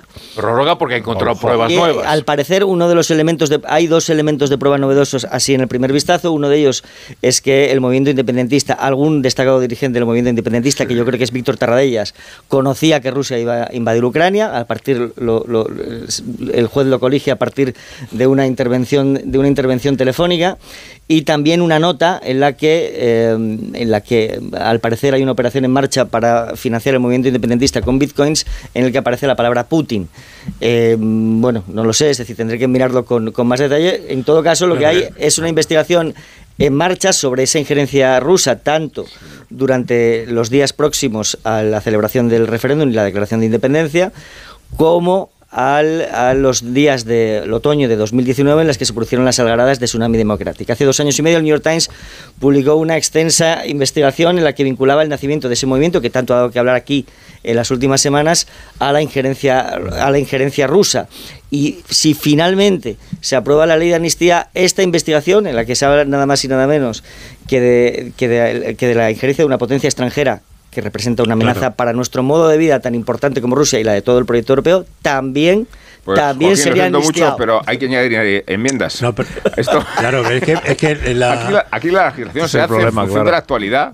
Se añaden enmiendas y, y- y se acabó el Claro, problema, porque ¿no? el concertar- Porque el problema, es que es si no, se puede el- quedar antigua la ley de de amnistía. concertar con un gobierno extranjero o conjurarse con un gobierno extranjero para O por- desestabilizar de un- España, eso sigue por- siendo o por- delito. O por concretarlo, No, es que cuyo, la- cuyo, cuyo nombre empiece por R, para asegurarnos no vaya a ser que el país eh, pueda ser otro que el que se, que el que se quiere eh, amnistiar. Esto no va a pasar, eh, no, o sea, no lo va a aceptar la Unión Europea. Como haya un una sola sospecha de que, de, de que ese delito eh, específico ha sido am- amnistiado, eh, la Unión Europea va, Pero si va- te has, si te has conchabado, por ejemplo, con un, con un gobierno extranjero, te has conchabado, pero sin intención directa y sin violar gravemente los derechos humanos. No, pero ahí está. Lo que pasa, Alcina, en, en el, en, el- en este caso concreto, que por cierto es el titular de juzgado número uno de Barcelona, para eh, sí que también incluye en la fachofera judicial, pues también este juzgado número uno. ¿Cómo no haber Y, y lo que el- en lo que incide concretamente es que en el proyecto de ley del Partido Socialista, del Grupo Socialista, eh, de los casos que están excluidos son aquellos que atentan, que se consideran de traición contra la paz o contra la independencia del Estado y relativos a la defensa nacional. Y es evidente que si se demuestra que hay una confabulación, una conexión de los independentistas con, con eh, Vladimir Putin, con Rusia, para desestabilizar España a través del referéndum de independencia, hombre, pues para la independencia del Estado, de la, relativo a la defensa nacional, también entraría ahí. ¿Quiere decir esto que este juez de, de Barcelona, eh, a la vista de lo que se pactó la semana pasada en la Comisión de Justicia, ha decidido reactivar? Eh, pues no, es que, es que esto eh, es un conocimiento eh, bastante peregrino desde la justicia. Lo- los jueces, además que tienen una carga de trabajo bastante elevada, pues llevan durante mucho tiempo con, con- con estos procedimientos y no se ponen a, a modificar auto o a redactar auto a la lectura de periódicos de cada día. Esto es lo que hace el Grupo Socialista y su socio a la lectura de los autos judiciales. En ese sentido sí, pero al revés no. Manso y este hombre lo tendría ahí, claro. Y, y van a modificarlo otra vez, pues no creo. En este caso no creo que se modifique. A ver, tengo, tengo aquí algún detalle, del, tengo, tengo el auto delante, os lo estoy leyendo de manera un poco desordenada. Entonces, por ejemplo, aquí hay un detalle, recoge una conversación entre, eh, entre Víctor Tarradellas y Carlos Puigdemont el 25 de octubre del 17, es decir, dos días antes de la declaración de independencia. ¿no? Dice, dice, presidente, estamos reunidos aquí con esta gente, en 24 horas nos contestan. Dice, además mirarán que el viernes, antes de hacer nada, tengas vicepresidencia con PU.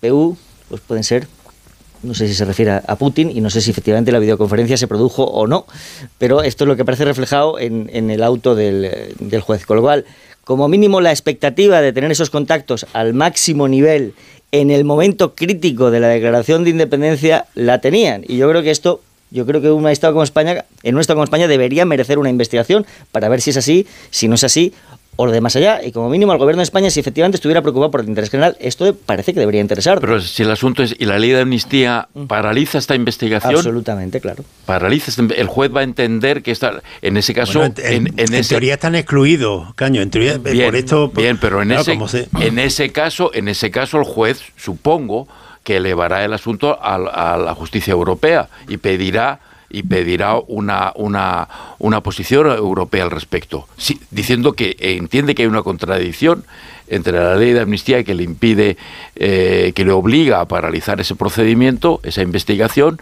y la justicia europea. Y con toda seguridad la respuesta de la justicia europea va a ser que tiene que seguir con la investigación. No puede ser cubierto eso por la ley de amnistía. Pero que no lo cubren. Y eh, a es día- el problema. Claro, a día de hoy no- este es el problema, claro, que si es un delito de traición o de... Así que el juez no hace calificación no, no, jurídica. bueno, todavía no, puede. Relativo a la defensa nacional. Pero, pero hay que mantener la investigación Pero si- abierta. claro, pero si al final de lo que se trata... Bueno, si no, claro, esta investigación no tendría por qué ser abortada en No la medida en la abortada. que no entra en el paraguas de la ley de Eso es. Eso es. Aunque esté relacionada con el procés.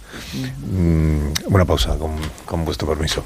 Digo que ya más, en, más enmiendas no se pueden introducir al texto, que es que ya no, ya no, el texto ya va Bueno, maña- mañana como las- está. las que están o, vivas. O con la, o si el PSOE apoyara la de Junts per Cataluña, que es la que dice quitemos cualquier referencia. Bueno, parece que toda, toda, todo, cualquier tipo de delito se cualquier incluiría, tal vez. delito es amnistiable. ya Podría está. ser, el de traición a, a- a la, a la patria. Es que menos, Antonio, que menos. menos, sí, porque No se va a poder amnistiar una traición a la patria. Pero por la concordia. Por la concordia. sí. Con la concordia total. Exacto. Un minuto eh, y a la vuelta hablamos de otras cuestiones de esta jornada. Más de uno. Onda Cero. Carlos Alsina. Aquí tener anuncios no es algo que tú puedas elegir. Pero los años de fijo y variable en tu hipoteca, sí. Porque con las nuevas hipotecas naranja eres más libre. Más opciones, más variedad, aunque no deje de ser una hipoteca. Más información en ing.es. Si para ti una burra no es un animal de carga, entonces te interesa el seguro de moto de línea directa, con el que además de ahorrarte una pasta, tendrás cobertura de equipación técnica para casco, guantes y cazadora. Cámbiate y te bajamos el precio de tu seguro de moto sí o sí. Ven directo a lineadirecta.com o llama al 917-700-700. El valor de ser directo. Consulta condiciones. El Pacto Verde Europeo insiste, el transporte debe reducir de manera drástica sus niveles de contaminación. En Iberdrola somos líderes en la transición a la movilidad eléctrica, con más de 45.000 puntos de recarga instalados en nuestro país. Únete a las energías limpias de la mano de un líder mundial. Iberdrola, por ti, por el planeta. Empresa colaboradora con el programa Universo Mujer. ¿Un cóctel o un refresco? ¿Desayuno con zumo o café? Con la promo todo incluido de Costa no tienes que elegir. Las bebidas son gratis. Reserva tu crucero hasta el 12 de marzo y disfruta del paquete de bebidas gratis. Infórmate en tu agencia de viajes o en costacruceros.es. Costa. Esta es Laura, más conocida como arroba reparte corazones. Y le encanta repartir, pues corazones. Los reparte en redes, al despedirse. ¡Adiós, corazones! Está continuamente repartiendo corazones. Sí, reparte mucho, pero nada comparado con el rasca millonario de la ONCE, que reparte más de 20 millones de euros en premios. ¿Y eso es mucho repartir? Rasca millonario de la ONCE, reparte como nadie. A todos los que jugáis a la 11, bien jugado. Juega responsablemente y solo si eres mayor de edad. Soy de legalitas porque a veces pasan cosas que no te esperas. Como cuando tuve aquel accidente y lograron que me indemnizaran. O cuando me hicieron unas quemaduras en la depilación láser y me ayudaron a ganar mi reclamación. Hazte de legalitas en el 900 100 661 y siente el poder de contar con un abogado siempre que lo necesites. Y ahora, por ser oyente de Onda Cero, ahórrate un mes el primer año. Dosificación perfecta. Mientras cuido del planeta. Tú solo compras muy sencillo. Y el dinero a tu bolsillo. Ahorra programando tu lavadora con autodosificación con el asistente de energía y con el reembolso de hasta 150 euros. Bosch. Hay quien se paraliza frente al cambio y quien siente un impulso imparable. Tú eliges. Cambiar es lo que nos hace sentir. Cupra Formentor, ahora por 29.900 euros con 5 años de garantía y mantenimiento sujeto a financiación. También híbrido enchufable. Más emociones en cupraofficial.es. Cuando buscas, no siempre encuentras. Pero en las rebajas del corte inglés, siempre encuentras lo que buscas. Ahora con un 20% de descuento adicional en marcas como Lee, Timberland, Gap, Chantel, Guess No Lover o Napapijri.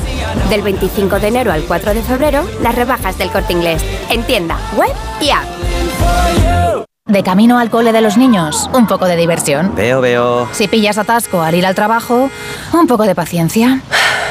Ya no llego. Si vas al súper a hacer la compra, un poco de memoria. Plátanos y yogures. Y para todo eso, los nuevos combustibles 100% renovables de Repsol. En tu día a día, algo nuevo te mueve con los combustibles 100% renovables de Repsol que puedes usar ya en tu coche. Encuéntralos en más de 50 estaciones de servicio y a final de año en 600. Descubre más en combustiblesrenovables.repsol.com.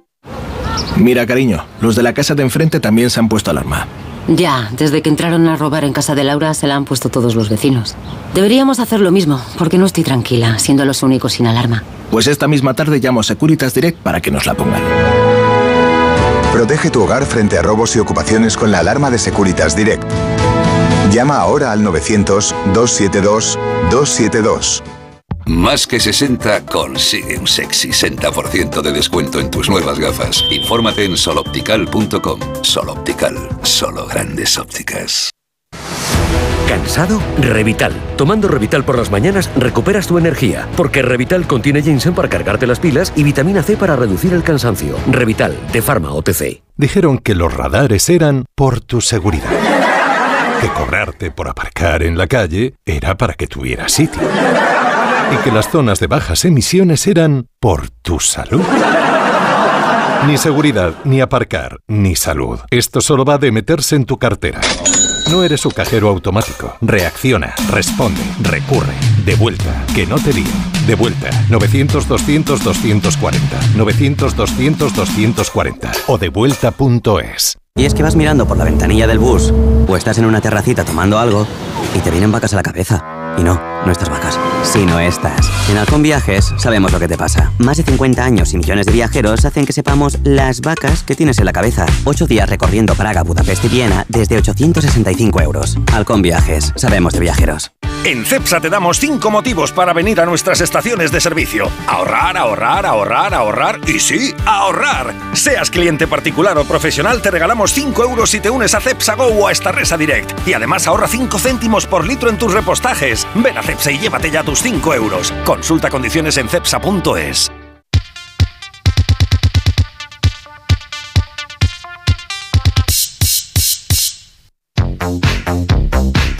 encontró el otro día Borja con el vecino este que tiene que estaba sudando como un pollo.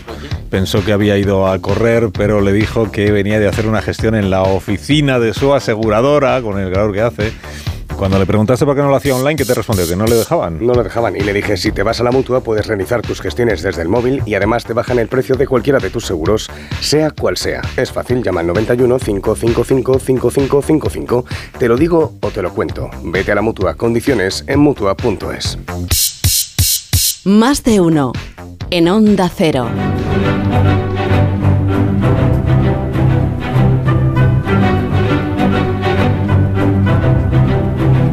Ahora con Ignacio Rodríguez Burgos vamos a adelantar la actualidad económica y financiera de esta mañana. Buenos días, Ignacio. Muy buenos días, Carlos. Pues mira, decirte que las bolsas europeas abren a la baja, abren colorada. ¿Y por qué? Bueno, pues imponen las ventas en toda Europa con la vista puesta esta semana en la reunión de la Reserva Federal de los Estados Unidos, donde sorprende la fortaleza de su economía, que crece más del 3%, y veremos a ver qué ocurre con los tipos de interés. Y también muy pendientes en Europa y en todo el mundo en la decisión que ha tomado el Tribunal Superior de Justicia de Hong Kong, que ha decidido iniciar el proceso de liquidación de Evergrande, la mayor inmobiliaria de China, que entra así en liquidación, vamos, en quiebra después de fracasar siete operaciones de reestructuración de su deuda, que según algunos cálculos podría superar los 300.000 millones de dólares. Evergrande ha sido apoyada durante mucho tiempo por el gobierno de Pekín, pero al final el ladrillo pesa mucho y las deudas más, y la ha dejado caer.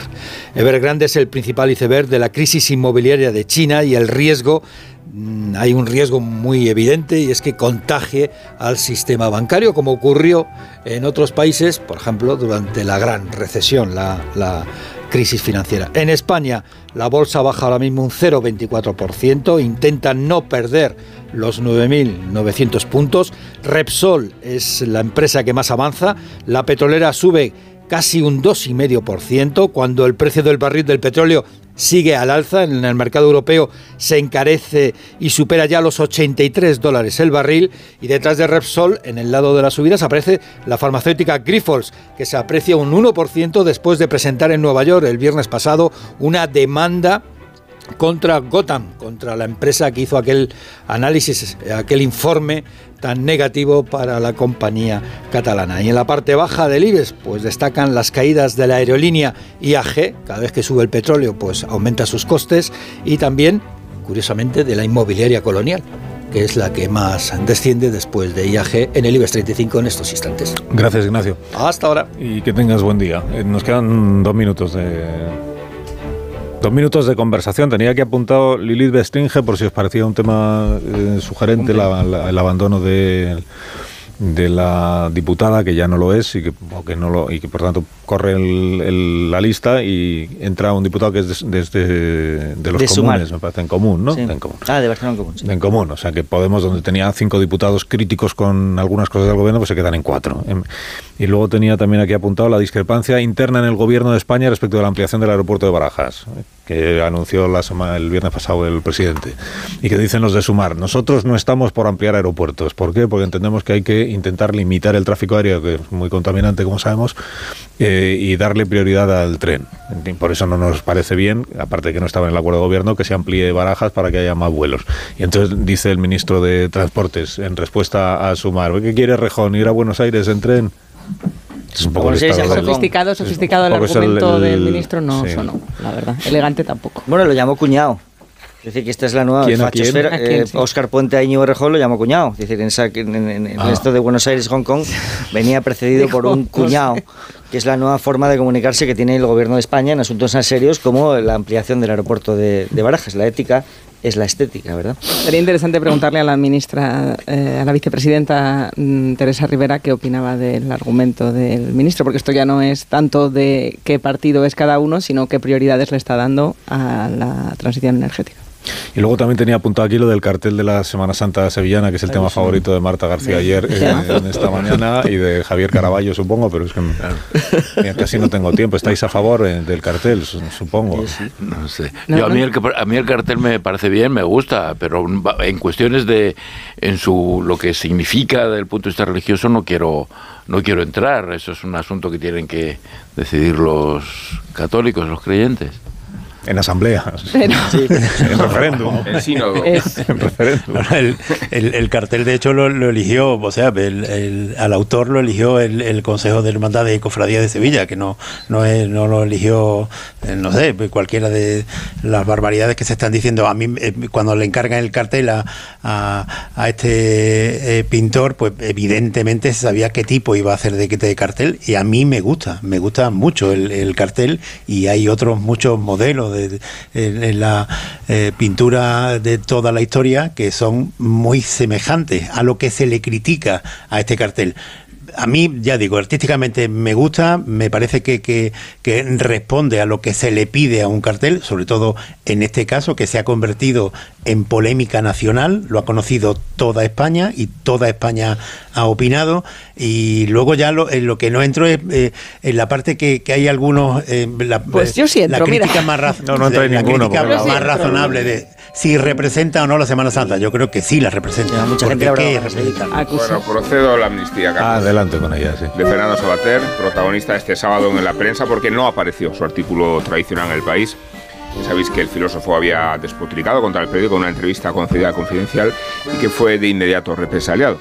Puede hablarse de ejecución porque la decisión se adoptó de manera inmediata, como si pretendiera mandarse un mensaje ejemplar y ejemplarizante, a Sabater, claro, y a cualquiera que pretenda emular las tesis subversivas del oficialismo.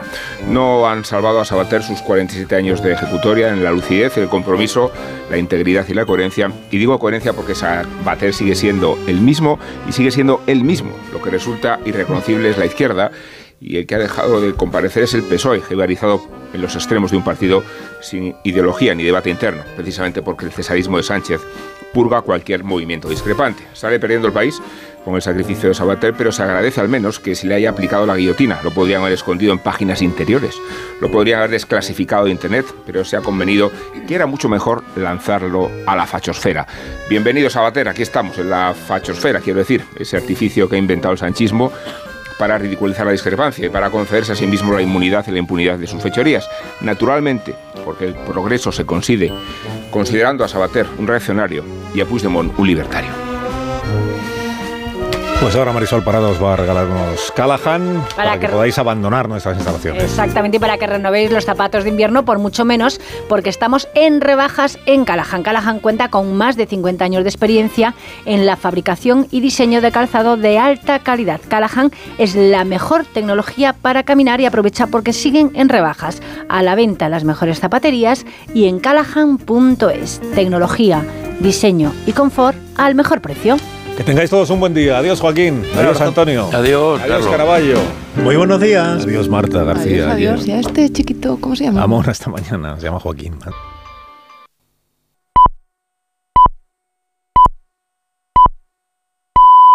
Son las 10 de la mañana, 9 de la mañana en las Islas Canarias. Es una hora excelente para escuchar este consejo de Ibudol de los amigos de Kern Pharma. A ese dolor de espalda que no te deja hacer deporte o a ese dolor de cabeza que te hace difícil trabajar, ni agua. Ibudol, el primer ibuprofeno bebible en stick pack para aliviar el dolor. También Ibudol en comprimidos. Adultos y niños a partir de 12 años. Al dolor, Ibudol. Tenía que ser de Kern Pharma. Lea las instrucciones de este medicamento y consulte al farmacéutico. Acción local y regional.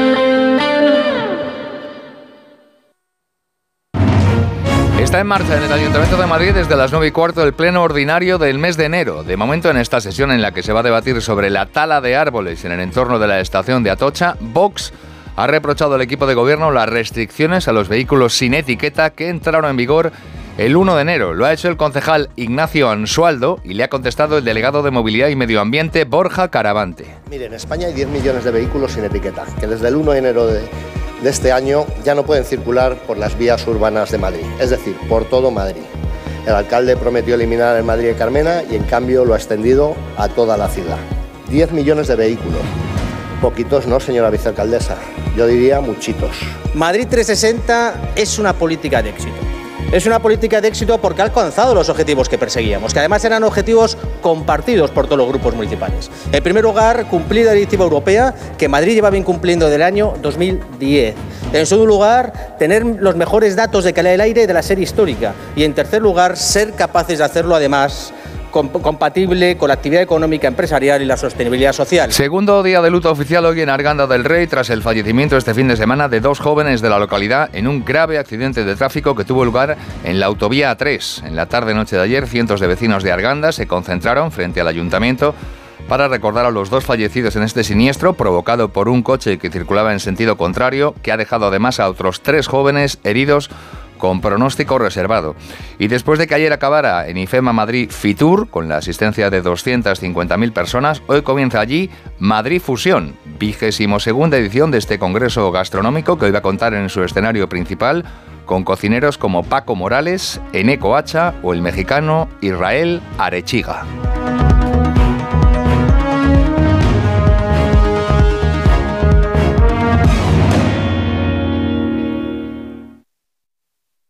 Síguenos por internet en ondacero.es. Estás escuchando más de uno en Onda Cero.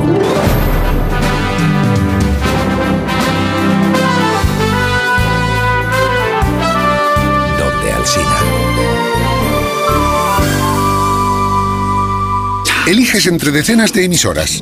Eliges entre pop, rock y folk. Eliges el lugar perfecto para escucharlo y no vas a poder elegir cómo quieres que sea tu hipoteca. Ahora con las nuevas hipotecas naranja, tú eliges cuántos años quieres de fijo y cuántos de variable. Más información en ing.es. ¿Te lo digo o te lo cuento? Te lo digo. Me he quedado tirada y tardas en venir a por mí. Te lo cuento. Yo me voy a la mutua. Vente a la mutua y además de una gran asistencia en carretera, te bajamos el precio de tus seguros, sea cual sea. Llama al 91 555 5555. Te lo digo, te lo cuento. Vente a la mutua. Condiciones en mutua.es. ¿Un cóctel o un refresco? ¿Desayuno con zumo o café? Con la promo todo incluido de Costa no tienes que elegir. Las bebidas son gratis. Reserva tu crucero hasta el 12 de marzo y disfruta del paquete de bebidas gratis. Infórmate en tu agencia de viajes o en costacruceros.es. Costa. Mira, cariño, los de la casa de enfrente también se han puesto alarma. Ya, desde que entraron a robar en casa de Laura se la han puesto todos los vecinos. Deberíamos hacer lo mismo, porque no estoy tranquila, siendo los únicos sin alarma. Pues esta misma tarde llamo a Securitas Direct para que nos la pongan. Protege tu hogar frente a robos y ocupaciones con la alarma de Securitas Direct. Llama ahora al 900-272-272. Que tu carril siempre es el más lento es tan cierto como que en Aldi puedes encontrar frescos muy frescos por muy poco. Vente a Aldi y disfruta hoy y siempre de precios bajos, como el plátano de Canarias a solo 1,39 el kilo. Así de fácil, así de Aldi.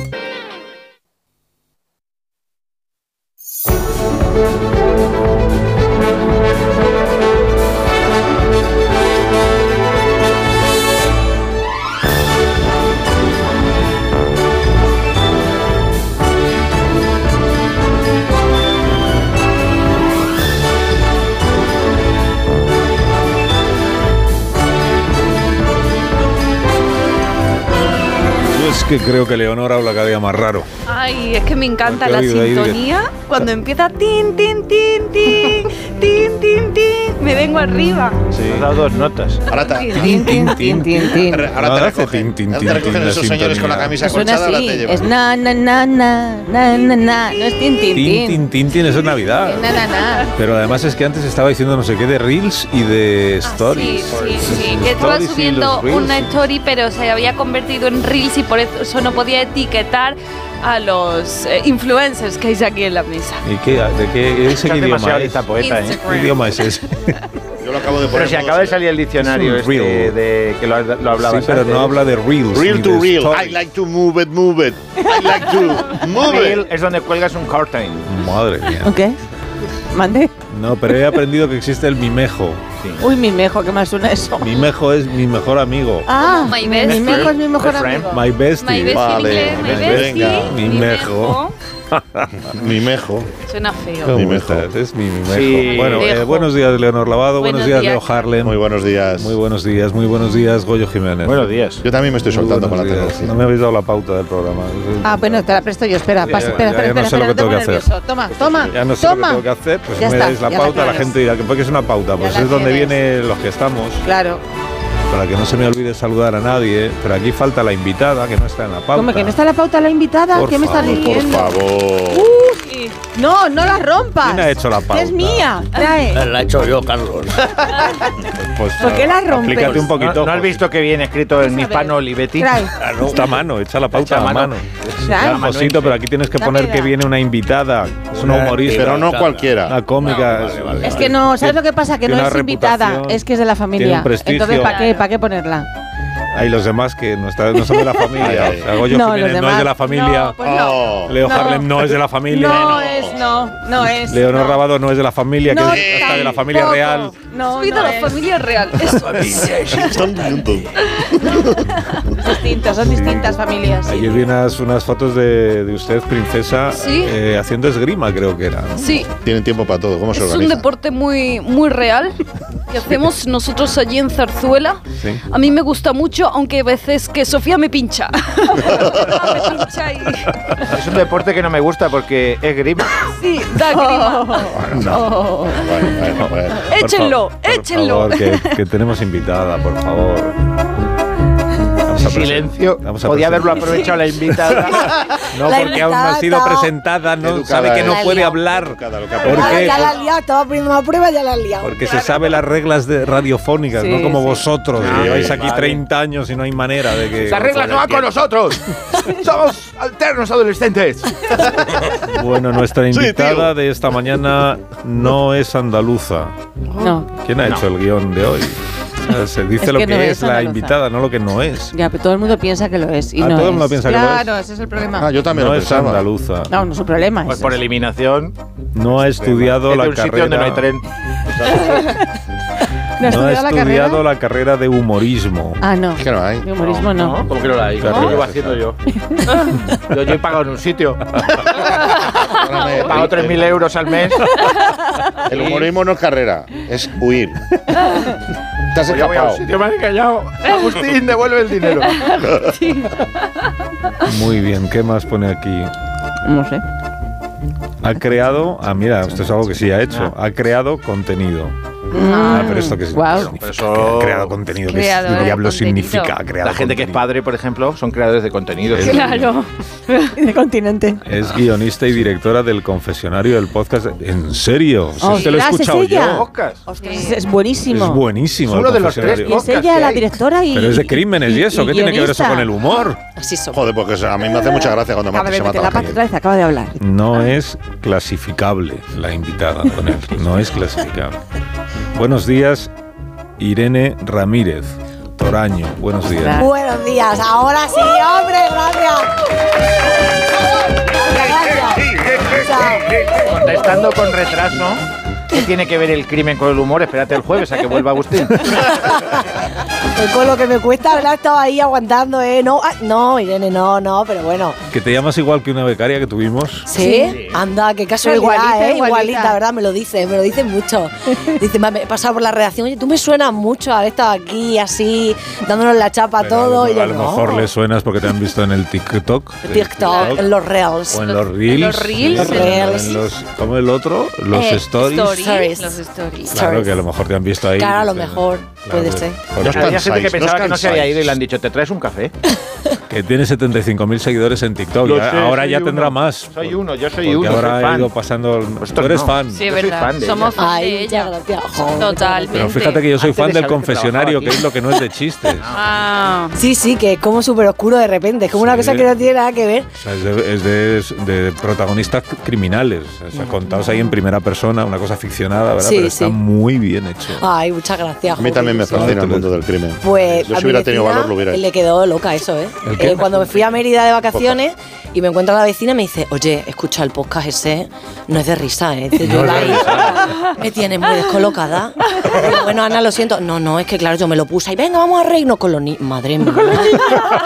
Pero unas cosas que da que un beso, Ana, perdón por haber traumatizado a tus hijos. Que eran como solo Claro. asesinatos en el edificio, ¿verdad? Claro, era una cosa como, el confesional, ay, Irene, chica, hay muchas tonterías que la escuchamos por el patio. Jaja, venga, vamos a ponernos. Y de repente, era una noche fría y mate. Bueno, oiga, oiga, por favor, pues sí, sí. Oye, que sale el guionista nuestro del sombrero ahí de actor. Efectivamente, lo tenemos fichadísimo. Claro, un actorazo, hace un trabajo actor. increíble. Y se mira mucho. Yo no tampoco me quiero meter en lo personal, pero se mira. Es que Bueno, son pues, mi, mi entonces, mejo. Entonces, está aquí Irene Ramírez pues porque ha querido. Sí. Ha querido Me ha acoplado. Pues como, sabe, acoplado. como sabe por dónde se llega, pues ha llegado. Claro. Ha llegado hasta No ibais a librar de mí. la media. llegado- y entonces viene a contarnos sus primeras experiencias terroríficas. No, pero como cómica. No, bueno, ha habido de todo, ha habido un poquito de todo. Una Que- vez. Pues como el confesionario hace chistes, ¿no? Mi vida un poco así todo el rato, dramedia, ¿sabes? Pero bueno, bien, bien. Pero- o sea que tiene monólogo entonces, quiere decir que, te, que actúa por ahí. Hombre, claro, ¿no? Sí. ¿Por- Ostras, ¿Por ahí por dónde? por, los por locales de Ya te digo yo dónde no de actúa. Bolaña. Ya te digo yo, este sábado y este domingo no actúa en el Capitol porque estoy yo. No. El sábado a las 8 y el domingo. No, a las 7 y media el sábado y el domingo a las 12 no actúa porque estoy yo. Estreno. Ah, perdón, perdón, que es que aquí está la, es que había traspapelado tu entrevista, que viene Ah, aquí bueno, las bueno. preguntas. Irene Ramírez. Cuéntame. No, pero no te puedes burlar del presentador. Que no, que no me burlo, ojo, ¿eh? So- Si yo estoy emocionada. Ya no es como antes, Carlos, ¿sí? yo lo que tú me Claro, digas. antes sí, cuando Me eras becaria seria. sí, pero ahora no, Vale, eres la vale, invitada. Perdón, no me puedes- pongo no seria, puedes vale. burlarte. Buenos días. Bueno, no. Me lo tomo en serio. No, vale. No, Carlos, estoy perdida en mi papel, ¿eh? Eh, Que yo solo he sido becaria, no soy invitada. Estoy nerviosa. ¿Consideras que tu experiencia aquí, en Onda Cero y en este programa, te nutrió? Cuidado con lo que dices. Qué bonito el verbo nutrir en una entrevista. Yo creo que es la primera vez que lo uso. ¿Te nutrió para tu futuro como humorista? ¿Sacaste de tu periodo de prácticas algo que te sirviera para tus bolos? Bolos, para tus es- espectáculos. Actuaciones, claro. Pues, de hecho, el primer bloque que he escrito nació en la redacción de, No. de Ah, o sea, más que de no uno. estabas 100%. trabajando, estabas escribiendo. Estaba- Bien, bien. no, bien. porque lo cuento, lo cuento. ¿Pero qué te No, inspiró? no. a ver si iban a escribir a la universidad. No. Nosotros creíamos que estaba ahí trabajando y tal. No, no, yo estaba cumpliendo. Este programa es muy exigente. Doy fe de que cumpliste perfectamente con tus Sí, cometidos, sí, sí. pero veo que a la vez aprovechaste Vaya, para vaya. inspirarte en nosotros y hacer risas sobre No, nosotros y no. nuestro trabajo. Al revés, no, no, no. Se está Eh, riendo de nosotros. Está riendo, ya lo sé, princesa. Lo siento, Alteza. Es que. No, no, para nada. Eh, yo estaba buscando piso, ¿vale? Aquí, Eh, en- claro, en cuando. Martes no, Media. en verano, No me claro, en verano yo estaba buscando piso y yo compaginaba, porque era otro trabajo, vamos, 100%, 100%. Mi búsqueda de piso con trabajo aquí. Ajá. En la beca. Entonces, claro, eh, una mañana llegué ya exhausta. O sea, yo venía de la guerra. Y entonces me entregué a los brazos de la redacción y a su cariño y escucha. Y me marqué un monólogo de 10 minutos a las 7 de la mañana que me decían, cariño, te queremos mucho, pero no nos lo merecemos esto. ¿eh?". O sea, dar un respiro. Y yo, ¿por qué tal? Porque mi novio quiere hacer esto, quiere hacer otro. Y de repente ahí, eh, pues yo creo que ya no sé si era por su Y te lo cansancio. reprocharon en lugar de agradecerte lo puestos No, en no, pie se, y se aplaudiendo. rieron muchísimo. reíamos mucho, mucho. Se reían mucho y Mucho. dije, un momento. Oh, Mm. Vaya, vaya, aquí hay algo. Consiste en sufrir y escribir esto. Vale, vale, se me da bien. Y entonces mi primer bloque que hago ahora en las actuaciones eh, va de la búsqueda de piso y literalmente nació de, de aquí, de la redacción. Así que Qué bonito, qué hermosura. Sí, sí. Encontraste piso, no, importante. encontré, encontré. Si no, ya no estaría aquí, no sé dónde estaría. Estaría internada en algún lado, ¿sabes? Algún hospital. No, muy mono, además. Estaría mal. Muy bonito, sí, siguiente, muy mono. siguiente pregunta. Esta es. Estamos aquí rodeados de cómicos veteranos, sobre todo ellos dos. Eso es sangre. Hay mucha reticencia del público a ver cómicos emergentes, o sea, novedades, novedades, un poquito de renovación. Hay reticencia del público, somos conservadores. A ver, yo es que eh, como ahora estoy en proceso de escribir eh, un show para el teatro, yo voy más a espacios eh, como de open mic que le llaman. Es que no, no sé inglés. Open mic, open Sí, mic. te lo explico yo. Son Open sitios mic. donde al entrar te registran para ver si llevas armas. Y si no no. las llevas, te dan Efectivamente. una. Efectivamente. No, eh, tomates para que los tires, que no. Eh, va básicamente de espacios donde eh, cómicos, que pueden ser pues, más veteranos eh, o bueno, pues más emergentes, más novatillos como yo, eh, van allí a probar chistes. Ah. Entonces ahí, claro, hay mucha apertura a, a ayudarte a colaborar contigo y a ver si realmente el bloque que has escrito pues es gracioso o te mira. También está, este me encanta, en el público siempre hay uno que es como, "Ja, ja, ja", porque le da como apuro dejarte vendido, Ah, ¿sabes? Se esfuerza mucho. Plan, buena persona que hay siempre hay en el público, siempre hay una buena persona. Claro, y esa buena persona- que son todos. Yo lo identifico rápido, ¿eh? Y ya clavo la mirada en plan, tío, estamos tú y yo aquí. no me suelten la mano. O sea, yo me siento como el Titanic, soy Jack eh, y así en plan, y Rose, ¿sabes? En plan, por favor, no, no dejes que me hunda. Hay un clásico en, las- películas americanas que siempre pregunta ¿Cuándo empieza la comedia? Oh, ese también, ese también lo he identificado, ¿eh? El del público de, pues no qué, no sé cuánto, Vamos a que como que habla y tal, que me parece guay porque hay, hay espectáculos que son así. Pero yo que voy a tirar texto y es como, mm, estoy aprendiendo a conducir. Por favor, no empecemos ya a cruzarnos todos en la Pues carretera una idea, porque ponte- me pongo nerviosa. Ponte una L. Claro, có- cómica en práctica. Eso soy yo. Una idea, una Totalmente. L y así la gente ya... Ya la gente va identificando. Oye, bonito título para el espectáculo, cómica en práctica. Más cosas que tengo que sacar de aquí. Por algo he traído un boli. Este programa es, una mina. Aquí, ¿Cómo has dicho, Carlos? Cómica en prácticas. prácticas. Y sales con una L. De lerda, como dicen por ahí. Hombre, yo Los que sí. lo llevan se llaman así. Sí. Sí, pero- la L de lerda. es una invitada. De lerdo. No, yo digo lo, cómo lo llevan los señores. Las chicas Que que, eso conducen. ni cuando era becaria. se- Hombre. Respeto. Y, Muy ento- bien, y entonces, ¿cuándo calculas que estrenarás el espectáculo? La idea es septiembre. En septiembre, Septiembre. claro, porque ahora estamos escribiendo y escribiendo y Ah, en reescribiendo. septiembre está bien, porque yo estoy hasta abril en el Cine Capitol. ¿Verdad? Qué bien, Goyo vendrá, ¿no? Claro. Sí, Hombre. soy fan tuyo, te lo he dicho. Y las actuaciones estas se te puede ir a ver, es decir, Sí, sí, público claro. abierto, que es un lugar el donde hay que pagar invitado. por ti, ¿no? ¿no? Eh, sí, hay que pagar, ¿Ah, pero sí? muy poco. El Open Mic. El Open, Open Mic. mic. Pero ¿cómo no vas a ¿Cuándo empieza, pagar? ¿cuándo empieza la Solo comedia? porque sea el título en inglés, aunque Claro. sea. Ahí hay un esfuerzo. Pero pi- probando, no puede cobrar, encontrar claro, probar. Sí, que teatro. como los simuladores de vuelo que echáis, yo qué sé, pues sí. A lo mejor es Irene, simbólico, es como Irene. Es, un donativo casi, es un donativo. Te está preguntando una cosa el abuelo, que Perdón, está aquí en el lado no se le escucha. Escúchame, Irene, hija. Ay, primero has encontrado piso Dame. y ahora tienes que encontrar teatro. Efectivamente, A hostia, ver, si otra vas- vez. a ver si tu vida es un encuentro constante. Madre mía, no voy a salir ahí, pues vengo a la redacción. ¿Cuándo empieza la comedia? Pollo. ¿Cómo se, va, a- cómo se va a llamar cómica en práctica? Se va a llevar una L Ay, en práctica. a actuar en el Teatro Pello. Minuto. Sí, Una sola. o más. Minuto, que vamos a hacer una pausa. Vale, lo cronometro, ¿eh? a ver si es verdad. Y a continuación, ah, a continuación viene la entrevista con Irene Ramírez. Y lo que he hecho hasta ahora, que es. No sé. ¿Quién ha ordenado el programa hoy? ¿Quién ha sido? ¿El del Perdona, sombrero? no sé. Un minuto. Luis Más de uno. La mañana de Onda Cero con Alsina. Mateo, el Al Capone del grupo de padres. ¿Necesitas algo? Simplemente te lo consigue. ¿Cartulinas? Tiene una para ti. ¿La autorización? Mira en tu mano, ahí la tienes. Pues para él, una Arona. Hay un SEAT que lleva tu nombre, porque con hasta 10 años de garantía, hay un SEAT para ti. Estrénalo con SEAT Flex. Hola, soy Mar Márquez, piloto de MotoGP. Justo ahora salgo de entrenar, que ya toca volver a casa. Pero ¿sabes que ahora podemos hacer todos estos viajes diarios más sostenibles con los nuevos combustibles 100% renovables de Repsol y sin tener que cambiar de coche? En tu día a día, algo nuevo te mueve con los combustibles 100% renovables de Repsol que puedes usar ya en tu coche. Encuéntralos en más de 50 estaciones de servicio y a final de año en 600. Descubre más en combustiblesrenovables.repsol.com. Luis Lacasa, inspector de policía. Dos brillantes policías. No olviden que manda aquí. Condenados a entenderse Nadie puede abandonar la isla, déjaselo claro a esa mujer. para descubrir al asesino. Ese rollito condescendiente de godo colonialista te lo puedes meter por donde te quepa. Una vida menos en Canarias. Con Ginés García Millán y Natalia Berbeque. Serie ya disponible solo en A3 Player. Puedes darle color a tu vida con un acuario de peces tropicales. O con los colores exclusivos de Samsung.com del nuevo Galaxy S24 Series con unas ventajas la mar de buenas. Doble almacenamiento de regalo y un 10% de descuento extra al descargarte la Samsung Shop App. Consulta condiciones en Samsung.com. ¿Qué tal el viaje? Genial, pero me da pena deshacer la maleta. ¿Y eso? Es que, tío, me he traído dos templos sagrados, tres mercados callejeros, la autoestima renovada y unos amigos que ya se quedan para siempre. Pues tienes lío. Con Betravel siempre vuelves con más de lo que te llevas. Descubre Bangkok 10 días con alojamiento y desayuno desde 1.285 euros.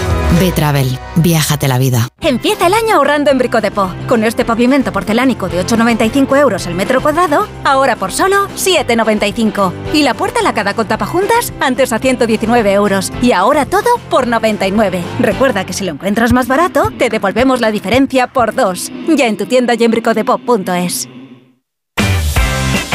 Ahora es el momento. Descubre Nueva York, el corazón de la ciudad, sus icónicos barrios, las experiencias más glamurosas, sin olvidar sus lugares de película. Reserva tu próximo viaje a Nueva York. Cinco días y tres noches en hotel de cuatro estrellas en Manhattan, vuelos con Iberia y traslados incluidos, por solo 890 euros con viajes el corte inglés. Consulta condiciones. Noticia de última hora. Nos llega una exclu... Perdón, tenemos exclu...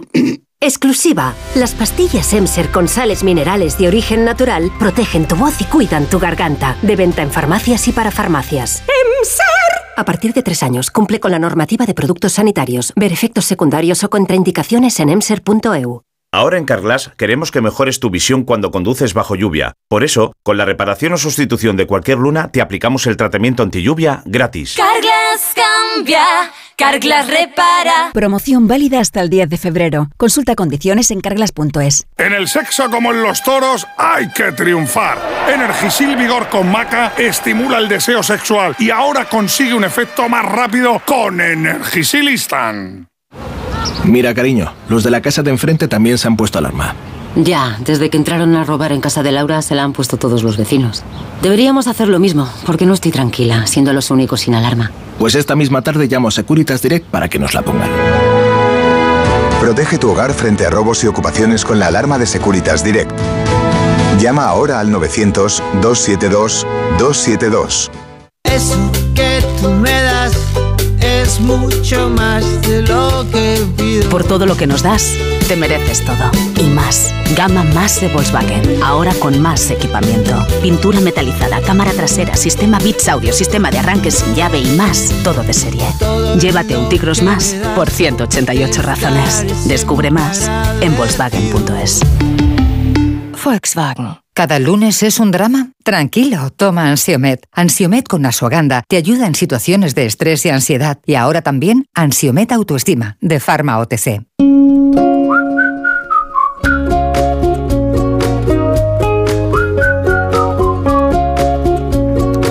Begoña, que el número al que más llamas es el de Legalitas porque sus abogados te ayudan a resolver todos tus asuntos legales y no puedes parar de llamar. Si un día te ayudan a reclamar una factura, otro te redactan un contrato de alquiler, otro te asesoran en temas fiscales y tú eres de Legalitas, llama al 900 100 661 y siente el poder de contar con un abogado siempre que lo necesites. Y por ser oyente de Onda Cero, ahórrate un mes el primer año. Más de uno en Onda Cero. La mañana de la radio.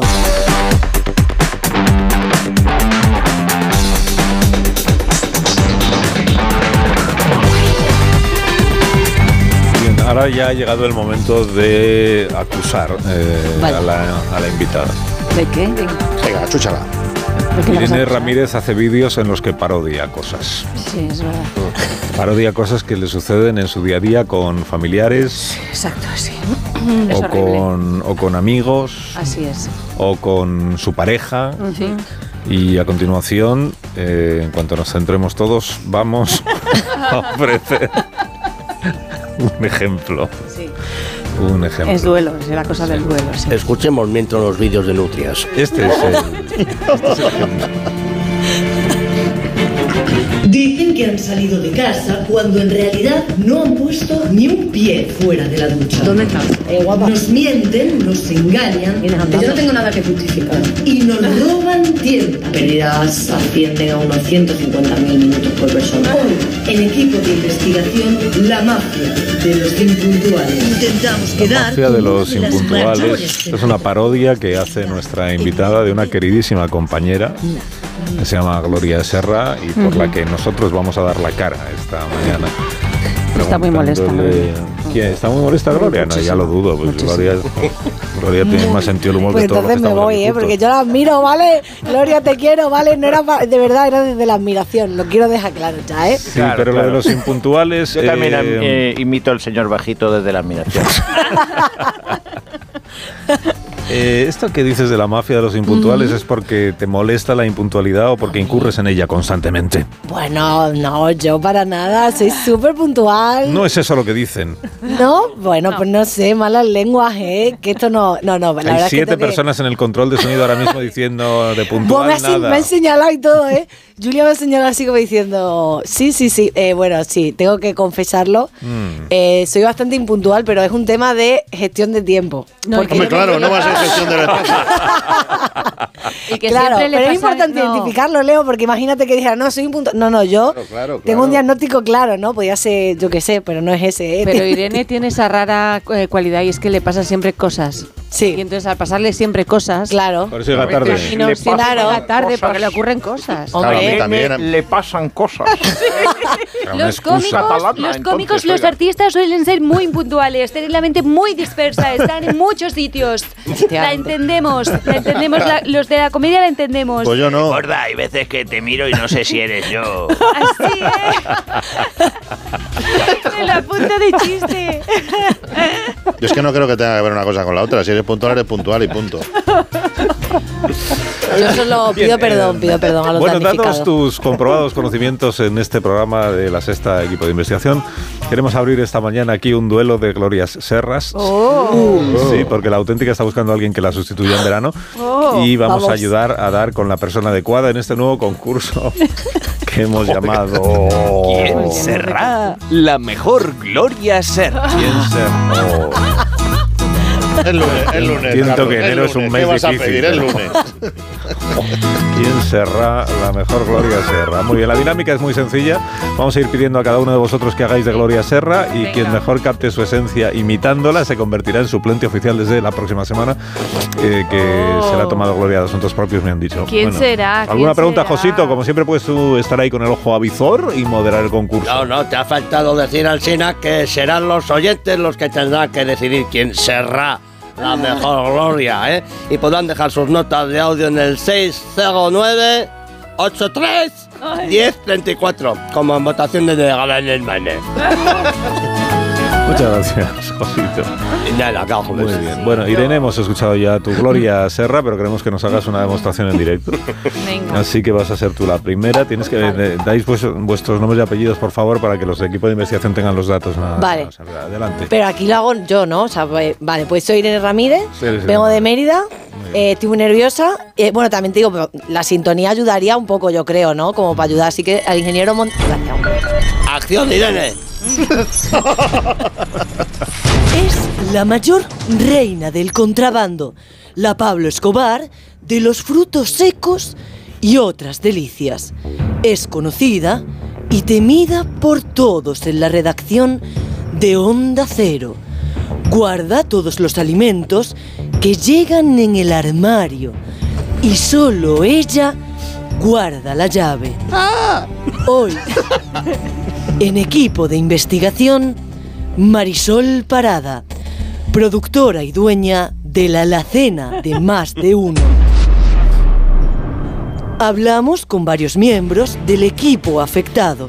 Bueno, yo un 4 de octubre traje unas palmeritas de, de chocolate por mi cumpleaños y voy a beber agua. Bebe, bebe, bebe. Me dijo que le dejase a ella, que, que se encargaría de, de ponerlas en unos platitos. Uno para Alsina, otro para los tertulianos. Y nunca más volví a saber de, Ni yo. de esas palmeritas. Ni nadie. Las, las echo mucho de menos. Yo me traje unas moscovitas y un queso buenísimo.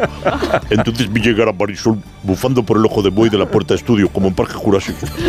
Lo único recuerdo es que me giré y ya no estaban. Yo pensaba que era cosa de Rubén Amón, que como es de picatar haciendo garra con la mano, pero fue ella. Al queso de tetilla que traje del Bierzo, si me estás escuchando, quesito, aguanta. Ella ha puesto este caso en manos de la justicia para traerte de vuelta. ¡Corten!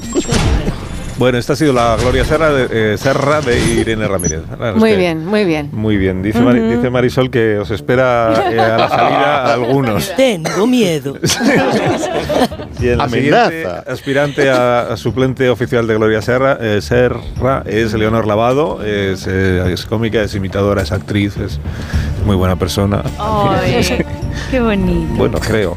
Bien, ¿estás preparada, Leonor? Estoy muy preparada, soy fan de Gloria a Muerte, pero Irene lo ha dejado alto, ¿eh? Muy Tengo bien. que decirlo. Pues Sí, nada, sí, sí. venga, Josito, dale paso a Acción, Leonor. Es conocido por sus betas culturetas. Todas las mañanas y más de uno nos enseña curiosidades como ¿qué pintó Sorolla antes de las playas? o ¿por qué los Beatles ayudaron a inventar el tag? Pero ¿qué hay detrás de Carlos Zumer? Uy. ¿De verdad solo lee libros, escucha música clásica y ve las novedades de filming? ¿O hay algo más? Un hacker de equipo de investigación logra pinchar una de sus llamadas. Eh, ¿qué, qué, qué pasa ahora, Zumer? Que ya te mandé la beta de, de este martes. ¿Qué quieres? Pero me falta la del jueves. ¿Qué mierda es esta? Yo te pago para que me escriba las dos, no solo una. Es que no puedo ver Operación Triunfo ni un domingo tranquilito. Que justo ahora están con las votaciones. Todo es una mascarada. La película favorita de Zumer es Este muerto está muy vivo 2. sabía. Y la única vez que escuchó a Bach fue en el hilo musical del corte inglés, cuando subió a utilizar los baños. Tú sí que eres un fraude, Gloria. Suena muy leída en esta ficción sonora. Tienes que proyectar más. Lo intentaré. El ganador es Zume. Muy bien. Muy, muy bien. Creí que era él. no es él. Una mezcla también como con el monaguillo, ¿no? ¡Churra! Un poco ahogado, un poco ahogado. Dame el estrangulado. Muy bien, bueno, muy bien, Leonor. Le toca Ay, ahora a Borja Fernández Sedano, Venga, eh, Borja. otra de nuestras voces, También es Gloria, cariño. que también es buena persona. Acción, Borja. Acción, Borja. Hoy, en equipo de investigación, Conocemos una nueva secta que cuenta con más de 3 millones en España. Sus seguidores se hacen llamar tenebrosamente autónomos. Uno de los exmiembros de esta secta no quiere desvelar su identidad y por eso le hemos distorsionado la voz. Como no tenemos presupuesto para efectos de sonido, se la va a distorsionar él mismo. Oiga, que no tengo la voz distorsionada, que es que hablo así. Y súbame o baje el micrófono, por favor. Pues sí, les voy a contar el misterio de ser autónomo, porque llevo años trabajando como única facturación, pero mi jefe me sigue pagando como autónomo. Pero no voy a decir quién es mi jefe, pero... Qué misterio, ¿verdad? Sin embargo, esta secta sigue creciendo. Tengan cuidado porque mañana podría ser usted uno de ellos. Bueno, ya está. Gracias, Josito, gracias. Ha ganado Zumer. Bien, muy bien. Vale, pues estos son los tres aspirantes a Gloria Serra suplente. Entonces, 609-83-1034, 609-831-034. Si usted quiere mandar una nota de voz, mándela ahora mismo, porque Sí, la hora que no, claro. la hora que mamá no va a dar tiempo. De Irene. Muy bien, dice quién ha ganado, ¿no? Si ha ganado Irene, ha ganado Leonor, ha ganado Borja, o si quiere usted hacer una mención especial al, al Zumer falso. Ha ganado Zumer. También puede. No te marches, no te marches. O sea, solo quiero que Zumer hable todo el rato. Ya, o sea, haría un programa entero solo de Zumer. Un minuto, ahora seguimos.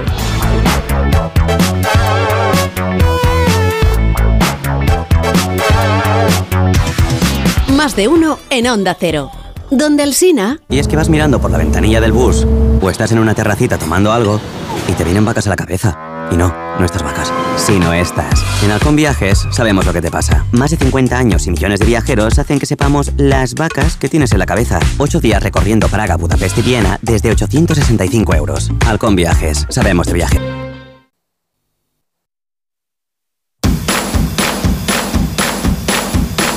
Más de uno en Onda Cero. Donde el Sina...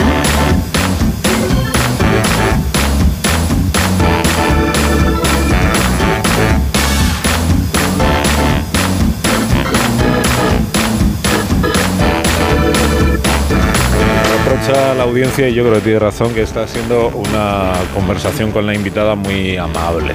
¿no? Sí. Sí, Que, no- ¿eh? que a estamos, estamos esquivando todo el tiempo el asunto, digamos, más espinoso. Vaya. Sí, que es- Tienes que es poner de- un poquito de gorra. de que la gente se quede. ¿Por qué te crees que dura tanto espejo público? Porque la gente se queda, le gusta lo que le doy. Como que dura tanto, pero si dura menos que este programa. No, no, pero me yo empecé creo muy que- tarde. Se Ay, se me caen las cosas.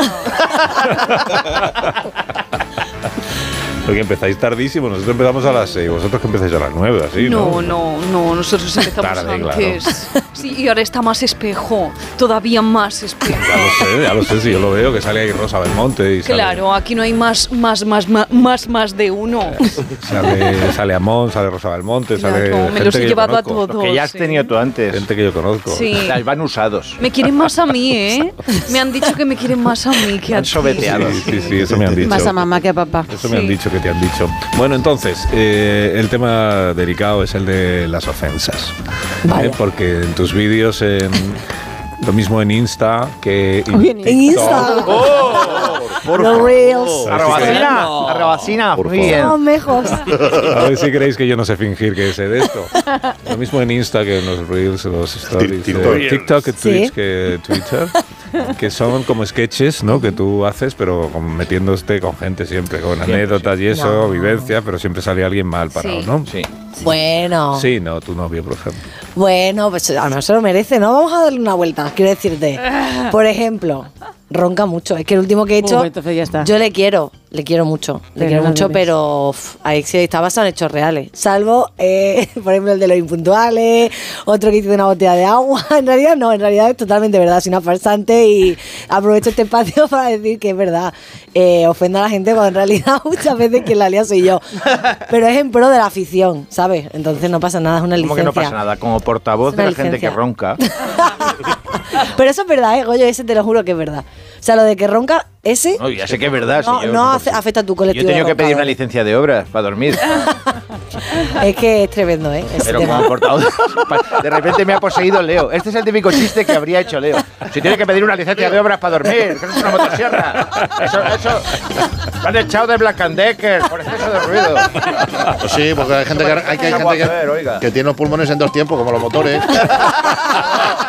y se te queda el ralentí. Cuando lo para, cuando para el bloque motor, pues se te queda. Antes de despertarse pone la reductora. Arranca allí, claro. A ver si, a ver si duermes híbrido. Pon el eléctrico ya, hombre. Te pone una tirita de esa que te tira para arriba. No funciona, ¿eh? Eso lo he probado ya. Ese no. Pero ¿por qué no se lo has puesto en los huevos?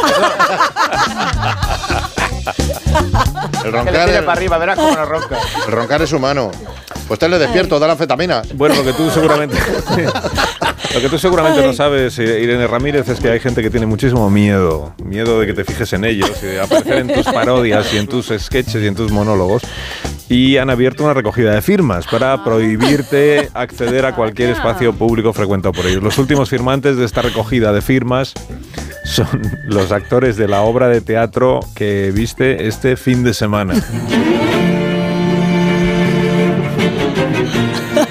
Está con nosotros. Ponen el fantasma de la ópera para todo en esta casa. Está con nosotros el fantasma de la ópera. eh, Muy buenos días. Muy buenos días, aquí estoy. Un gusto.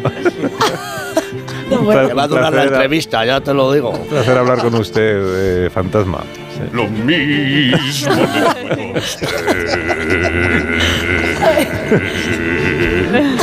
Ahora es cuando Leo diría, el fantasma de la ópera, pues sí, que me comió cuatro pollos. Pero va a responder así todas las preguntas, can- cantando. Irene, me ha quitado la música de fondo. Por favor, no me saques en tus vídeos. Estoy cagado, no puedo más. Vale, que te vas a consorcio. Sí, eh, podríamos hablar con, con alguien que responda sin cantar, por favor, es que es muy incómodo. Bueno, si quiere, puedo pasarle con el productor. Sí, pues sí, páseme con el productor, por favor. Hola, Si no, no. ah, muy buenos días, soy Antonio Bandera. No es lo que tengo, lo que soy. Eh, eh, por favor, eh, estamos aterrados con esta señorita. Mis actores de Hollywood se quedan sin voz por el miedo. Así que, para lamentar desgracias, proponemos que Irene no se acerque nunca más a mi teatro, ni mucho menos a Málaga. Por supuesto. ¿Algo, que decir en tu defensa, Irene? Es que no puedo contestar cantando, me iba a arrancar, ¿sabes? Pero a lo mejor de repente la gente apaga la radio. No, hombre, que me dejen, por favor, que me gusta mucho Málaga y me gusta mucho el teatro. Y encima fue un obrón, sinceramente, el fantasma de la ópera. Entonces, pues, desde aquí quiero aprovechar esta música dramática. Pido perdón si alguna vez te utilicé en un sketch. Lo siento y lo volveré a hacer, seguramente. Pero bueno, el arrepentimiento está. Bueno, vamos a consultar algunos de tus vídeos. A ver si esta recogida de firmas tiene sentido o no. Mm, muchos de estos vídeos cuentan con la particularidad de que están basados en hechos reales, como ya hemos explicado. Como este que vamos a escuchar ahora, que es un suceso doméstico en la vida de Irene Ramírez, trasladado a un programa del corazón. En mi casa hay una persona que tira las cosas sin avisar, pero no voy a hablar más. No voy a hablar más. Así de contundente se mostraba la colaboradora extremeña hablando de cómo en su casa desaparecen camisetas roídas de 1983. Este bombazo ha sembrado la discordia en el plato y la emeritense ha señalado a su madre como la supuesta culpable. Estás acusando a tu madre de tirarte las Esa persona es mi madre. Puede ser que sí o puede ser que no. No sé. Que lo confirme ella. Pero confírmalo. Pero la madre de la reportera se ha marchado y no sabemos si a su barco lo ha llamado Libertad. Su hija, sin embargo, a este viaje tiene claro cómo llamarlo. Huida. Desde el programa hemos tenido acceso de forma exclusiva a los mensajes de texto que la reportera más dicharachera ha intercambiado con su santa madre. Mamá, ¿has visto mis zapatillas? Irene, te he tirado las zapatillas porque tenían un agujero en la suela de 20 centímetros de diámetro. Siento si te ha molestado, pero es que era demasiado grande y eso no se puede arreglar. Besos. Lo que no sabemos si se va a poder arreglar, desde luego, es la relación entre madre e hija. Mamá, te quiero. Te quiero muchísimo. Pero devuélveme mi polo rosa. Con su madre sin hablar y su ropa rota en la basura, la reportera se vuelve a encontrar en el punto de partida.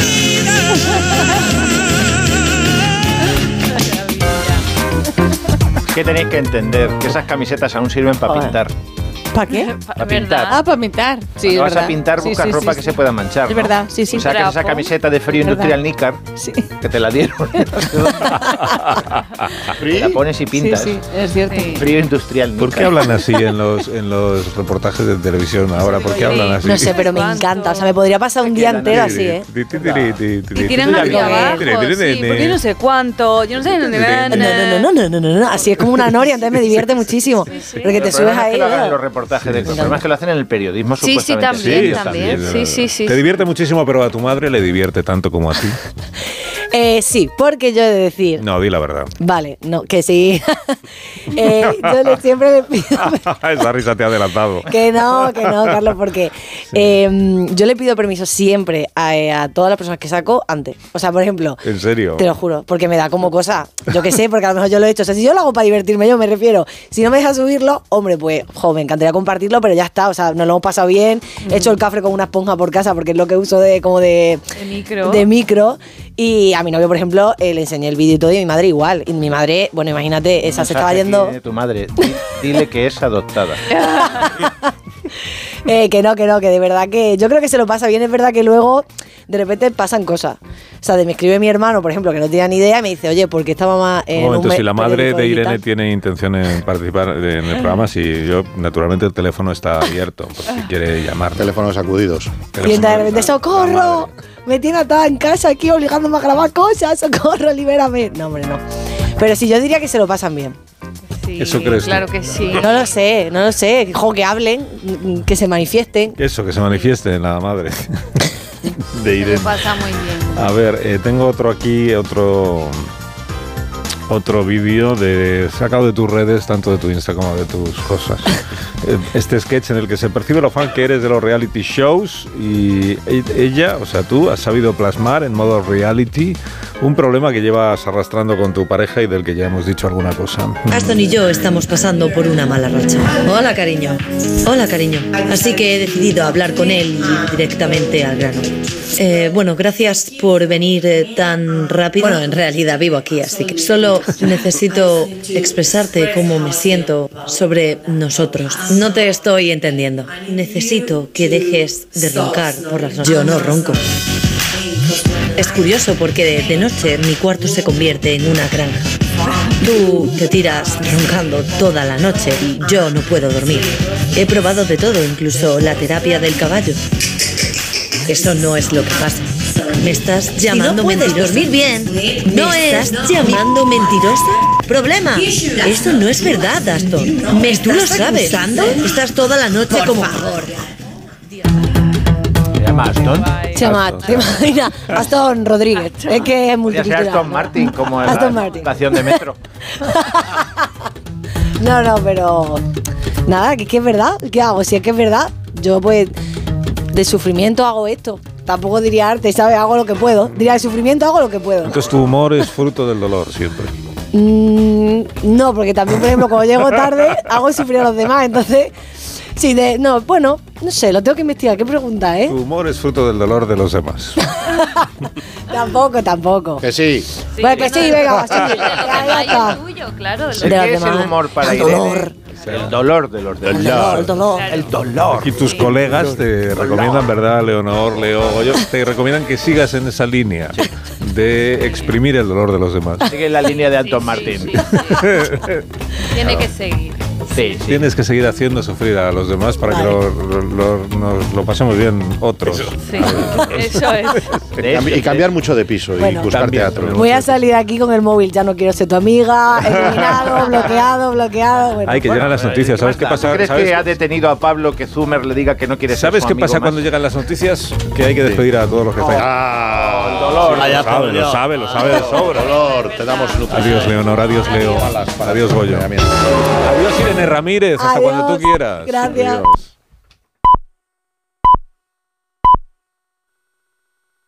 Pues pon la alarma, haz el café, date una ducha, vístete, coge el bus, espera, sigue esperando, anda hasta el trabajo, trabaja, mira el reloj, trabaja un poco más. Si a ti también se te hacen largas las mañanas, Elena Gijón te la resume. Noticias Mediodía. El mejor resumen de la actualidad matinal con conexiones en todos los lugares donde se producen las noticias. De lunes a viernes a las 2 de la tarde y siempre que quieras en la web y en la app. Onda Cero, tu radio. Estás escuchando más de uno en Onda Cero.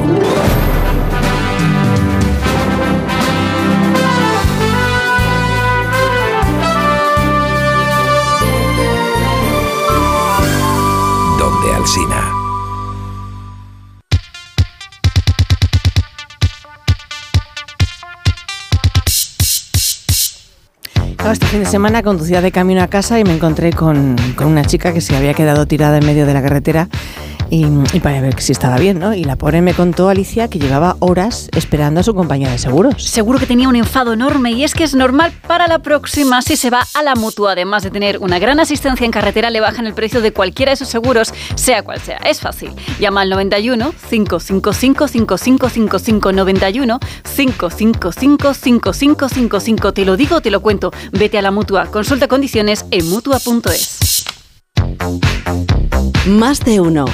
En Onda Cero. Eliges entre decenas de emisoras. Eliges entre pop, rock y folk. Eliges el lugar perfecto para escucharlo y no vas a poder elegir cómo quieres que sea tu hipoteca. Ahora con las nuevas hipotecas naranja, tú eliges cuántos años quieres de fijo y cuántos de variable. Más información en ing.es. Tengo la memoria fatal, se me olvida todo. Si te falla la memoria, toma de Memory. De Memory con vitamina B5 contribuye al rendimiento intelectual. Y ahora para los más mayores, de Memory Senior de Pharma OTC. Soy de legalitas porque me sale a cuenta. Como cuando consiguieron que me devolvieran el dinero de aquella compra online que llevaba semanas reclamando. O cuando lograron que la compañía aérea me reembolsara 1.700 euros por la cancelación de dos vuelos. Hazte de legalitas en el 900 661 y siente el poder de contar con un abogado siempre que lo necesites. Y ahora, por ser oyente de Onda Cero, ahórrate un mes el primer año. CM.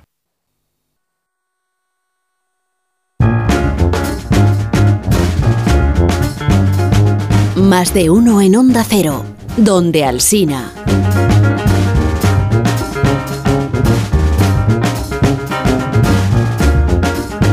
Y poco a poco van llegando todos. Jorge Abad, buenos días. ¿Cómo Buenos estás? días. Muy bien, ¿y tú? Además, muy bien. Es que hemos tenido, mm, ¿sabes? A, a Diego Fortea todo el fin de semana mirando las, los culos de los coches. ¿Tú crees que ha estado mirando los de los coches? La parte de atrás de los coches, sí. ¿Por qué? Porque en las matrículas se fijaba constantemente. Y ha descubierto que, no sé, que ninguna de ellas lleva vocales. ¿Tú te has dado verdad. cuenta? Que no llevan vocales. Es verdad. Llevan consonantes, llevan números, pero no llevan vocales. ¿A ti no te da por formar palabras con las matrículas? No, no, con, no, la- no. con las tres. Busco capicuas, es lo único. Yo me da por intentar formar palabras con, con las tres letras. Ah, con las tres sí, letras. Sí, sí. O sea, si es como es HCT, por ejemplo. Pues, ¿cómo? HCT. HCT, pues me sería, no sé. no. Héctor, por ejemplo, Héctor. podría ser servir. Sí. Vale. bueno, pues es que no llevan vocales, se ha dado cuenta Diego Fortea, así que como es el encargado de este programa de buscar el porqué de muchos asuntos, pues hoy se pregunta que por qué en España las matrículas no tienen vocales. ¿Por qué en España las matrículas no tienen vocales? Desde el año 2000, España cambió su sistema de asignación de matrículas para ajustarse al modelo europeo.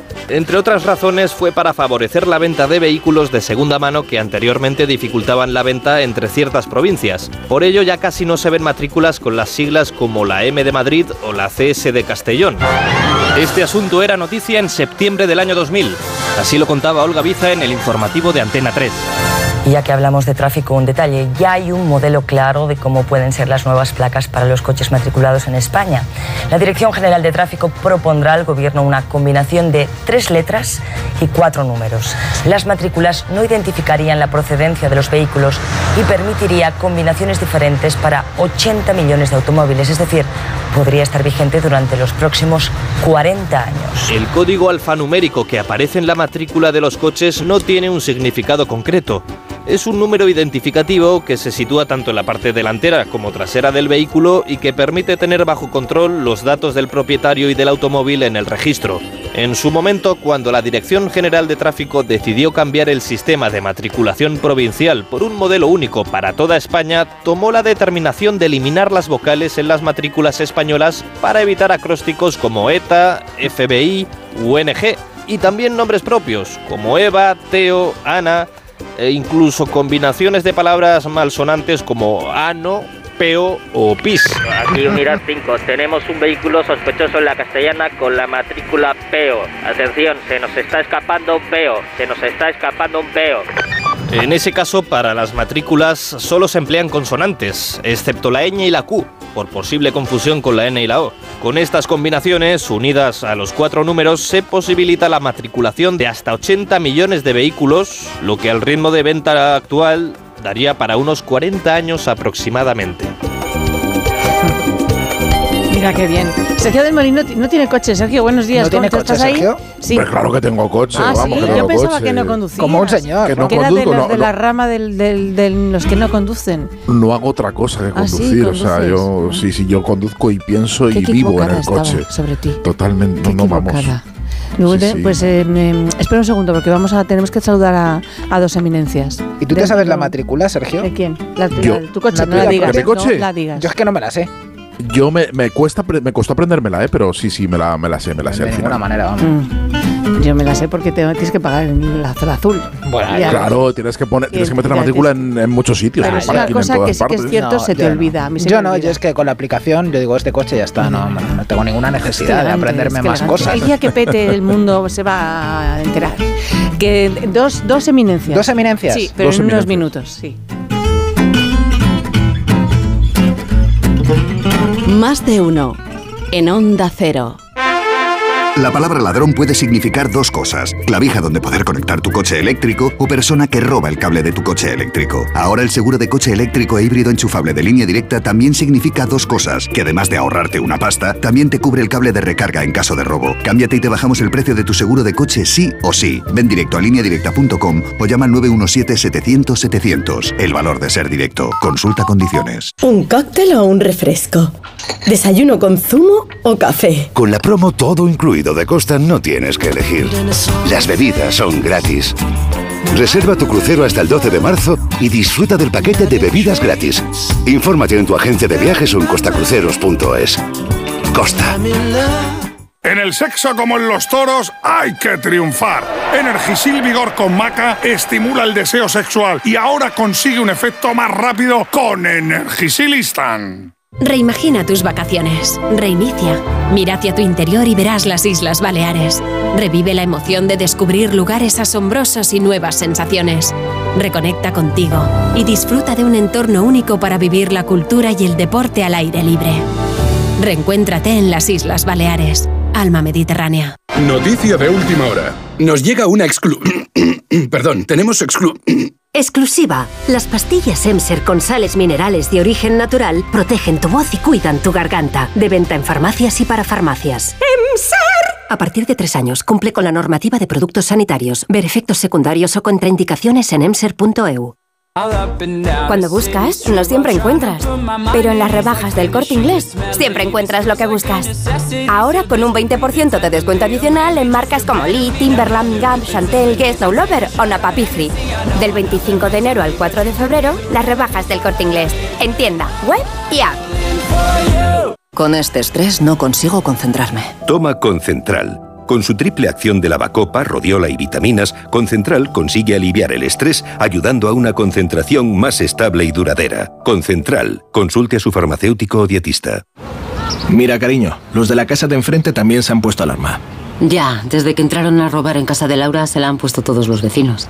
Deberíamos hacer lo mismo, porque no estoy tranquila, siendo los únicos sin alarma. Pues esta misma tarde llamo a Securitas Direct para que nos la pongan. Protege tu hogar frente a robos y ocupaciones con la alarma de Securitas Direct. Llama ahora al 900-272-272. Noche de tos. Respira. Toma Herbetón Respir. Herbetón jarabe con extractos de pino y eucalipto es expectorante natural y antiinflamatorio pulmonar. Herbetón Respir. Consulte a su farmacéutico o dietista. A ver esa foto, decid patata. ¡Hijolusa! En el supermercado, dale la vuelta al envase y encuentra nuestra marca para garantizarte una gran calidad en tu mesa. Patatas Hijolusa. Amamos las patatas. Empresa colaboradora del Plan 2030 de apoyo al deporte de base. La avería del coche, la universidad de Ana. No sé cómo voy a llegar a fin de mes. Tranquilo. Si alquilas tu piso con alquiler seguro, puedes solicitar el adelanto de hasta tres años de renta para hacer frente a imprevistos económicos o nuevos proyectos. Infórmate en alquilerseguro.es o en el 910-775-775. Alquiler Seguro, la revolución del alquiler. Este es el mejor anuncio del mundo. Un anuncio que no tiene voces famosas, ni la típica canción pegadiza, y sin embargo, es el mejor anuncio del mundo. Tengo que darles una muy buena noticia. Su hijo ha superado la enfermedad. Porque el mejor anuncio del mundo es poder decirles a unos padres que su hijo ha superado la leucemia. Ayúdanos a seguir investigando enviando imparables al 28027. Fundación Josep Carreras. Imparables contra la leucemia. Coste del mensaje 1,2 euros. Donativo e íntegro. Disponible para móviles Movistar, Vodafone, Orange, Yoigo, Euskaltel y Telecable. La vida es como un libro y cada capítulo es una nueva oportunidad de empezar de cero y vivir algo que nunca hubieras imaginado. Sea cual sea tu próximo capítulo, lo importante es que lo hagas realidad. Porque dentro de una vida hay muchas vidas y en Cofidis llevamos 30 años ayudándote a vivirlas todas. Entra en cofidis.es y cuenta con nosotros.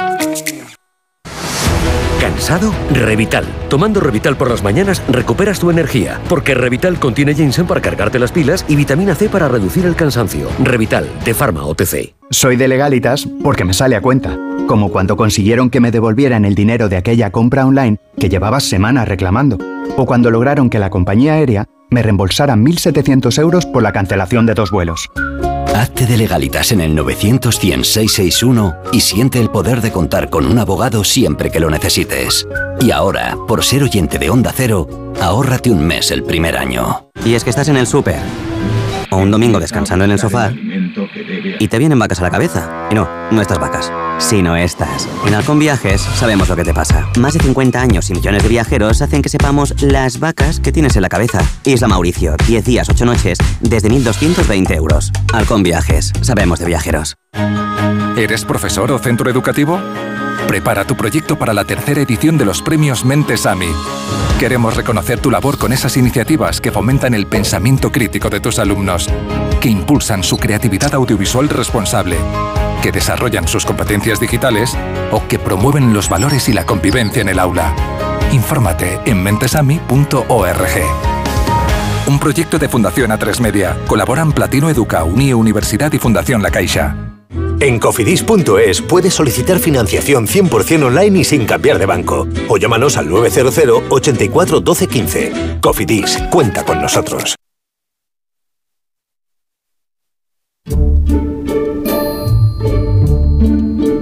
Biblioterapia. Una contribución al bien común de Sergio del Molino. Now that you're with me, nothing makes me feel small.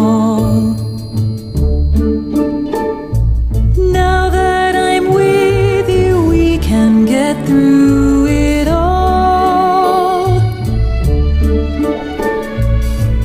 There's a moment, can you feel it? Catch that moment when we rise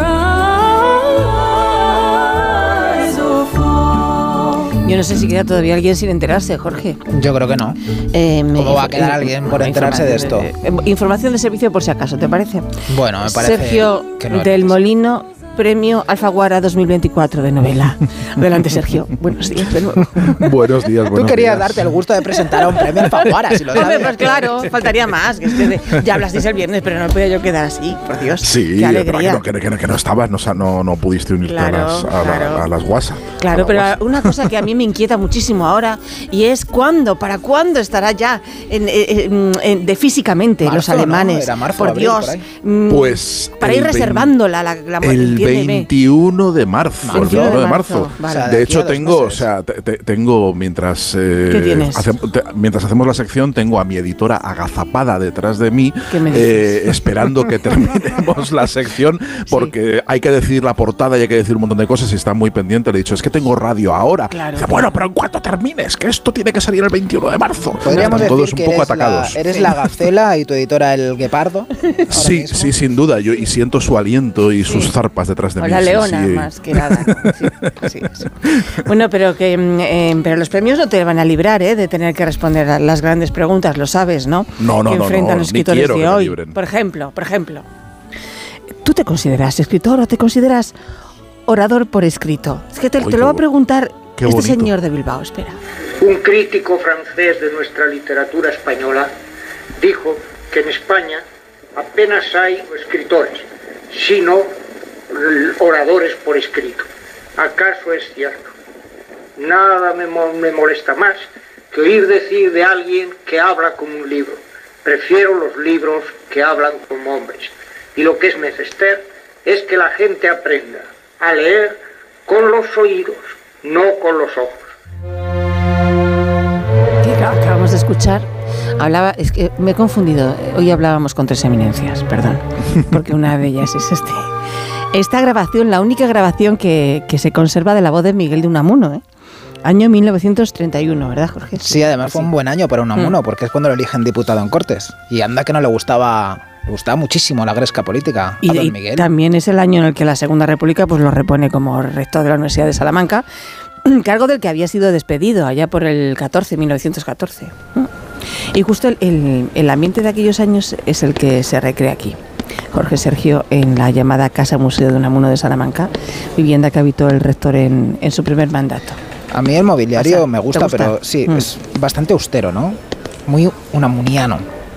Pero mira, en esta biblioteca yo me quedo, Sergio seguro, pero yo también me quedo a vivir. Y yo, y yo también. Y tú de sobra, Hombre, vamos. me apunto.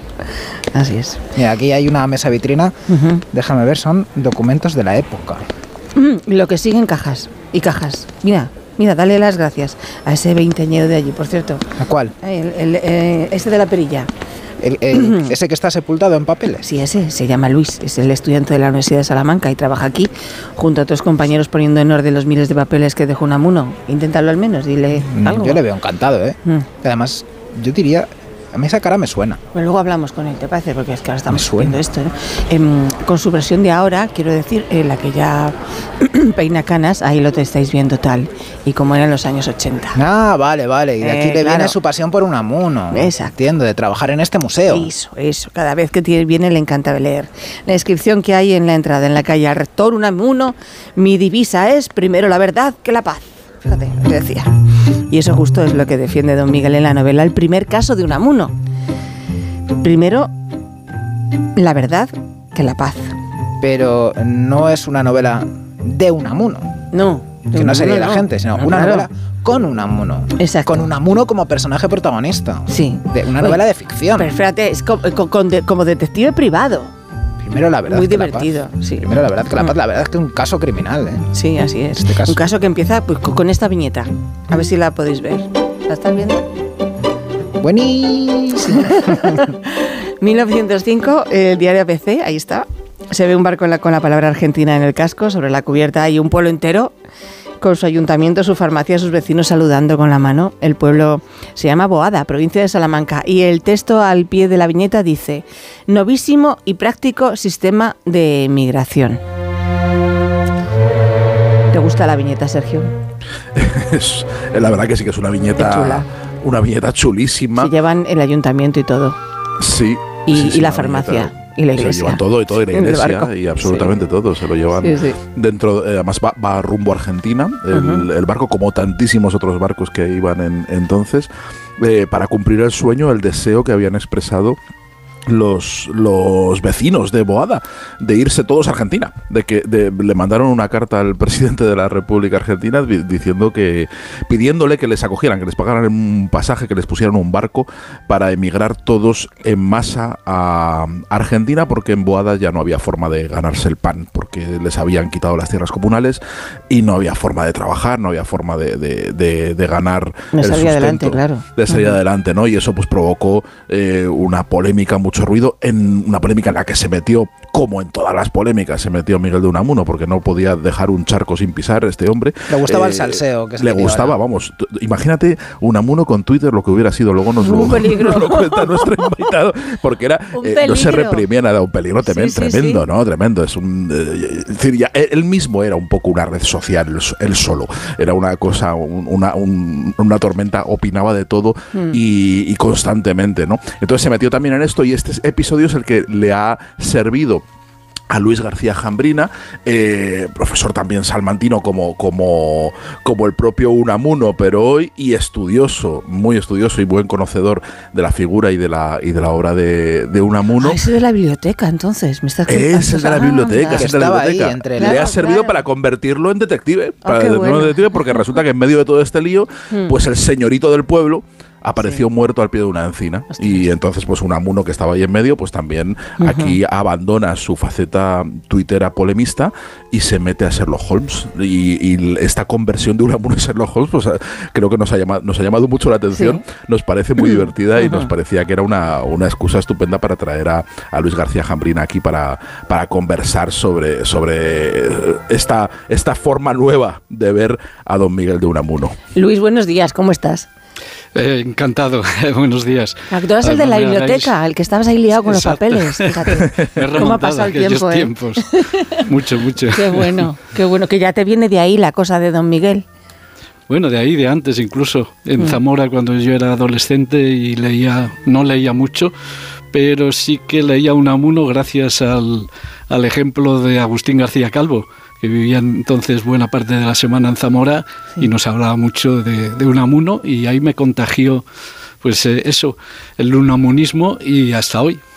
Que es una novela que está basada en hechos reales. Es decir, em, em, en la carta de Boada existió, el pueblo existe, eh, aquellos habitantes que sí que se quieren marchar. Miguel de Unamuno, pues es un personaje que le has intentado sacar toda su personalidad ¿no? y, de- y dejarla plasmada en esta, en esta novela. Hay cositas que luego ya no existen tanto en el no coinciden en el tiempo pero sí han ocurrido de forma parecida ¿no?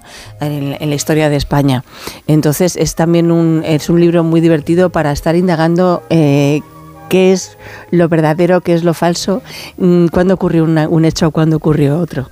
Es muy divertido en ese sentido también. Es muy detectivesco por parte del, del lector. Luis. Eh, Sí, eh, esa era la intención, eh, hacer un- una intriga policíaca en torno a Unamuno, de modo que todos los hilos de ese telar son verdaderos, simplemente que yo los he tejido a mi, a mi manera y he tratado de hacer un personaje pues creíble, verosímil.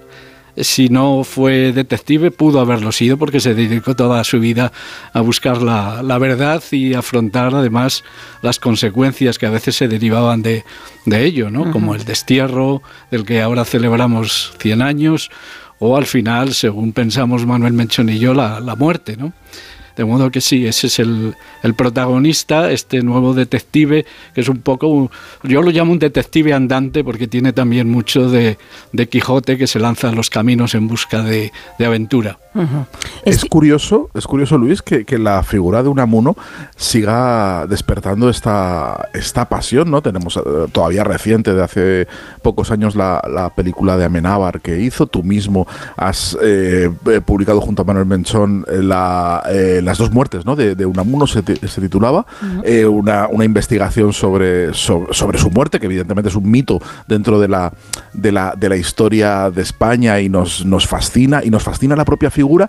Y no tanto yo creo que su obra. Creo que a Unamuno le, le- nos, nos despierta más interés hoy, hoy eh, su, su vida que su obra. No sé si tú tienes esa sensación de que nos, nos interesa más eso, sobre todo la tragedia de su final, ¿no? La tragedia de ese enfrentamiento con Millán Astray en el en, en Salamanca y bueno, y, toda y toda su faceta de polemista porque está en cuanto revisas un poco la historia de España del siglo XX, del principio del siglo XX, el nombre de Unamuno aparece constantemente, como se metía en todos los fregados, aparece siempre vinculado a todas las polémicas y a todos los y a todos los hechos, con lo cual es, es, mm, verdaderamente eh, eh, inevitable que nos fijemos en su personalidad, ¿no? Porque es ubicuo, está por todos lados.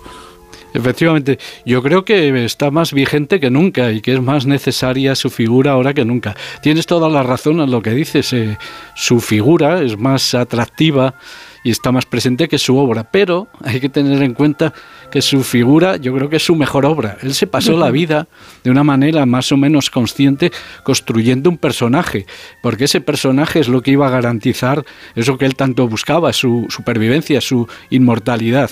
Pero claro, ese personaje está hecho también de, todas sus obras, ¿no? Y a Unamuno no solo hay que leerle en sus novelas, en su poesía, en sus ensayos, en su teatro, sino también en sus cartas, en sus artículos de de prensa que escribió muchísimos centenares y cartas, miles de cartas. Ahí está Unamuno disperso en toda esa obra y efectivamente al final todo ese conjunto, tanto su, su, su vida con todo, con todo lo que hizo y, y, en todo en lo que estuvo presente y su obra constituyen esa gran figura que es Unamuno. A mí siempre me extrañó que no se hicieran más cosas sobre él. Todo es relativamente reciente, ¿no? Eh, convertirlo en personaje de películas o de, o de novelas. Da mucho juego. Y efectivamente está muy presente en las redes sociales. Solo hay que mirar. Yo solo estoy en Twitter, pero en Twitter constantemente se están citando mm, pues, eh, frases, eh, sentencias de, de Unamuno, a veces probablemente inventadas, pero lo importante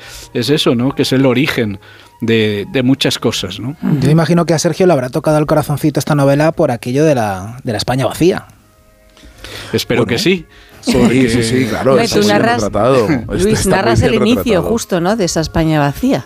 De alguna manera yo diría que sí, que por lo menos de esto que, es, que, que, que se ha eh, constituido en estas últimas décadas, yo creo que el origen, el origen primero está ahí, porque en aquella época, eh, y solo basta fijarse en la provincia de Salamanca, muchos pueblos quedaron total y aldeas quedaron totalmente despoblados, eh, sin gente, bien porque no tenían trabajo, bien porque acababan echándolos de una u otra manera. Por eso a mí también me gusta llamarlo la España desahuciada, ¿no? Eh, la, la España que se tuvo que, que ir eh, al extranjero, a las ciudades, etcétera, y bueno, y de aquellos polvos pues vienen estos lodos actuales. Es, es el contexto de, de- de la novela, ¿no? La provincia de Salamanca que se está, se está vaciando, se está, está perdiendo población, están emigrando un montón de, de pueblos. El, el caso de Boadas es, es extremo, ¿no? Porque piden irse todos a la vez eh, y dejar, dejar el pueblo cerrado, cosa que, que pasó pocas veces en, en España, pero algunos pasó. Quiero decir, así que hubo pueblos que se, que se vaciaron de golpe, ¿no? Todos los vecinos se pusieron de acuerdo para, para, para irse. Y está muy bien la figura de Unamuno y la, talla- la atalaya de Salamanca, porque de verdad Unamuno fue uno de los primeros cronistas eh, en, en darse cuenta de, de la gravedad del, de- del éxodo demográfico que se estaba produciendo, porque desde Salamanca lo veía muy bien. Y, y no solo lo veía muy bien, es que como bien cuenta eh, Luis García Jambrina en su novela, Unamuno era sobre todo un caminante, un andariego, era un tipo que estaba todo el día a poco que podía salía de Salamanca, echaba a andar y, andaba ki- kilómetros, caminaba sin parar, era, incansable y se recorrió España eh, a pie, pero sobre todo se recorrió la provincia de Salamanca y los alrededores, eh, la de Zamora y también las Urdes y conocía muy bien, conocía cada pueblo y había estado hablando con todos los paisanos y esa faceta de Unamuno que, que Luis la usa para convertirlo en indagador y en, en alguien que va recorriendo eh, ese pueblo y los alrededores y los y los y, las fincas ¿no? de los señoritos para intentar recabar pistas sobre, sobre ese misterioso asesinato está muy bien contada porque de verdad lo que más le gustaba en el mundo a Unamuno era echarse a andar por los campos. Sí, lo dice él en alguna en algún artículo, yo lo cito en alguna de las conversaciones, que él aunque vive en una ciudad y aunque nació en la ciudad de Bilbao, pues se considera un hombre de, de campo, un andariego, él es feliz eh, eh, subiendo, trepando, bajando montañas, eh, recorriendo el páramo castellano, eh, donde él ve cosas que los demás no, no ven. Era una persona muy sensible al, al- al campo, a los problemas eh, de los labradores, a, a la cuestión agraria que él llamaba. Escribió mucho sobre ello. De hecho, fue lo que le costó el doctorado que antes mencionabais en el año 14, su preocupación por el, por el campo y su participación en campañas agrarias. De modo que me parecía que era el caso ideal para iniciar un poco esta serie de, novelas, ¿no? Porque es un Unamuno menos conocido. Conocemos el Unamuno de la República, de la Guerra Civil o en todo caso del destierro, pero no el Unamuno anterior. Y el Unamuno anterior ya era una persona muy comprometida y muy, muy andariega, siempre con sus zapatos cómodos para caminar, con su bastón de, caminar. Y así es como lo muestro en la novela. Hablamos de 1905, es decir, Unamuno tenía 41 años.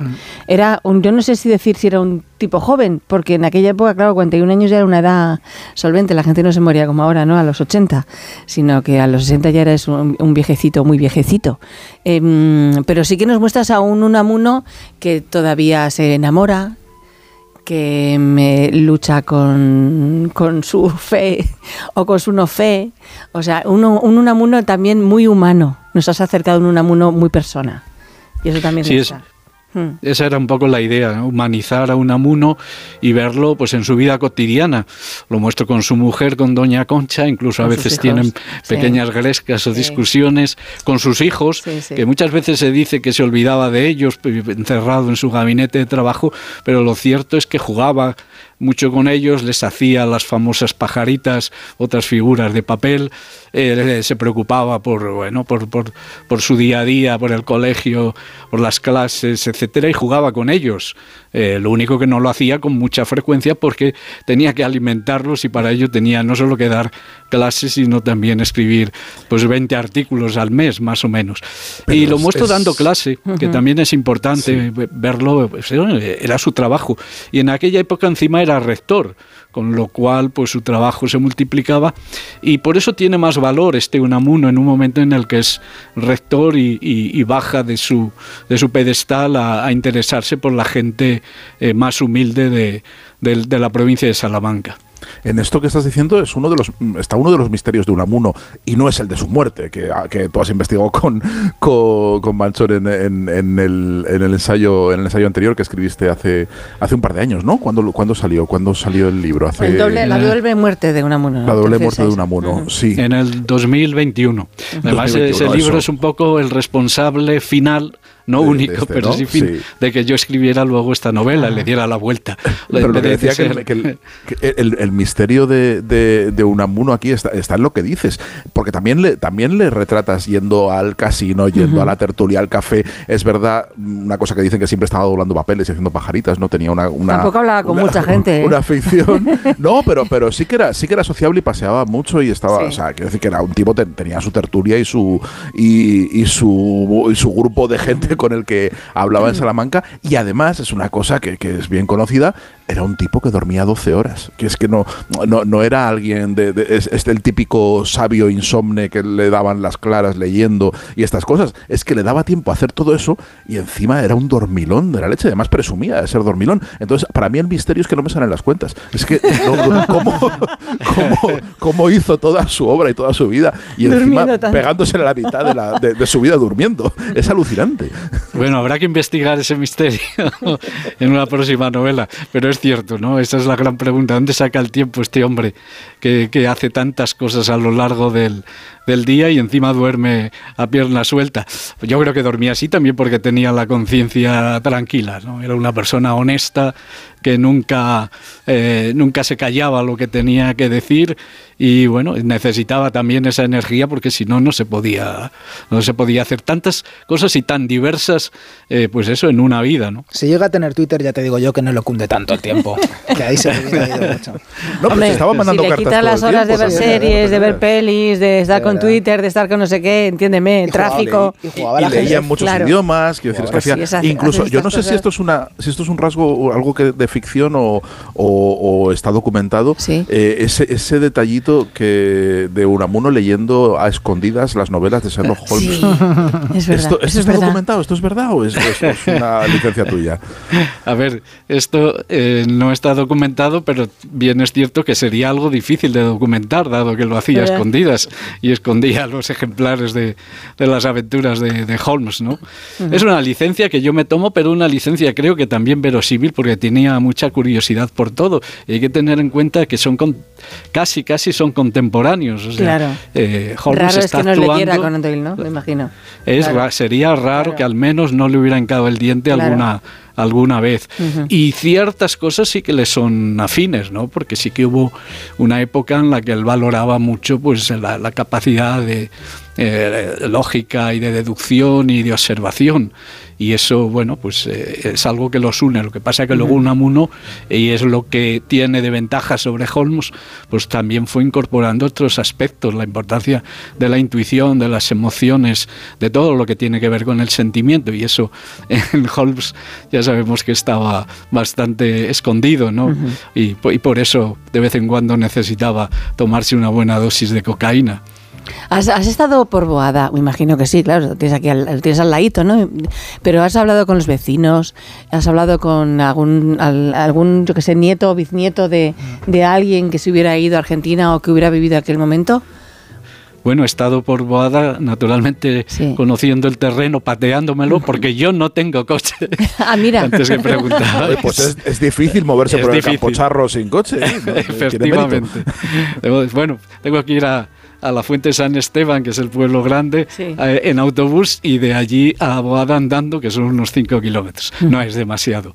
Antes, en aquella época de la novela, pues sí que había estación en Boada, que por cierto está abandonada. Además, es una estampa tremenda, ¿no? De la, muy, muy, muy ilustrativa, ¿no? Del abandono de muchos pueblos que gozaron de épocas mejores. Pero bueno, sí he tenido la oportunidad de hablar con gente, eh, antes ya fuera de, fuera de Boada, gente que iba conociendo y a los que les iba preguntando por ese caso que a mí me parecía tan fascinante, ¿no? Y sí, sí lo, sí lo conocían y sabían de, de- de él, pues eso, a través de, de los abuelos, de los padres, y también porque, bueno, en alguna ocasión se ha, allí en el pueblo se ha recordado a través de una obra de teatro, etcétera, en la que aparecía el propio Unamuno, claro está. De modo que sí, sí, es muy importante en estos casos, pues eso, eh, caminar por, por los mismos lugares que luego vas a sacar en, en la novela. Que, bueno, he leído que algunos eh, sí que emigraron, algunos vecinos de Boada emigraron, y que a principios de 1906, me ha hecho mucha gracia, el gobierno envió un baúl a Boada, y en ese baúl había mm, miles de, de, de, mm, de gorras, de boinas, de boinas rojas. Yo no sé por qué tantas, ¿no? Y claro que la gente lo que hacía con las boinas rojas era mm, el remiendo de los pantalones, pues cogían tr- trocitos y a todos los que llevaban, claro, el pantalón o, o la camisa remendada con esa boina roja, ya sabían que era de boada, porque habían recibido un cargamento de boinas rojas. Qué ideas, ¿no? Se ve que sobraban. Y, Claro, o sea, no... Bueno, no, Sobraban de la guerra carlista, ¿no? De la última guerra. Así es, es alucinante. ¿Consiguieron que eh, les devolvieran las tierras? Uh, con el tiempo, y pasó mucho tiempo, les devolvieron parte de las tierras y algún dinero que además les tenía que haber correspondido de aquella venta, ¿no? Pero tuvo que pasar mucho tiempo y fue gracias a- al impulso que le dio Unamuno a este caso. Si no, no, no habría trascendido y habría acabado como muchos otros casos, con el abandono efectivo de ese pueblo, de esa aldea y nadie, eh, nadie eh, pues, sabría nada, ¿no? Este caso, pues Unamuno se encargó de que se hablara de ello, más allá incluso del, caso Boada, y al final sí que recibieron algo. Pero bueno, como siempre, se les engañó, se les dieron esperanzas para que no, para que no se fueran, algunos tuvieron que irse. Al final, de hecho, pues es muy significativo que en aquel momento Boada tenía mil habitantes y ahora tiene apenas 300 habitantes, lo cual nos habla de esa sangría, aunque eh, lograran impedir que el pueblo entero no se fuera. Y no, bueno, te iba a preguntar por el asesino, pero el asesinado eh, está basado en quién?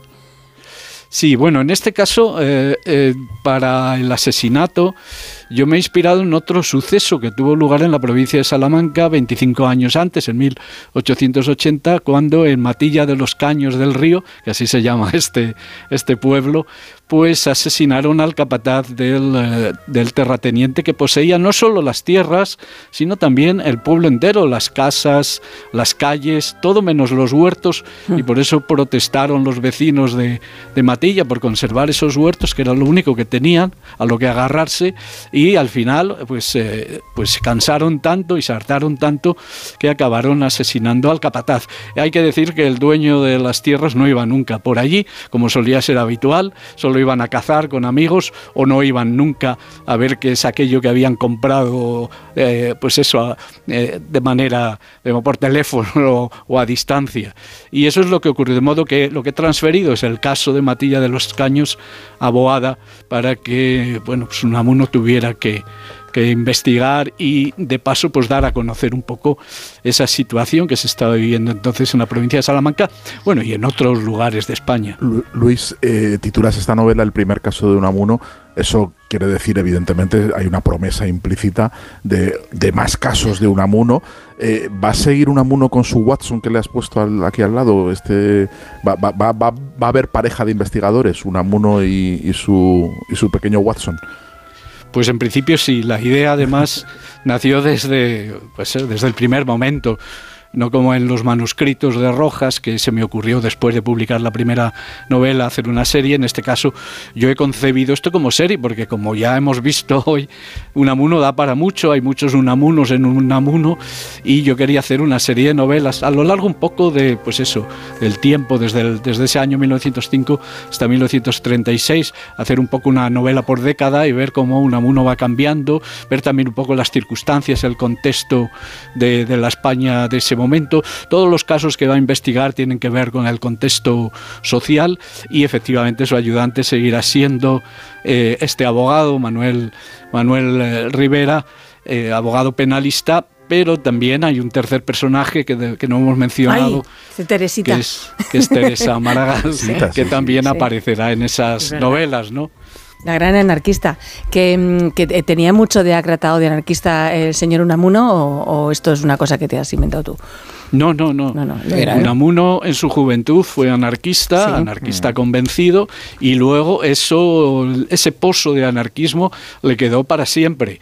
De hecho, a él no le gustaba que lo definieran y lo clasificaran, pero en alguna ocasión sí que reconocía, por un lado, ser liberal, liberar a la, a la antigua usanza, a la, a la usanza del siglo XIX, y a veces también anarquista, pero anarquista eh, con, con- con un apellido, anarquista conservador, Qué moderado. Bueno, tu- tuvo sus, sus épocas. También estuvo cerca del PSOE alguna vez. eh, Sí, sí, sí. Tuvo, tuvo sus épocas, sí, es verdad. Después de ese periodo anarquista estuvo en el PSOE, efectivamente, pero lo que sí se mantiene a lo largo del tiempo es ese pozo anarquista, que es una de las cosas que para mí lo hacen muy atractivo, ¿no? Ese no querer, esa independencia, ese carácter insobornable, ese no querer casarse con nadie.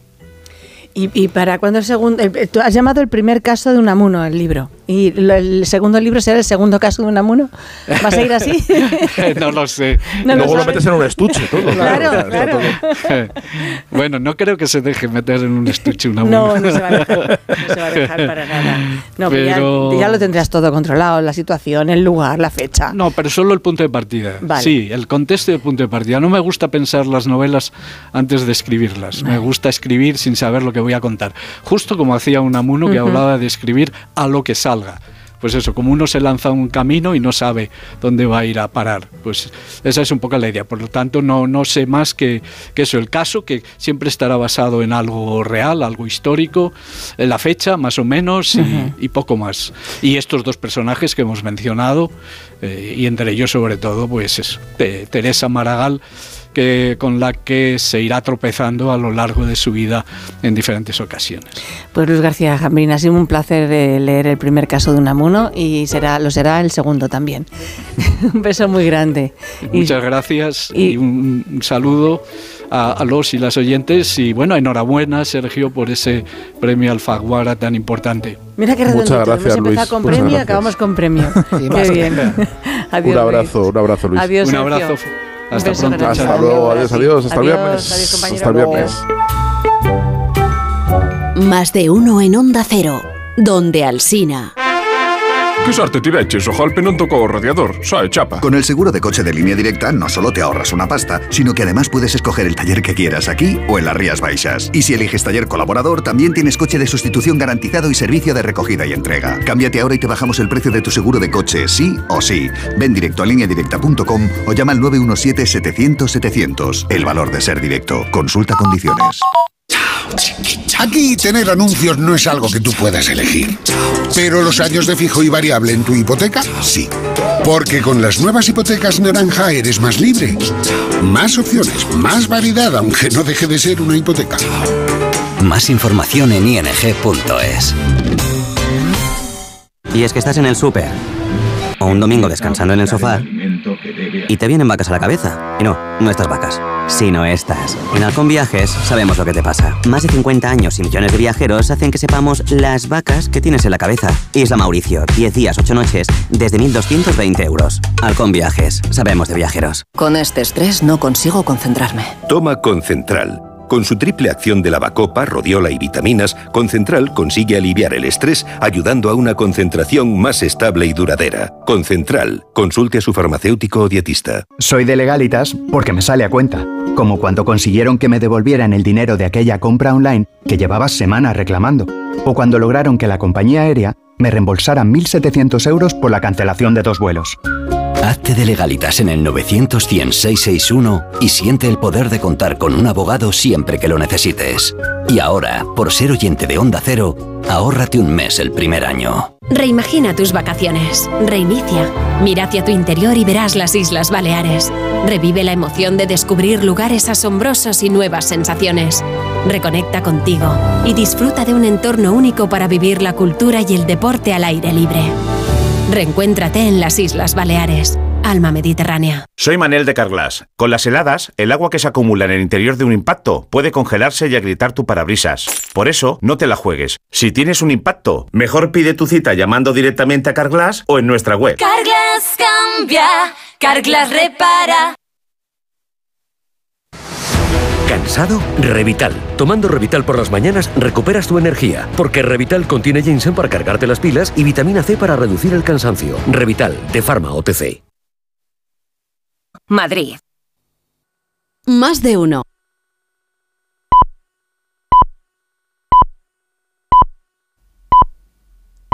Es mediodía, son las 11. Estás escuchando más de uno en Onda Cero.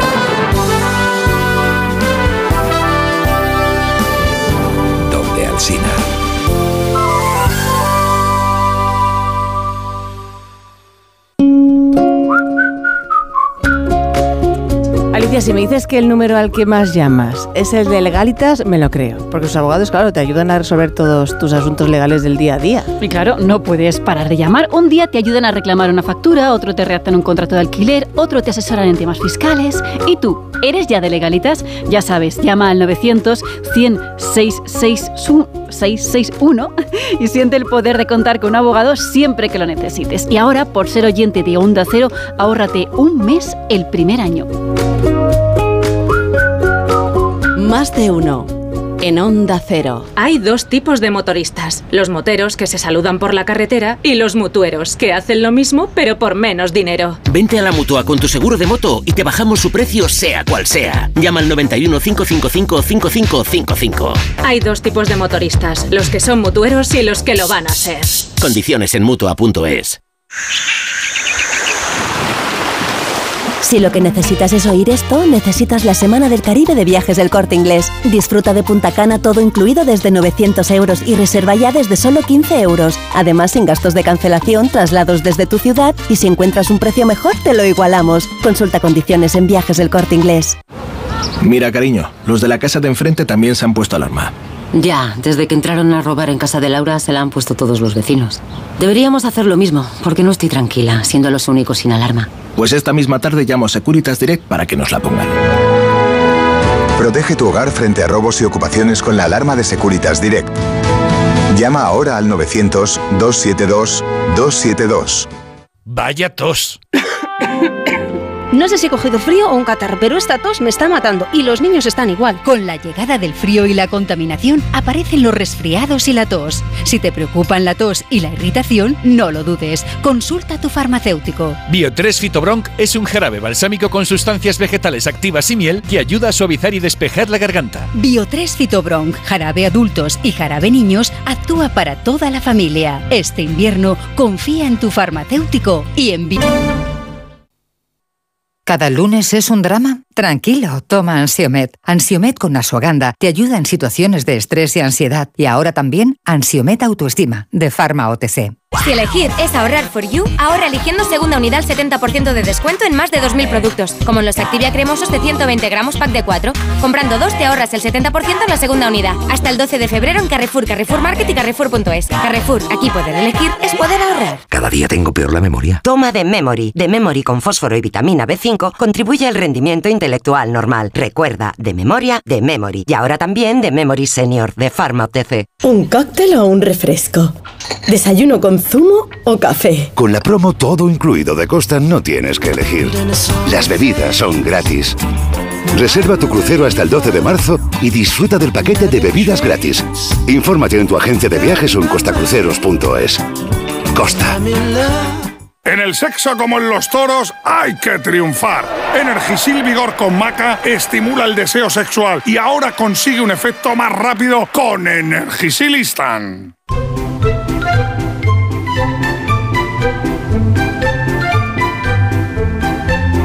Más de uno en Onda Cero. Donde el Sina.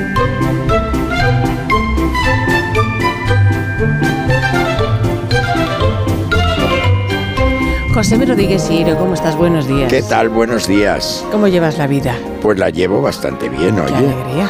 ¿Qué, qué quieres que te diga? Pues cosas. Bastante bien, porque hay que llevar ¿Qué la vida hecho? bien, ¿Qué porque de lo hecho? contrario, mal tema. Lo ¿Qué tienes mal el viernes? organizado. Cuenta. ¿Qué? El viernes. Porque tu fin de semana es un fin de semana de señor. He Es hecho un viernes, fin sábado de semana domingo. buenísimo. Muy Mira, tuve, un, No, tuve jueves una cena, tuve Mm. una cena eh, espectacular. ¿Cuándo? Pero espectacular de verdad, de las que ya se hacen muy pocas a nivel a nivel eh, eh, publicitario, digamos, Ah. a nivel. Vamos a ver, hay una agencia de viajes que se llama Nuba. Claro. Se puede viajar con lo que quieras, pero se puede viajar con Nuba. Sí. Yo he Nuba viajado- es yo he viajado lo con más, Nuba, he viajado. lo más, Sí. ¿no? Mi viaje de novia fue con Nuba. Ostras, pues qué Y viaje de novio más guapo espectacular, ¿no? entonces. O sea, mejor imposible. Pero Mejor ya. imposible. Ah. Es que Nuba es, tiene una garantía fantástica, por lo Sí. visto, de, de- de todo el mundo que viaja con Nuba está encantado. Bueno, pues estos señores, a través de Raúl Romero, que es un famoso Relaciones Públicas, eh, montaron una visita al Thyssen y des- yo no pude ir a la visita al Thyssen porque tenía otra cosa a esa hora y luego una cena. Una cena en un sitio secreto que no nos dijeron hasta el último momento. Qué divertido. El sitio secreto, el sitio secreto resultó ser Os dieron efectivamente contraseña y todo para entrar. un palacete, un, un- un- no sé cómo llamarle, porque por lo visto había sido antes, eh, había sido residencia de, yo, dijeron del Marqués de Villamagna, yo lo pongo en duda, pero bueno, puede ser que fuera del Marqués de Villamagna. Ahora es una residencia de estudiantes, antes fue también un convento, en fin, varias cosas en Chueca, en pleno Chueca, o sea que llegabas con, con, eh, con el coche, eh, mm, mm, yo con el pequeñito ese eléctrico que tengo, llegué hasta la puerta, fenomenal.